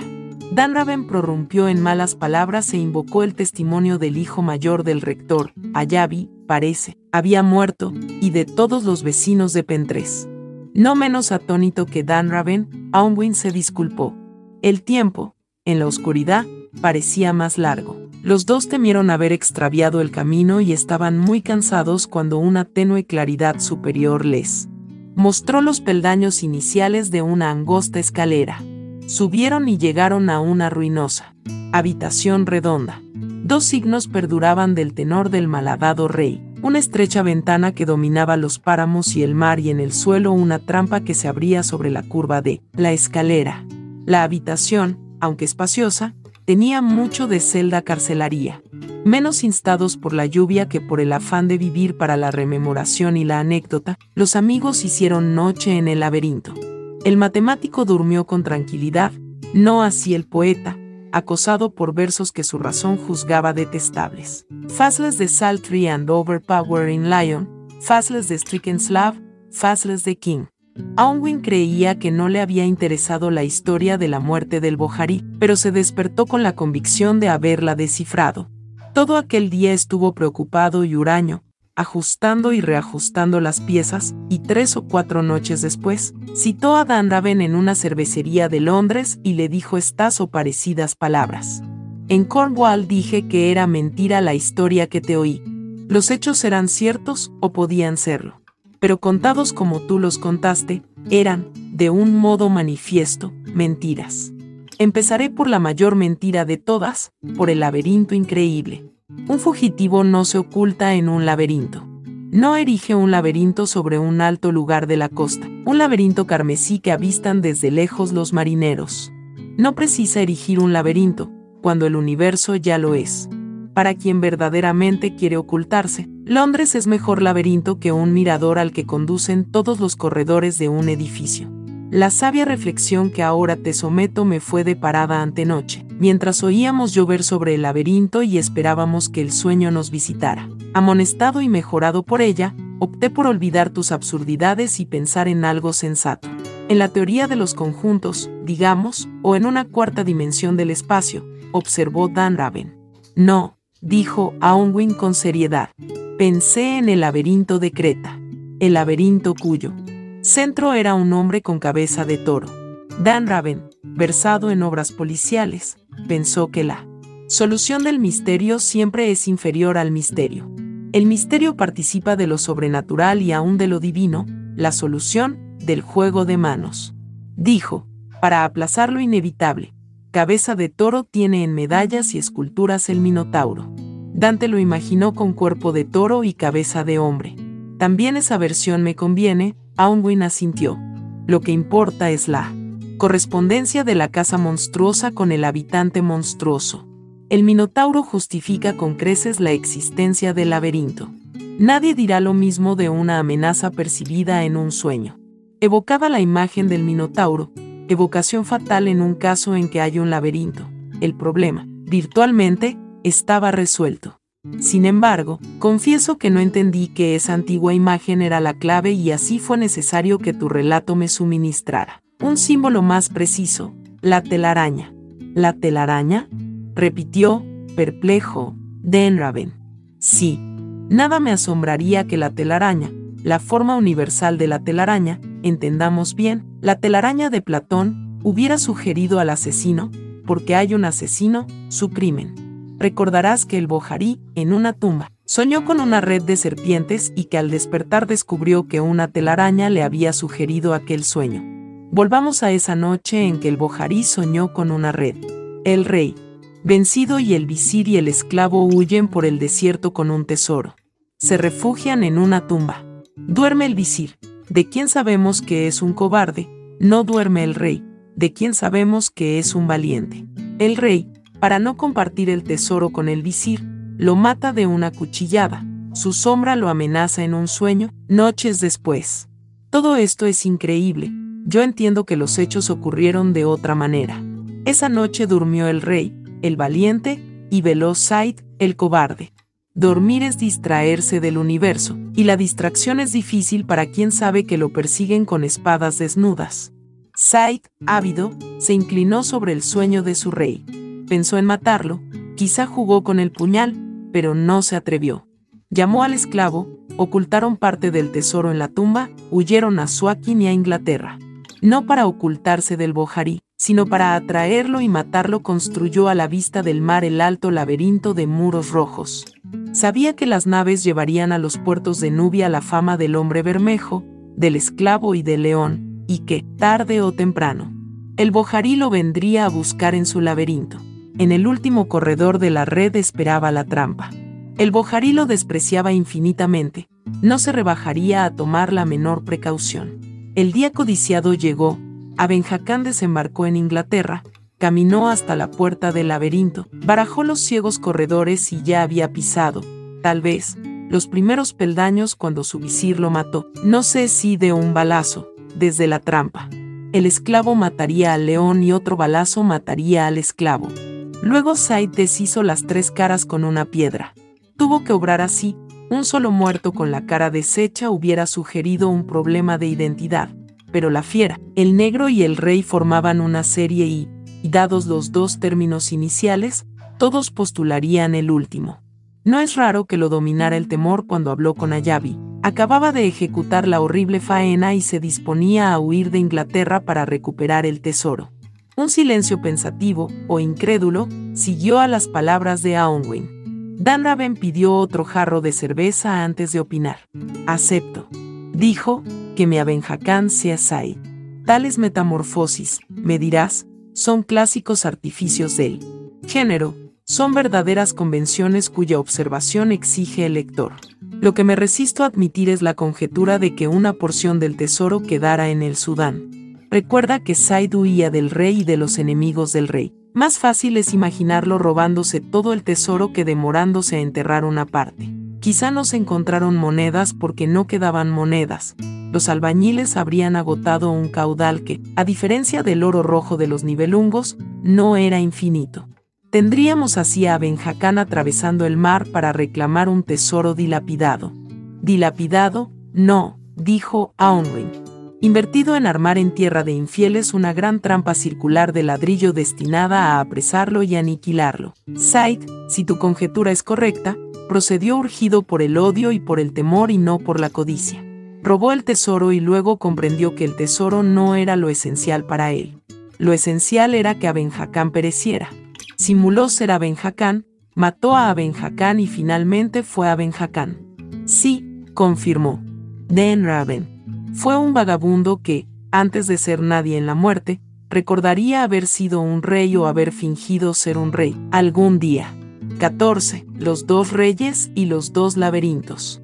Cuentan los hombres dignos de fe, pero Alá sabe más, que en los primeros días hubo un rey de las islas de Babilonia que congregó a sus arquitectos y magos y les mandó construir un laberinto tan perplejo y sutil que los varones más prudentes no se aventuraban a entrar, y los que entraban se perdían. Esa obra era un escándalo, porque la confusión y la maravilla son operaciones propias de Dios y no de los hombres. Con el andar del tiempo vino a su corte un rey de los árabes y el rey de Babilonia. Para hacer burla de la simplicidad de su huésped, lo hizo penetrar en el laberinto, donde vagó afrentado y confundido hasta la declinación de la tarde.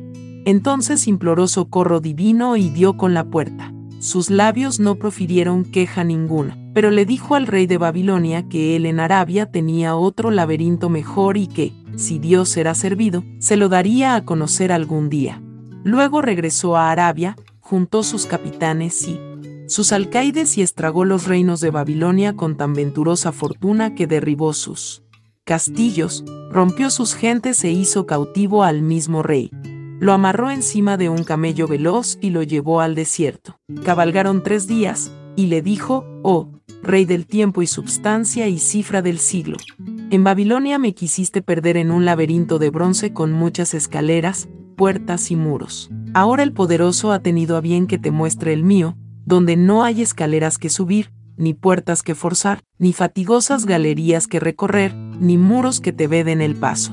Luego le desató las ligaduras y lo abandonó en mitad del desierto, donde murió de hambre y de sed. La gloria sea con aquel que no muere. 15. La espera. El coche lo dejó en el 4004 de esa calle del noroeste. No habían dado las 9 de la mañana. El hombre notó con aprobación los manchados plátanos, el cuadrado de tierra al pie de cada uno, las decentes casas de balconcito, la farmacia contigua, los desvaídos rombos de la pinturería y ferretería. Un largo y ciego paredón de hospital cerraba la acera de enfrente. El sol reverberaba, más lejos, en unos invernáculos. El hombre pensó que esas cosas, ahora arbitrarias y casuales y en cualquier orden, como las que se ven en los sueños, serían con el tiempo, si Dios quisiera, invariables, necesarias y familiares. En la vidriera de la farmacia se leía en letras de losa, Breslau. Los judíos estaban desplazando a los italianos, que habían desplazado a los criollos. Mejor así, el hombre prefería no alternar con gente de su sangre. El cochero le ayudó a bajar el baúl, una mujer de aire distraído o cansado abrió por fin la puerta. Desde el pescante el cochero le devolvió una de las monedas, un vintén oriental que estaba en su bolsillo desde esa noche en el hotel de Melo. El hombre le entregó 40 centavos, y en el acto sintió, tengo la obligación de obrar de manera que todos se olviden de mí. He cometido dos errores, He dado una moneda de otro país y he dejado ver que me importa esa equivocación. Precedido por la mujer, atravesó el zaguán y el primer patio. La pieza que le habían reservado daba, felizmente, al segundo. La cama era de hierro, que el artífice había deformado en curvas fantásticas, figurando ramas y pámpanos. Había, asimismo, un alto ropero de pino, una mesa de luz, un estante con libros a ras del suelo, dos sillas desparejas y un lavatorio con su palangana, su jarra, su jabonera y un botellón de vidrio turbio. Un mapa de la provincia de Buenos Aires y un crucifijo adornaban las paredes. El papel era carmesí, con grandes pavos reales repetidos, de cola desplegada. La única puerta daba al patio. Fue necesario variar la colocación de las sillas para dar cabida al baúl. Todo lo aprobó el inquilino. Cuando la mujer le preguntó cómo se llamaba, dijo Vilari, no como un desafío secreto, no para mitigar una humillación que, en verdad, no sentía, sino porque ese nombre lo trabajaba, porque le fue imposible pensar en otro. No lo sedujo, ciertamente, el error literario de imaginar que asumir el nombre del enemigo podía ser una astucia. El señor Vilari, al principio, no dejaba la casa. Cumplidas unas cuantas semanas, dio en salir, un rato, al oscurecer. Alguna noche entró en el cinematógrafo que había a las tres cuadras. No pasó nunca de la última fila. Siempre se levantaba un poco antes del fin de la función. Vio trágicas historias de Lampa. Estas, sin duda, incluían errores, estas, sin duda, incluían imágenes que también lo eran de su vida anterior. Vilari no los advirtió porque la idea de una coincidencia entre el arte y la realidad era ajena a él. Dócilmente trataba de que le gustaran las cosas, quería adelantarse a la intención con que se las mostraban. A diferencia de quienes han leído novelas, no se veía nunca a sí mismo como un personaje del arte. No le llegó jamás una carta, ni siquiera una circular, pero leía con borrosa esperanza una de las secciones del diario. De tarde, arrimaba a la puerta una de las sillas y mateaba con seriedad, puestos los ojos en la enredadera del muro de la inmediata casa de Altos. Años de soledad le habían enseñado que los días, en la memoria, tienden a ser iguales, pero que no hay un día, ni siquiera de cárcel o de hospital, que no traiga sorpresas. En otras reclusiones había cedido a la tentación de contar los días y las horas, pero esta reclusión era distinta, porque no tenía término, salvo que el diario, una mañana trajera la noticia de la muerte de Alejandro Vilari. También era posible que Vilari ya hubiera muerto y entonces esta vida era un sueño. Esa posibilidad lo inquietaba, porque no acabó de entender si se parecía al alivio o a la desdicha. Se dijo que era absurda y la rechazó. En días lejanos, menos lejanos por el curso del tiempo que por dos o tres hechos irrevocables, había deseado muchas cosas, con amor sin escrúpulo, esa voluntad poderosa, que había movido el odio de los hombres y el amor de alguna mujer, ya no quería cosas particulares, solo quería perdurar, no concluir. El sabor de la hierba, el sabor del tabaco negro, el creciente filo de sombra que iba ganando el patio. Había en la casa un perro lobo, ya viejo, Vilari se amistó con él. Le hablaba en español, en italiano y en las pocas palabras que le quedaban del rústico dialecto de su niñez. Vilari trataba de vivir en el mero presente, sin recuerdos ni previsiones. Los primeros le importaban menos que las últimas. Oscuramente creyó intuir que el pasado es la sustancia de que el tiempo está hecho. Por ello es que éste se vuelve pasado enseguida. Su fatiga, algún día, se pareció a la felicidad, en momentos así, no era mucho más complejo que el perro. Una noche lo dejó asombrado y temblando una íntima descarga de dolor en el fondo de la boca. Ese horrible milagro recurrió a los pocos minutos y otra vez hacia el alba. Vilari, al día siguiente, mandó buscar un coche que lo dejó en un consultorio dental del barrio del Once. Ahí le arrancaron la muela. En ese trance no estuvo más cobarde ni más tranquilo que otras personas. Otra noche, al volver del cinematógrafo, sintió que lo empujaban. Con ira, con indignación, con secreto alivio, se encaró con el insolente. Le escupió una injuria soez. El otro, atónito, balbuceó una disculpa. Era un hombre alto, joven, de pelo oscuro, y lo acompañaba. Una mujer de tipo alemán, Vilari, esa noche, se repitió que no los conocía. Sin embargo, cuatro o cinco días pasaron antes que saliera a la calle. Entre los libros del estante había una divina comedia, con el viejo comentario de Andraoli. Menos surgido por la curiosidad que por un sentimiento de deber, Vilari acometió la lectura de esa obra capital. Antes de comer, leía un canto, y luego, en orden riguroso, las notas. No juzgó inverosímiles o excesivas las penas infernales y no pensó que Dante lo hubiera condenado al último círculo donde los dientes de Ugolino roen sin fin la nuca de Ruggieri. Los pavos reales del papel carmesí parecían destinados a alimentar pesadillas tenaces, pero el señor Vilari no soñó nunca con una glorieta monstruosa hecha de inextricables pájaros vivos. En los amaneceres soñaba un sueño de fondo igual y de circunstancias variables. Dos hombres y Vilari entraban con revólveres en la pieza o lo agredían al salir del cinematógrafo o eran, los tres a un tiempo, el desconocido que lo había empujado, o lo esperaban tristemente en el patio y parecían no conocerlo. Al fin del sueño, él sacaba el revólver del cajón de la inmediata mesa de luz, y es verdad que en ese cajón guardaba un revólver, y lo descargaba contra los hombres. El estruendo del arma lo despertaba, pero siempre era un sueño y en otro sueño el ataque se repetía y en otro sueño tenía que volver a matarlos. Una turbia mañana del mes de julio, la presencia de gente desconocida, no el ruido.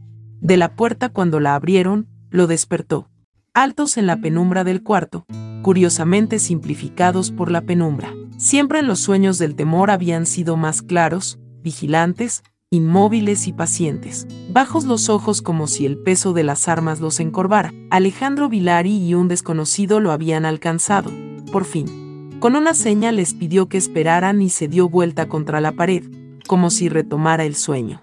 Lo hizo para despertar la misericordia de quienes lo mataron, o porque es menos duro sobrellevar un acontecimiento espantoso que imaginarlo y aguardarlo sin fin, o, y esto es quizá lo más verosímil, para que los asesinos fueran un sueño, como ya lo habían sido tantas veces, en el mismo lugar, a la misma hora. En esa magia estaba cuando lo borró la descarga. 16. El hombre en el umbral. Dio y Casares trajo de Londres un curioso puñal de hoja triangular y empuñadura en forma de H. Nuestro amigo Christopher Dewey, del Consejo Británico, dijo que tales armas eran de uso común en el Indostán. Ese dictamen lo alentó a mencionar que había trabajado en aquel país entre las dos guerras. Ultra Aurora Medgangen, recuerdo que dijo en latín, equivocando un verso de Juvenal. De las historias que esa noche contó, me atrevo a reconstruir la que sigue. Mi texto será fiel, líbreme Alá de la tentación de añadir breves rasgos circunstanciales o de agravar, con interpolaciones de Kipling, el cariz exótico del relato. Este, por lo demás, tiene un antiguo y simple sabor que sería una lástima perder, acaso el de las mil y una noches. La exacta geografía de los hechos que voy a referir importa muy poco. Además, ¿qué precisión guardan en Buenos Aires los nombres de Envitzer o de Ud? Básteme, pues, decir que en aquellos años hubo disturbios en una ciudad musulmana y que el gobierno central envió a un hombre fuerte para imponer el orden. Ese hombre era escocés, de un ilustre clan de guerreros, y en la sangre llevaba una tradición de violencia. Una sola vez lo vieron mis ojos, pero no olvidaré el cabello muy negro, los pómulos salientes, la ávida nariz y la boca, los anchos hombros, la fuerte osatura de viking. David Alexander Glencairn se llamará esta noche en mi historia. Los dos nombres convienen, porque fueron de reyes que gobernaron con un cetro de hierro. David Alexander Glencairn, me tendré que habituar a llamarlo así, era, lo sospecho, un hombre temido. El mero anuncio de su advenimiento bastó para apaciguar la ciudad. Ello no impidió que decretara diversas medidas enérgicas. Unos años pasaron la ciudad y el distrito estaban en paz. Sikhs y musulmanes habían depuesto las antiguas discordias y de pronto Glencairn desapareció. Naturalmente, no faltaron rumores de que lo habían secuestrado o matado. Estas cosas las supe por mi jefe, porque la censura era rígida y los diarios no. Comentaron, ni siquiera registraron, que yo recuerde, la desaparición de Glencairn. Un refrán dice que la India es más grande que el mundo, Glencairn, tal vez omnipotente en la ciudad que una firma al pie de un decreto le destinó, era una mera cifra en los engranajes de la administración del imperio. Las pesquisas de la policía local fueron del todo vanas. Mi jefe pensó que un particular podría infundir menos recelo y alcanzar mejor éxito. Tres o cuatro días después, las distancias en la India son generosas. Yo fatigaba sin mayor esperanza las calles de la opaca ciudad que había escamoteado a un hombre, Sentí, casi inmediatamente, la infinita presencia de una conjuración para ocultar la suerte de Glencairn. No hay un alma en esta ciudad. Pude sospechar que no sepa el secreto y que no haya jurado guardarlo. Los más, interrogados, profesaban una ilimitada ignorancia, no sabían quién era Glencairn, no lo habían visto nunca, jamás oyeron hablar de él. Otros, en cambio, lo habían divisado hace un cuarto de ora hablando con fulano de tal, y hasta me acompañaban a la casa en que entraron los dos, y en la que nada sabían de ellos, o que acababan de dejar en ese momento. A alguno de esos mentirosos precisos le di con el puño en la cara. Los testigos aprobaron mi desahogo y fabricaron otras mentiras. No las creí, pero no me atreví a desoírlas. Una tarde me dejaron un sobre con una tira de papel en la que había unas señas. El sol había declinado cuando llegué. El barrio era popular y humilde, la casa era muy baja. Desde la acera entreví una sucesión de patios de tierra y hacia el fondo una claridad. En el último patio se celebraba no sé qué fiesta musulmana, un ciego entró con un laúd de madera rojiza. A mis pies, inmóvil como una cosa, se acurrucaba en el umbral un hombre muy viejo. Diré cómo era, porque es parte esencial de la historia. Los muchos años lo habían reducido y pulido como las aguas a una piedra o las generaciones de los hombres a una sentencia. Largos harapos lo cubrían, o así me pareció, y el turbante que le rodeaba la cabeza era un jirón más. En el crepúsculo alzó hacia mí una cara oscura y una barba muy blanca. Le hablé sin preámbulos, porque ya había perdido toda esperanza, de David Alexander Glencairn. No me entendió, tal vez no me oyó, y VD explicar que era un juez y que yo lo buscaba. Sentí, al decir estas palabras, lo irrisorio de interrogar a aquel hombre antiguo, para quien el presente era apenas un indefinido rumor. Nuevas de la rebelión o de Akbar podría dar este hombre, pensé, pero no de Glencairn. Lo que me dijo confirmó esta sospecha. Un juez, articuló con débil asombro.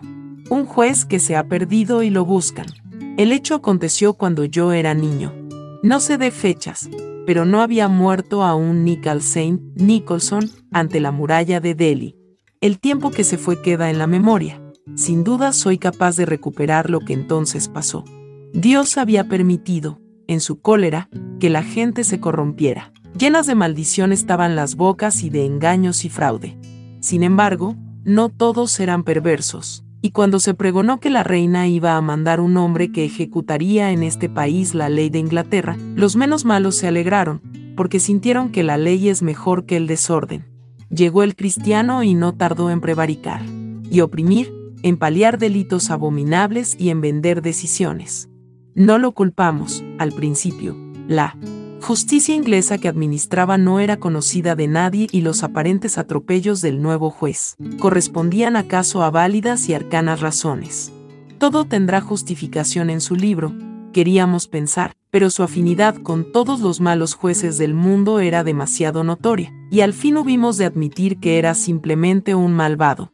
Llegó a ser un tirano y la pobre gente, para vengarse de la errónea esperanza que alguna vez pusieron en él, dio en jugar con la idea de secuestrarlo y someterlo a juicio. Hablar no basta, de los designios tuvieron que pasar a las obras. Nadie, quizá, fuera de los muy simples o los muy jóvenes, creyó que ese propósito temerario podría llevarse a cabo. Pero miles de sikhs y de musulmanes cumplieron su palabra y un día ejecutaron, incrédulos, lo que a cada uno de ellos había parecido imposible secuestraron al juez y le dieron por cárcel una alquería en un apartado arrabal. Después, apalabraron a los sujetos agraviados por el O, en algún caso, a los huérfanos y a las viudas, porque la espada del verdugo no había descansado en aquellos años. Por fin, esto fue quizá lo más arduo, buscaron y nombraron un juez para juzgar al juez. Aquí lo interrumpieron unas mujeres que entraban en la casa. Luego prosiguió, lentamente. Es fama que no hay generación que no incluya cuatro hombres rectos que secretamente apuntalan el universo y lo justifican ante el Señor, uno de esos varones hubiera sido el juez más cabal. Pero ¿dónde encontrarlos? Si andan perdidos por el mundo y anónimos y no se reconocen cuando se ven y ni ellos mismos saben el alto ministerio que cumplen? Alguien entonces discurrió que si el destino nos vedaba a los sabios, había que buscar a los insensatos. Esta opinión prevaleció. Alcoranistas, doctores de la ley, sikhs que llevan el nombre de leones y que adoran a un dios, hindúes que adoran muchedumbres de dioses, monjes de Mejavira que enseñan que la forma del universo es la de un hombre con las piernas abiertas, adoradores del fuego y judíos negros. Integraron el tribunal, pero el último fallo fue encomendado al arbitrio de un loco. Aquí lo interrumpieron unas personas que se iban de la fiesta de un loco, repitió, para que la sabiduría de Dios hablara por su boca y avergonzara las soberbias humanas. Su nombre se ha perdido o nunca se supo, pero andaba desnudo por estas calles o cubierto de harapos, contándose los dedos con el pulgar y haciendo mofa de los árboles. Mi buen sentido se reveló. Dije que entregar a un loco la decisión era invalidar el proceso. El acusado aceptó al juez, fue la contestación. ¿Acaso comprendió que dado el peligro que los conjurados corrían si lo dejaban en libertad, solo de un loco podía no esperar sentencia de muerte? He oído que se rió cuando le dijeron quién era el juez. Muchos días y noches duró el proceso, por lo crecido del número de testigos. Se cayó. Una preocupación lo trabajaba. Por decir algo pregunté cuántos días. Por lo menos, 19, replicó. Gente que se iba de la fiesta lo volvió a interrumpir. El vino está vedado a los musulmanes, pero las caras y las voces parecían de borrachos. Uno le gritó algo, al pasar. 19 días, precisamente, rectificó. El perro infiel oyó la sentencia, y el cuchillo se cebó en su garganta. Hablaba con alegre ferocidad. Con. Otra voz dio fin a la historia. Murió sin miedo, en los más viles hay alguna virtud. ¿Dónde? ¿Ocurrió lo que has contado? Le pregunté. ¿En una alquería?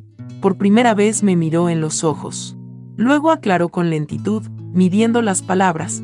Dije que en una alquería le dieron cárcel, no que lo juzgaron ahí.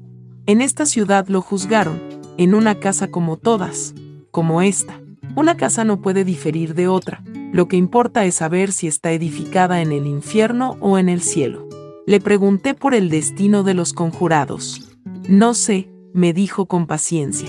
Estas cosas ocurrieron y se olvidaron hace ya muchos años. Quizá los condenaron los hombres, pero no Dios. Dicho lo cual, se levantó. Sentí que sus palabras me despedían y que yo había cesado para él desde aquel momento.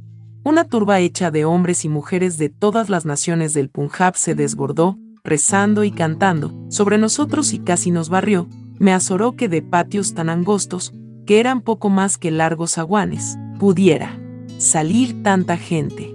Otros salían de las casas del vecindario, sin duda habían saltado las tapias. Ah, fuerza de empujones e imprecaciones me abrí camino. En el último patio me crucé con un hombre desnudo, coronado de flores amarillas, a quien todos besaban y agasajaban, y con una espada en la mano. La espada estaba sucia, porque había dado muerte a Glencairn, cuyo cadáver mutilado encontré en las caballerizas del fondo. 17. El Aleph. La candente mañana de febrero en que Beatriz Viterbo murió, después de una imperiosa agonía que no se rebajó un solo instante ni al sentimentalismo ni al miedo, noté que las carteleras de fierro de la Plaza Constitución habían renovado no sé qué aviso de cigarrillos rubios. El hecho me dolió, pues comprendí que el incesante y vasto universo ya se apartaba de ella y que ese cambio era el primero de una serie infinita. Cambiará el universo, pero yo no, pensé con melancólica vanidad. Alguna vez, lo sé, mi vana devoción la había exasperado, muerta yo podía consagrarme a su memoria, sin esperanza, pero también sin humillación.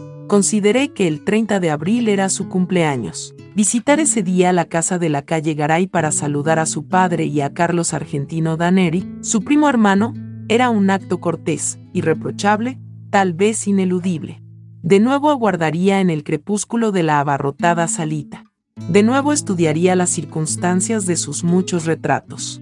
Beatriz Viterbo, de perfil, en colores, Beatriz, con antifaz, en los carnavales de 1921, la primera comunión de Beatriz. Beatriz, el día de su boda con Roberto Alessandri, Beatriz, poco después del divorcio, en un almuerzo del Club Hípico, Beatriz, en Quilmes, con Delia San Marco Porcel y Carlos Argentino, Beatriz, con el pequinés que le regaló Villegas a Edo, Beatriz, de frente y de tres cuartos, sonriendo, la mano en el mentón.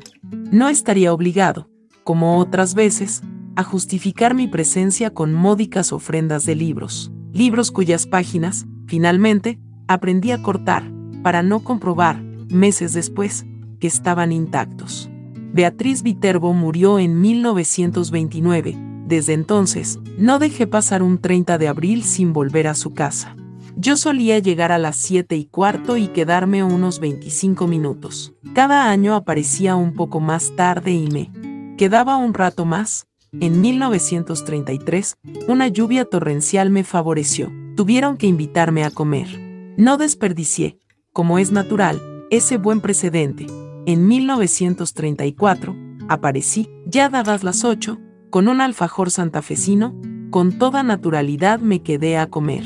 Así, en aniversarios melancólicos y vanamente eróticos, recibí las graduales confidencias de Carlos Argentino Daneri.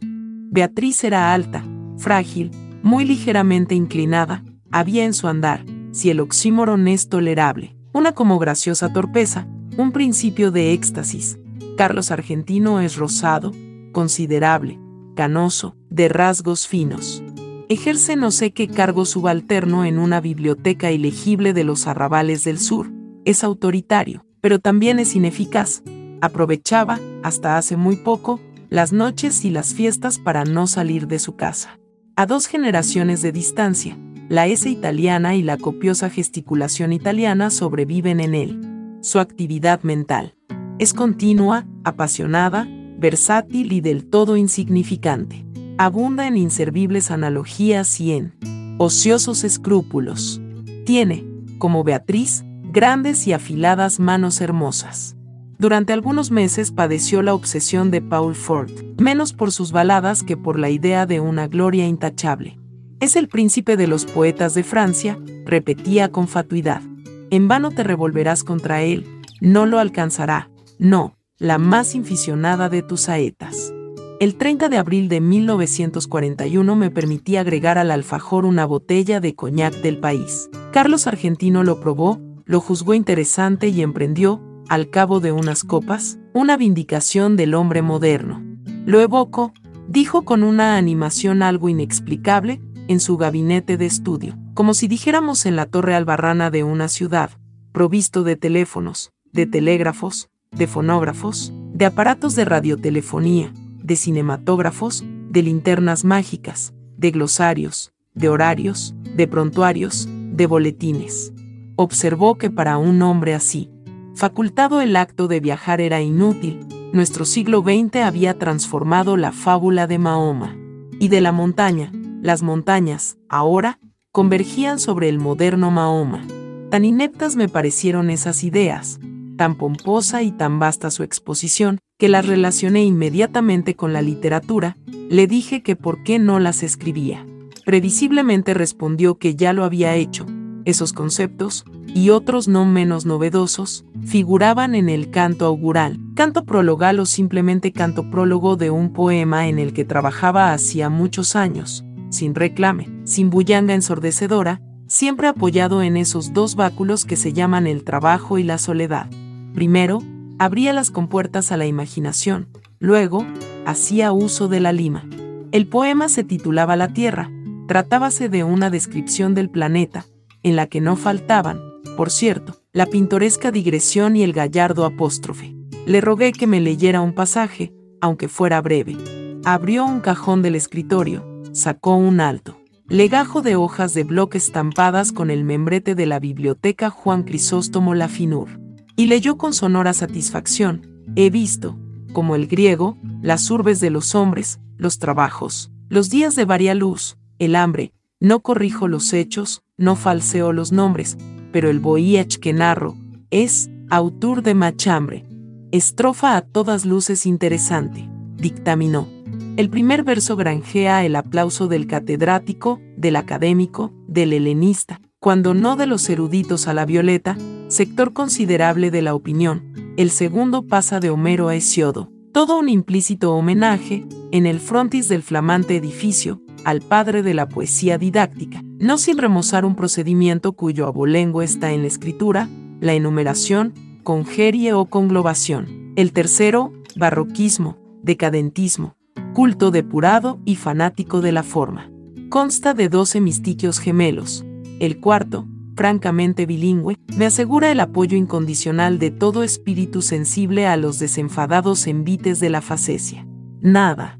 Diré de la rima rara ni de la ilustración que me permite, sin pedantismo, acumular en cuatro versos tres alusiones eruditas que abarcan 30 siglos de apretada literatura, la primera a la Odisea, la segunda a los trabajos y días, la tercera a la bagatela inmortal que nos depararan los socios de la pluma del saboyano, Comprendo una vez más que el arte moderno exige el bálsamo de la risa, el esquerzo.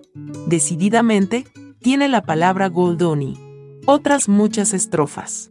Me leyó que también obtuvieron su aprobación y su comentario profuso. Nada memorable había en ellas, ni siquiera las juzgué mucho peores que la anterior. En su escritura habían colaborado la aplicación, la resignación y el azar. Las virtudes que Daneri les atribuía eran posteriores. Comprendí que el trabajo del poeta no estaba en la poesía, estaba en la invención de razones para que la poesía fuera admirable. Naturalmente, ese ulterior trabajo modificaba la obra para él, pero no para otros. La dicción oral de Daneri era extravagante. Su torpeza métrica le vedó, salvo contadas veces, transmitir esa extravagancia al poema.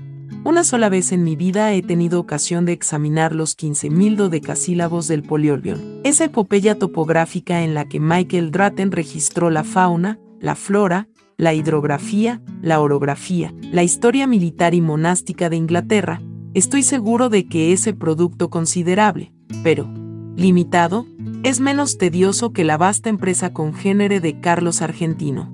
Este se proponía versificar toda la redondez del planeta. En 1941 ya había despachado unas hectáreas del estado de Queensland, más de un kilómetro del curso de Love, un gasómetro al norte de Veracruz, las principales casas de comercio de la parroquia de la Concepción, la quinta de Mariana Cambaceres de Alvear en la calle 11 de septiembre, en Belgrano, y un establecimiento de baños turcos no lejos del acreditado acuario de Brighton.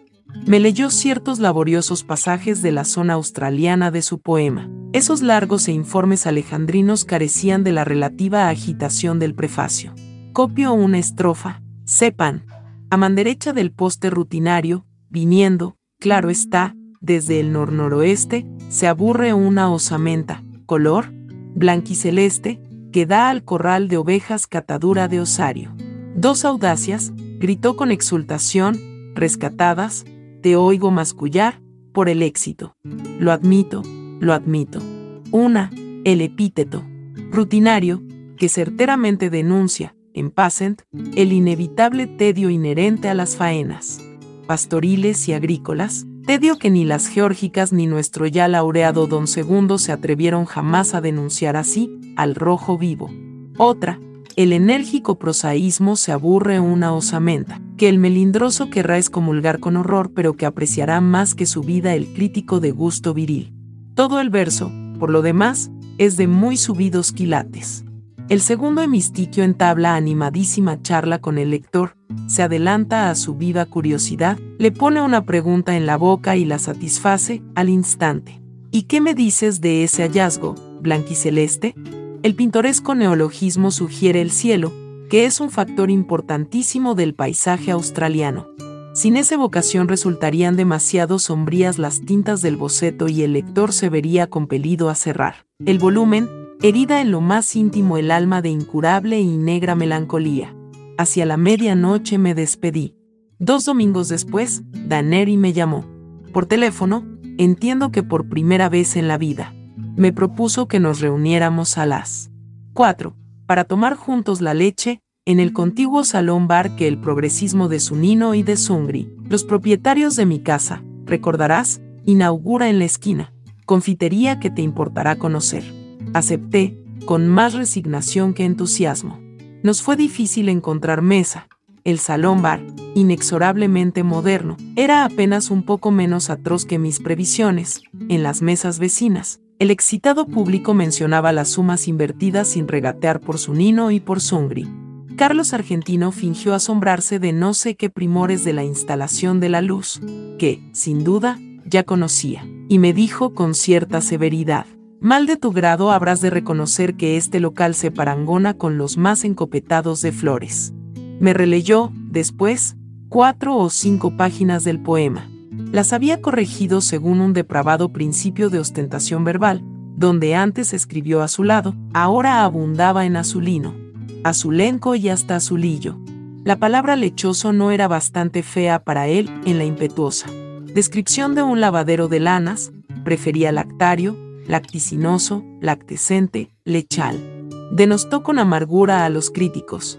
Luego, más benigno, los equiparó a esas personas, que no disponen de metales preciosos ni tampoco de prensas de vapor, laminadores y ácidos sulfúricos para la acuñación de tesoros, pero que pueden indicar a los otros el sitio de un tesoro. Acto continuo censuró la prologomanía, de la que ya hizo mofa, en la donosa prefación del Quijote, el príncipe de los ingenios. Admitió, sin embargo, que en la portada de la nueva obra convenía el prólogo vistoso, el espaldarazo firmado por el plumífero de garra, de fuste. Agregó que pensaba publicar los cantos iniciales de su poema. Comprendí, entonces, la singular invitación telefónica. El hombre iba a pedirme que prologara su pedantesco fárrago. Mi temor resultó infundado.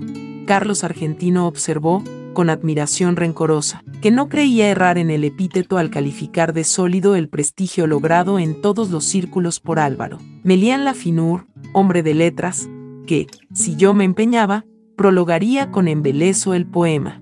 Para evitar el más imperdonable de los fracasos, yo tenía que hacerme portavoz de dos méritos inconcursos, la perfección formal y el rigor científico, porque ese dilatado jardín de tropos, de figuras, de galanuras, no tolera un solo detalle que no confirme la severa verdad. Agregó que Beatriz siempre se había distraído con Álvaro. Asentí, profusamente asentí.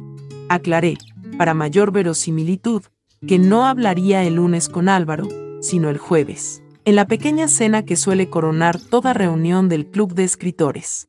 No hay tales cenas, pero es irrefutable que las reuniones tienen lugar los jueves hecho que Carlos Argentino Daneri podía comprobar en los diarios y que dotaba de cierta realidad a la frase. Dije, entre adivinatorio y sagaz, que antes de abordar el tema del prólogo, describiría el curioso plan de la obra. Nos despedimos.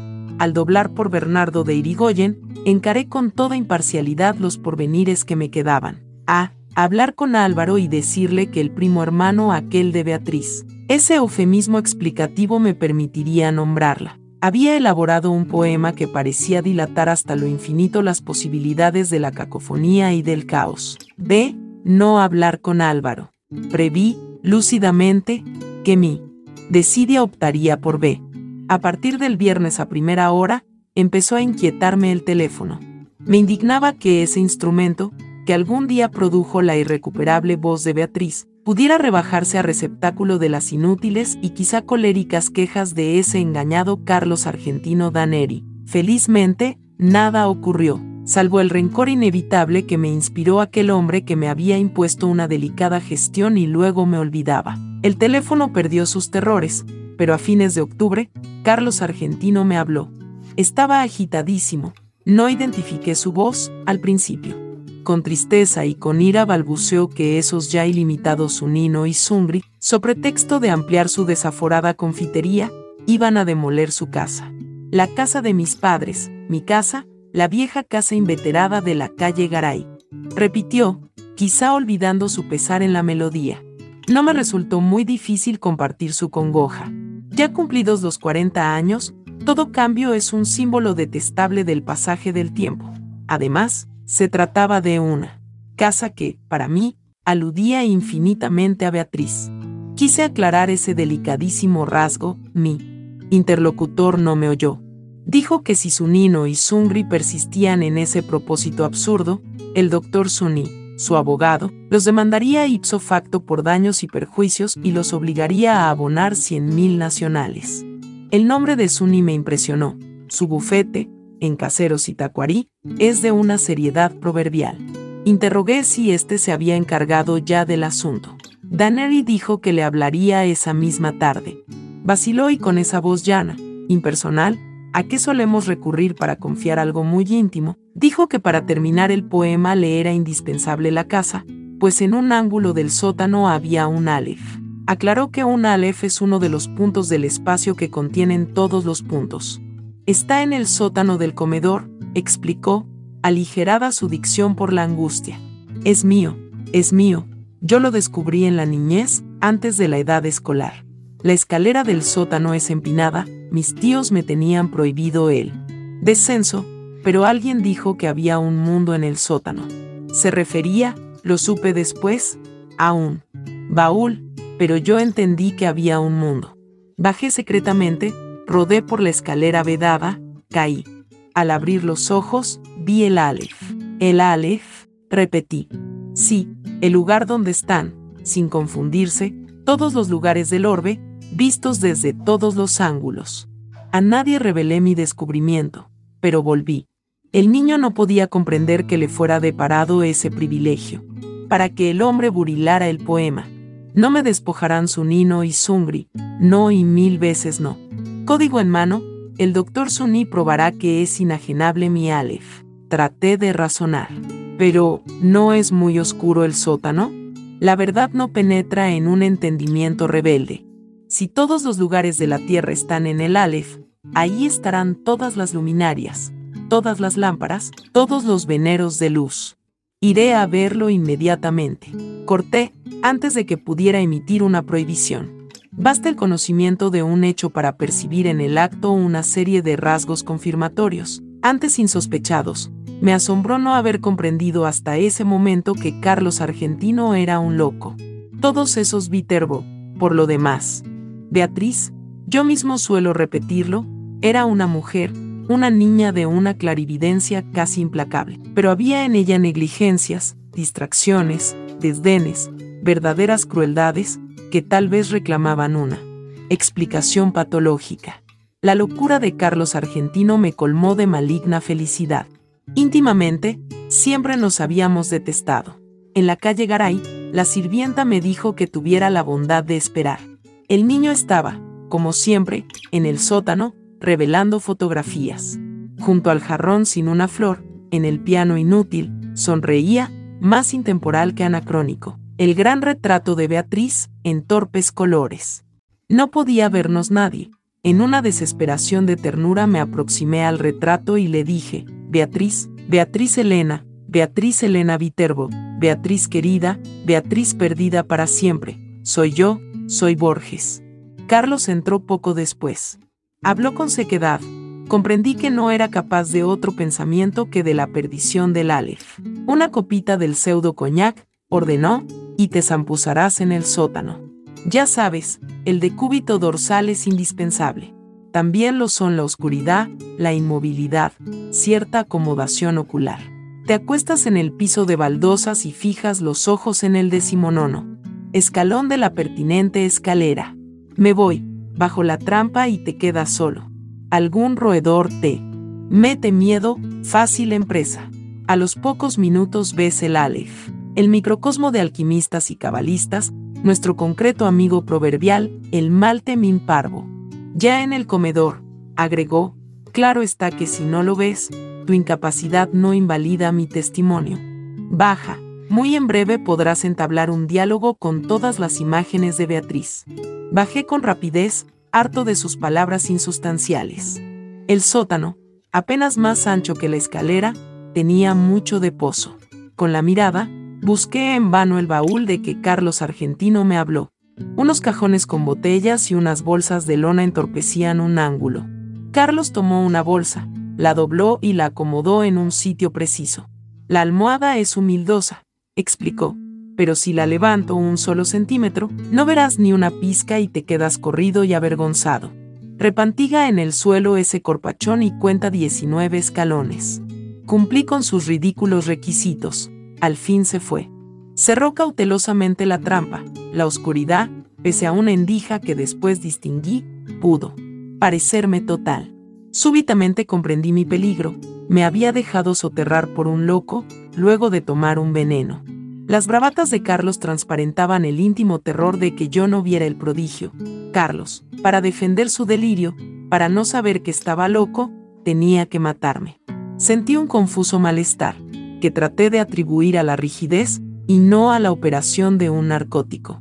Cerré los ojos, los abrí. Entonces vi el Aleph. Arribo, ahora, al inefable centro de mi relato. Empieza, aquí, mi desesperación de escritor. Todo lenguaje es un alfabeto de símbolos cuyo ejercicio presupone un pasado que los interlocutores comparten. ¿Cómo transmitir a los otros el infinito Aleph, que mi temerosa memoria apenas abarca? Los místicos, en análogo trance, prodigan los emblemas, para significar la divinidad. Un persa habla de un pájaro que de algún modo es todos los pájaros, Alanus de Insulis, de una esfera cuyo centro está en todas partes y la circunferencia en ninguna. Ezequiel, de un ángel de cuatro caras que a un tiempo se dirige al oriente y al occidente, al norte y al sur. No en vano rememoro esas inconcebibles analogías. Alguna relación tienen con el Aleph. Quizá los dioses no me negarían el hallazgo de una imagen equivalente, pero este informe quedaría contaminado de literatura, de falsedad.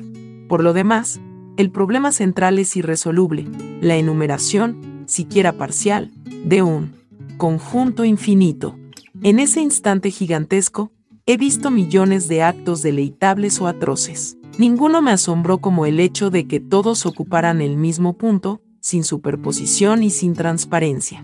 Lo que vieron mis ojos fue simultáneo, lo que transcribiré, sucesivo, porque el lenguaje lo es. Algo, sin embargo, recogeré. En la parte inferior del escalón, hacia la derecha, vi una pequeña esfera tornasolada, de casi intolerable fulgor. Al principio la creí giratoria. Luego comprendí que ese movimiento era una ilusión producida por los vertiginosos espectáculos que encerraba. El diámetro del Aleph sería de 2 o 3 centímetros, pero el espacio cósmico estaba ahí, sin disminución de tamaño. Cada cosa, la luna del espejo, digamos, era infinitas cosas, porque yo claramente la veía desde todos los puntos del universo. Vi el populoso mar, vi el alba y la tarde, vi las muchedumbres de América, vi una plateada telaraña en el centro de una negra pirámide, vi un laberinto roto. Era Londres, vi interminables ojos inmediatos.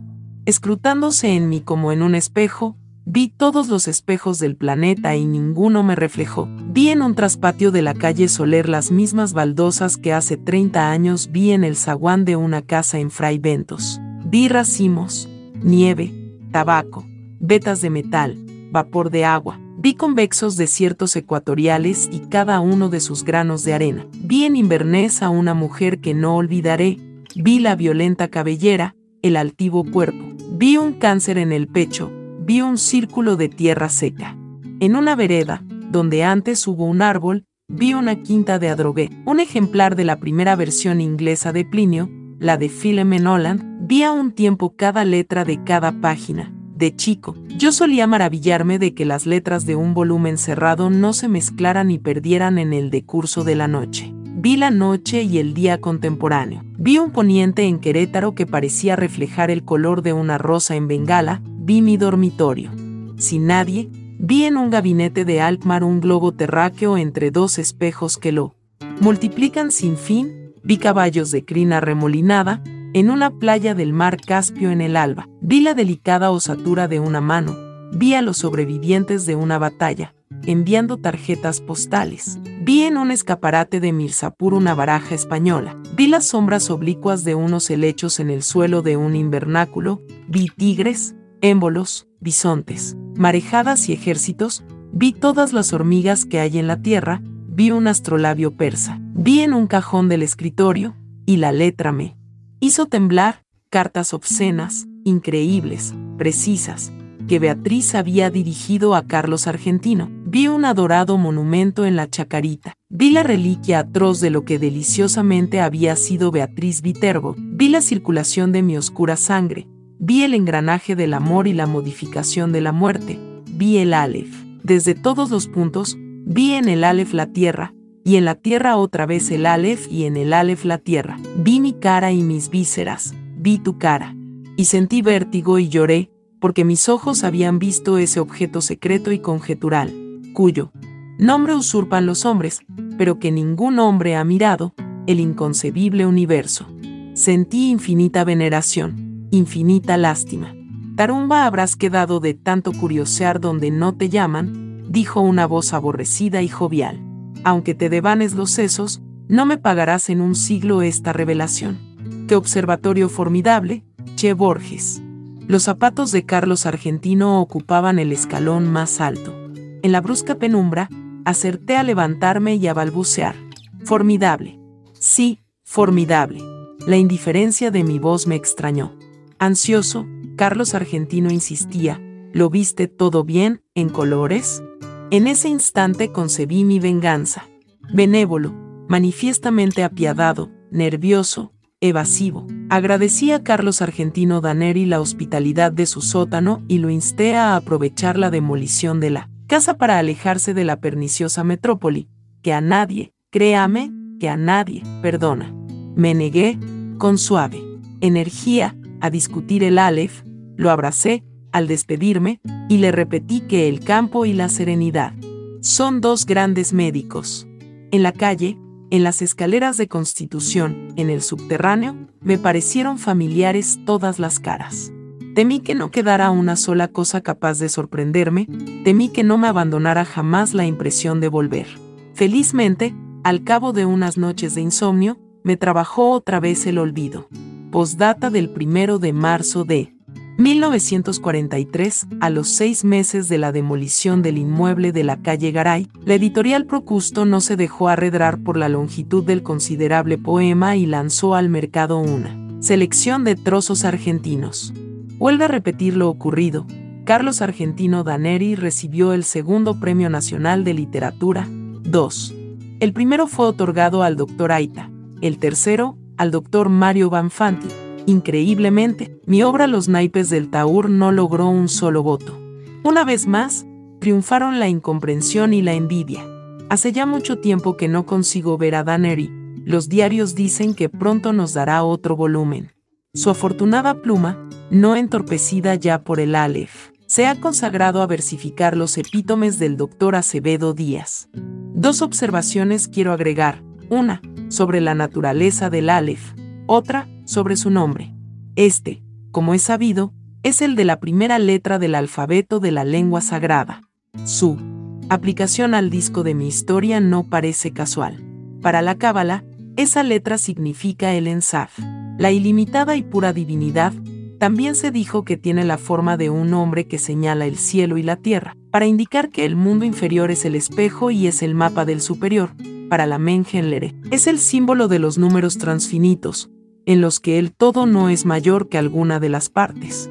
Yo querría saber, ¿eligió Carlos Argentino ese nombre o lo leyó, aplicado a otro punto donde convergen todos los puntos? ¿En alguno de los textos innumerables que el Aleph de su casa le reveló? Por increíble que parezca, yo creo que hay, o que hubo, otro Aleph. Yo creo que el Aleph de la calle Garay era un falso Aleph. Doy mis razones. Hacia 1867 el capitán Burton ejerció en el Brasil el cargo de cónsul británico. En julio de 1942 Pedro Enrique Sureña descubrió en una biblioteca de Santos un manuscrito suyo que versaba sobre el espejo que atribuye el Oriente a Iskandar su al o Alejandro Bicorne de Macedonia. En su cristal se reflejaba el universo entero. Burton menciona otros artificios congéneres, la Séptuple copa de Caijosro, el espejo que Tariq Ben Seyad encontró en una torre, Mil una noches. 272, el espejo que Luciano de Samosata pudo examinar en la luna, historia verdadera. Y 26, la lanza especular que el primer libro del Cetiricán de Capella atribuye a Júpiter, el espejo universal de Merlin, redondo y hueco y semejante a un mundo de vidrio, de Fairy Queen. 3, 2, 19, y añade estas curiosas palabras, pero los anteriores, además del defecto de no existir, son meros instrumentos de óptica. Los fieles que concurren a la mezquita de Aymar, en el Cairo, saben muy bien que el universo está en el interior de una de las columnas de piedra que rodean el patio central. Nadie, claro está, puede verlo, pero quienes acercan el oído a la superficie, declaran percibir, al poco tiempo, su atareado rumor. La mezquita data del siglo VII. Las columnas proceden de otros templos de religiones anteislámicas, pues como ha escrito Aben Haldun, en las repúblicas fundadas por nómadas es indispensable el concurso de forasteros para todo lo que sea albañilería. ¿Existe ese Aleph en lo íntimo de una piedra? ¿Lo he visto cuando vi todas las cosas y lo he olvidado? Nuestra mente es porosa para el olvido, yo mismo estoy falseando y perdiendo, bajo la trágica erosión de los años, los rasgos de Beatriz.